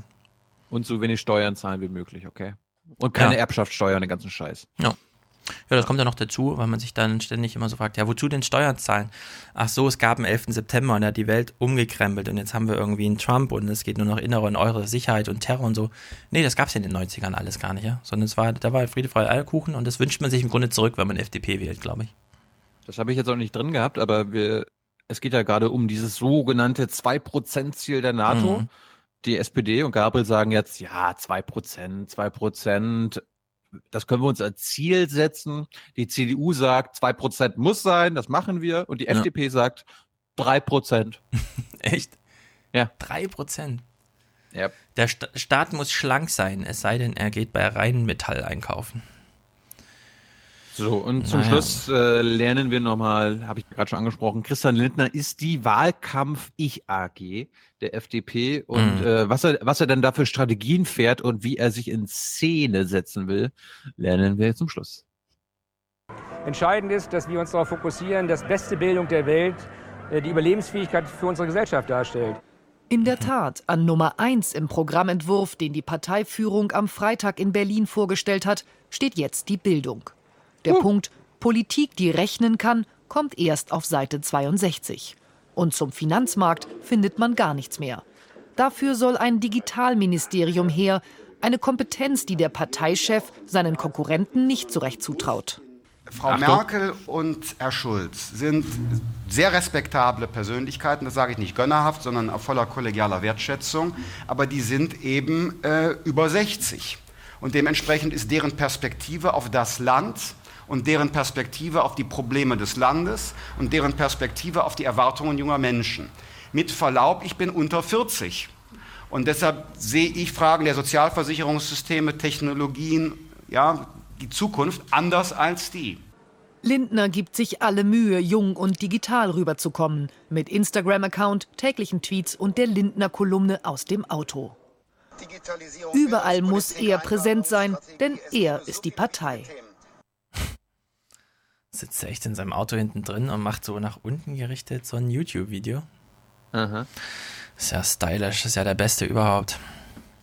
Das müssen wir, das müssen wir jetzt eigentlich, äh, müssen wir eigentlich täglich gucken und verfolgen. Mhm. Zum Abschluss, hast du noch was? Nein. Okay, zum Abschluss habe ich von vergessen. Ich habe auch einen Brexit-Clip. Uh. Ähm, Lord Michael Howard. Kennst du den? Spontan nicht. Inzwischen ein etwas älterer Mann, war mal Parteivorsitzender der Konservativen, also der Tories, und ist in dieser Funktion 2005 zum Beispiel gegen Tony Blair angetreten. Hat dann natürlich verloren. Wir können ihn also den Edmund Stoiber Großbritanniens nennen. Ja? Also das, was wir jetzt hören, wir stellen uns jetzt einfach vor, das würde Edmund Stoiber sagen. So, wir hören genau zu, es geht nicht lang, eine halbe Minute. Brexit. Theresa May hat ja schon die innere Sicherheit angekündigt als Thema, ja. Ihr kriegt keine, also ihr kriegt den Anis Amri ja nie los, wenn euch nicht die, das, das cheesy HQ hilft. Jetzt gibt es da noch äußere Sicherheit, also alles, was Militär und so weiter betrifft, bei dem die Briten ja ganz stolz sind, dass sie auch Flugzeugträger haben und dass sie mit Amerika sich gut verstehen. Und dass sie auch den einen oder anderen Krieg geführt haben. Es gab zum Beispiel mal diese witzige Anekdote, Ari Fleischer, das ist der ehemalige Sprecher von George W. Bush gewesen. Der saß ja bei Colbert, nee, der saß bei Jon Stewart damals noch und hat so erzählt, Wir Amerikaner wollen überall auf der Welt, im Nahen Osten, überall Demokratie. Da fragt der Colbert so, äh, der, der John Stewart. Naja, aber warum? Also warum muss das jetzt so diktiert werden? Warum soll das so schnell gehen? Können die sich nicht selbst entwickeln? Und dann sagt Ari Fleischer, naja, Demokratien führen keine Kriege gegeneinander und ich bin, wie mein Chef auch, George W. Bush, gegen Kriege. Ja? Also wir führen mit Krieg Demokratie einher, damit dann die Demokratien, die wir mit Krieg einhergeführt haben, keine Kriege mehr miteinander führen. Weil es gibt ja dieses bekannte, noch nie haben Demokratien gegeneinander Krieg geführt. Und dann hat John Stewart gesagt, Falklandinseln. Und dann ist Ari Fleischer in sich zusammengesunken und hat gedacht, Scheiße. Das einzige Argument, England gegen Argentinien oder Venezuela, Argentinien, Argentinien. um die Falklandinseln. Das war natürlich. Ja, aber Argent Argentinien war bestimmt keine Demokratie damals in den 80ern. Genau. Das ist das Argument. Kann man ja sagen. Ist ja immer schwierig mit Argentinien. Da gibt es ja im Grunde nur Kühe und keine Demokraten. Und die, und die Argentinier würden sagen, ja, die Briten, die haben ja ein Königreich. Das ist ein, das ist ein Mhm. absolutistisches System. Das ist auch keine Demokratie. Genau. Und deswegen hören wir jetzt eine kleine Geschichtsstunde. Wir erinnern uns an die Falklandinseln. Das wird auch gerade nochmal genannt von Herrn Howard. Aber es gibt ja den Streit um Gibraltar. Also, Herr Howard, und wir denken jetzt wirklich dran, ja, das ist jetzt Edmund Stoiber, der das hier sagt. Die gleiche Funktion, ja, wie Edmund Stoiber, der hier einfach mit dieser Botschaft um die Ecke kommt. I'm not concerned that if we take Gibraltar first, um, I think there's no question whatever that our government will stand by Gibraltar. 35 years ago this week, another woman Prime Minister sent a task force halfway across the world to defend the freedom of another small group of British people uh, against another Spanish speaking country. And I'm absolutely certain that our current Prime Minister will show the same resolve in standing by the people of Gibraltar. Das war eine Kriegsankündigung. England gegen Spanien. Yeah! Also bei diesem Brexit ja keine falschen Vorstellungen. Irgendwas hier soft und so weiter. Pff, vergesst es. Ihr müsst euch jetzt darauf einstellen, dass es knüppeldicke kommt, ja. Bis hin zu Krieg im Mittelmeer um diese kleinen Pupsberg, der Gibraltar heißt und in dem im Grunde nur Affentouristen ihr Brot klauen und sonst nichts weiter passiert. Gibraltar, Gibraltar ist einfach nur militärisch wichtig, weil das ein Durchgangs. Ja. Mm. Damals, als man Also- Kriege noch mit Schwert und Schild geführt hat, war, es war das ja auch ein Argument. Aber jetzt ist das so Brexit. Äh, Wer, wer einen der besten deutschen Kinofilme aller Zeiten kennt, Das Boot, da Mhm. war ja der Höhe, Höhepunkt des Films, wie schafft die Mannschaft oder das Boot ähm, die, also Gibraltar zu durchqueren. Mhm. Das war sensationelle, sensationelle Szene. Gut, gut. Und damit enden Gut. wir hier und setzen am Freitag fort mit einer eigenen Themensetzung. Neue Ja, Rechte. Warum wollen Stoiber und äh, Seehofer, dass die reinkommen? Und warum ist selbst Lammert nochmal auf den AfD-Zug aufgesprungen und führt so eine komische Debatte? Ja. Äh, Islamge Islamgesetz äh, wird jetzt wieder künstlich zum Thema gemacht. Ja, und wir werden die Frage klären, warum willst du, Konstantin Schreiber, junger Nachwuchskünstler und Tagesschau-Gesicht, Und äh, Sap-Moderator. und SAP-Moderator, warum willst du die AfD eigentlich im Bundestag? Welche, welche Dinge hast du denn da jetzt im Spiel? Verstehe ich irgendwie nicht. Also klären wir dann Freitag auf. Das ist Folge 193, wofür wir noch ein Präsident oder mehrere gerne Präsentatoren oder Präsentatorinnen suchen. Ansonsten könnt ihr Produzenten werden ab 42 Euro. Ansonsten könnt ihr uns auch in aller anderen Form unterstützen. Ähm, folgt uns auf Twitter, folgt Stefan, Ste- folgt mir, geht auf iTunes, bewertet unseren Podcast, am besten positiv. Und äh, es gibt einen, es gibt sogar zwei, nee, eine neue Jung Naiv Folge, nämlich mit Sabine Leuthäuser Schnarrenberger, womit wir uns Mhm. vielleicht die nächsten Male mal beschäftigen sollten. Ist ein lustiges Gespräch geworden. Und wie angekündigt, enden wir mit dem Outro, was wir uns jetzt einfach zusammen angucken können. Dann machst du aber danach Schluss, Stefan. Mhm. Tschüss, Undertaker. Mhm.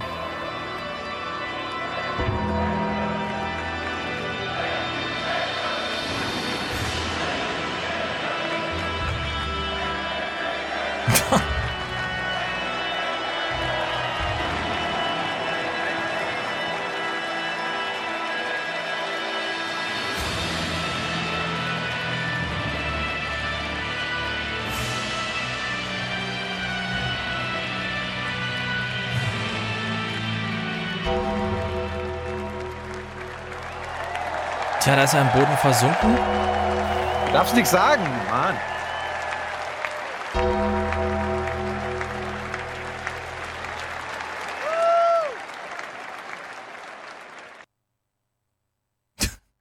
Nein, ich verabschiede euch jetzt auch noch. Also Was? ihr habt es ja nicht gesehen, sondern nur gehört, er ist im Boden versunken. Auch ein würdiger Umgang mit einem Alterspräsidenten, würde ich sagen. Dann macht's gut, bis Freitag, genießt die Sonne, hört eure Podcasts in doppelter Geschwindigkeit, jammert nicht so Nein. rum, dass es zu lang ist. Und dann bis dann. Dong.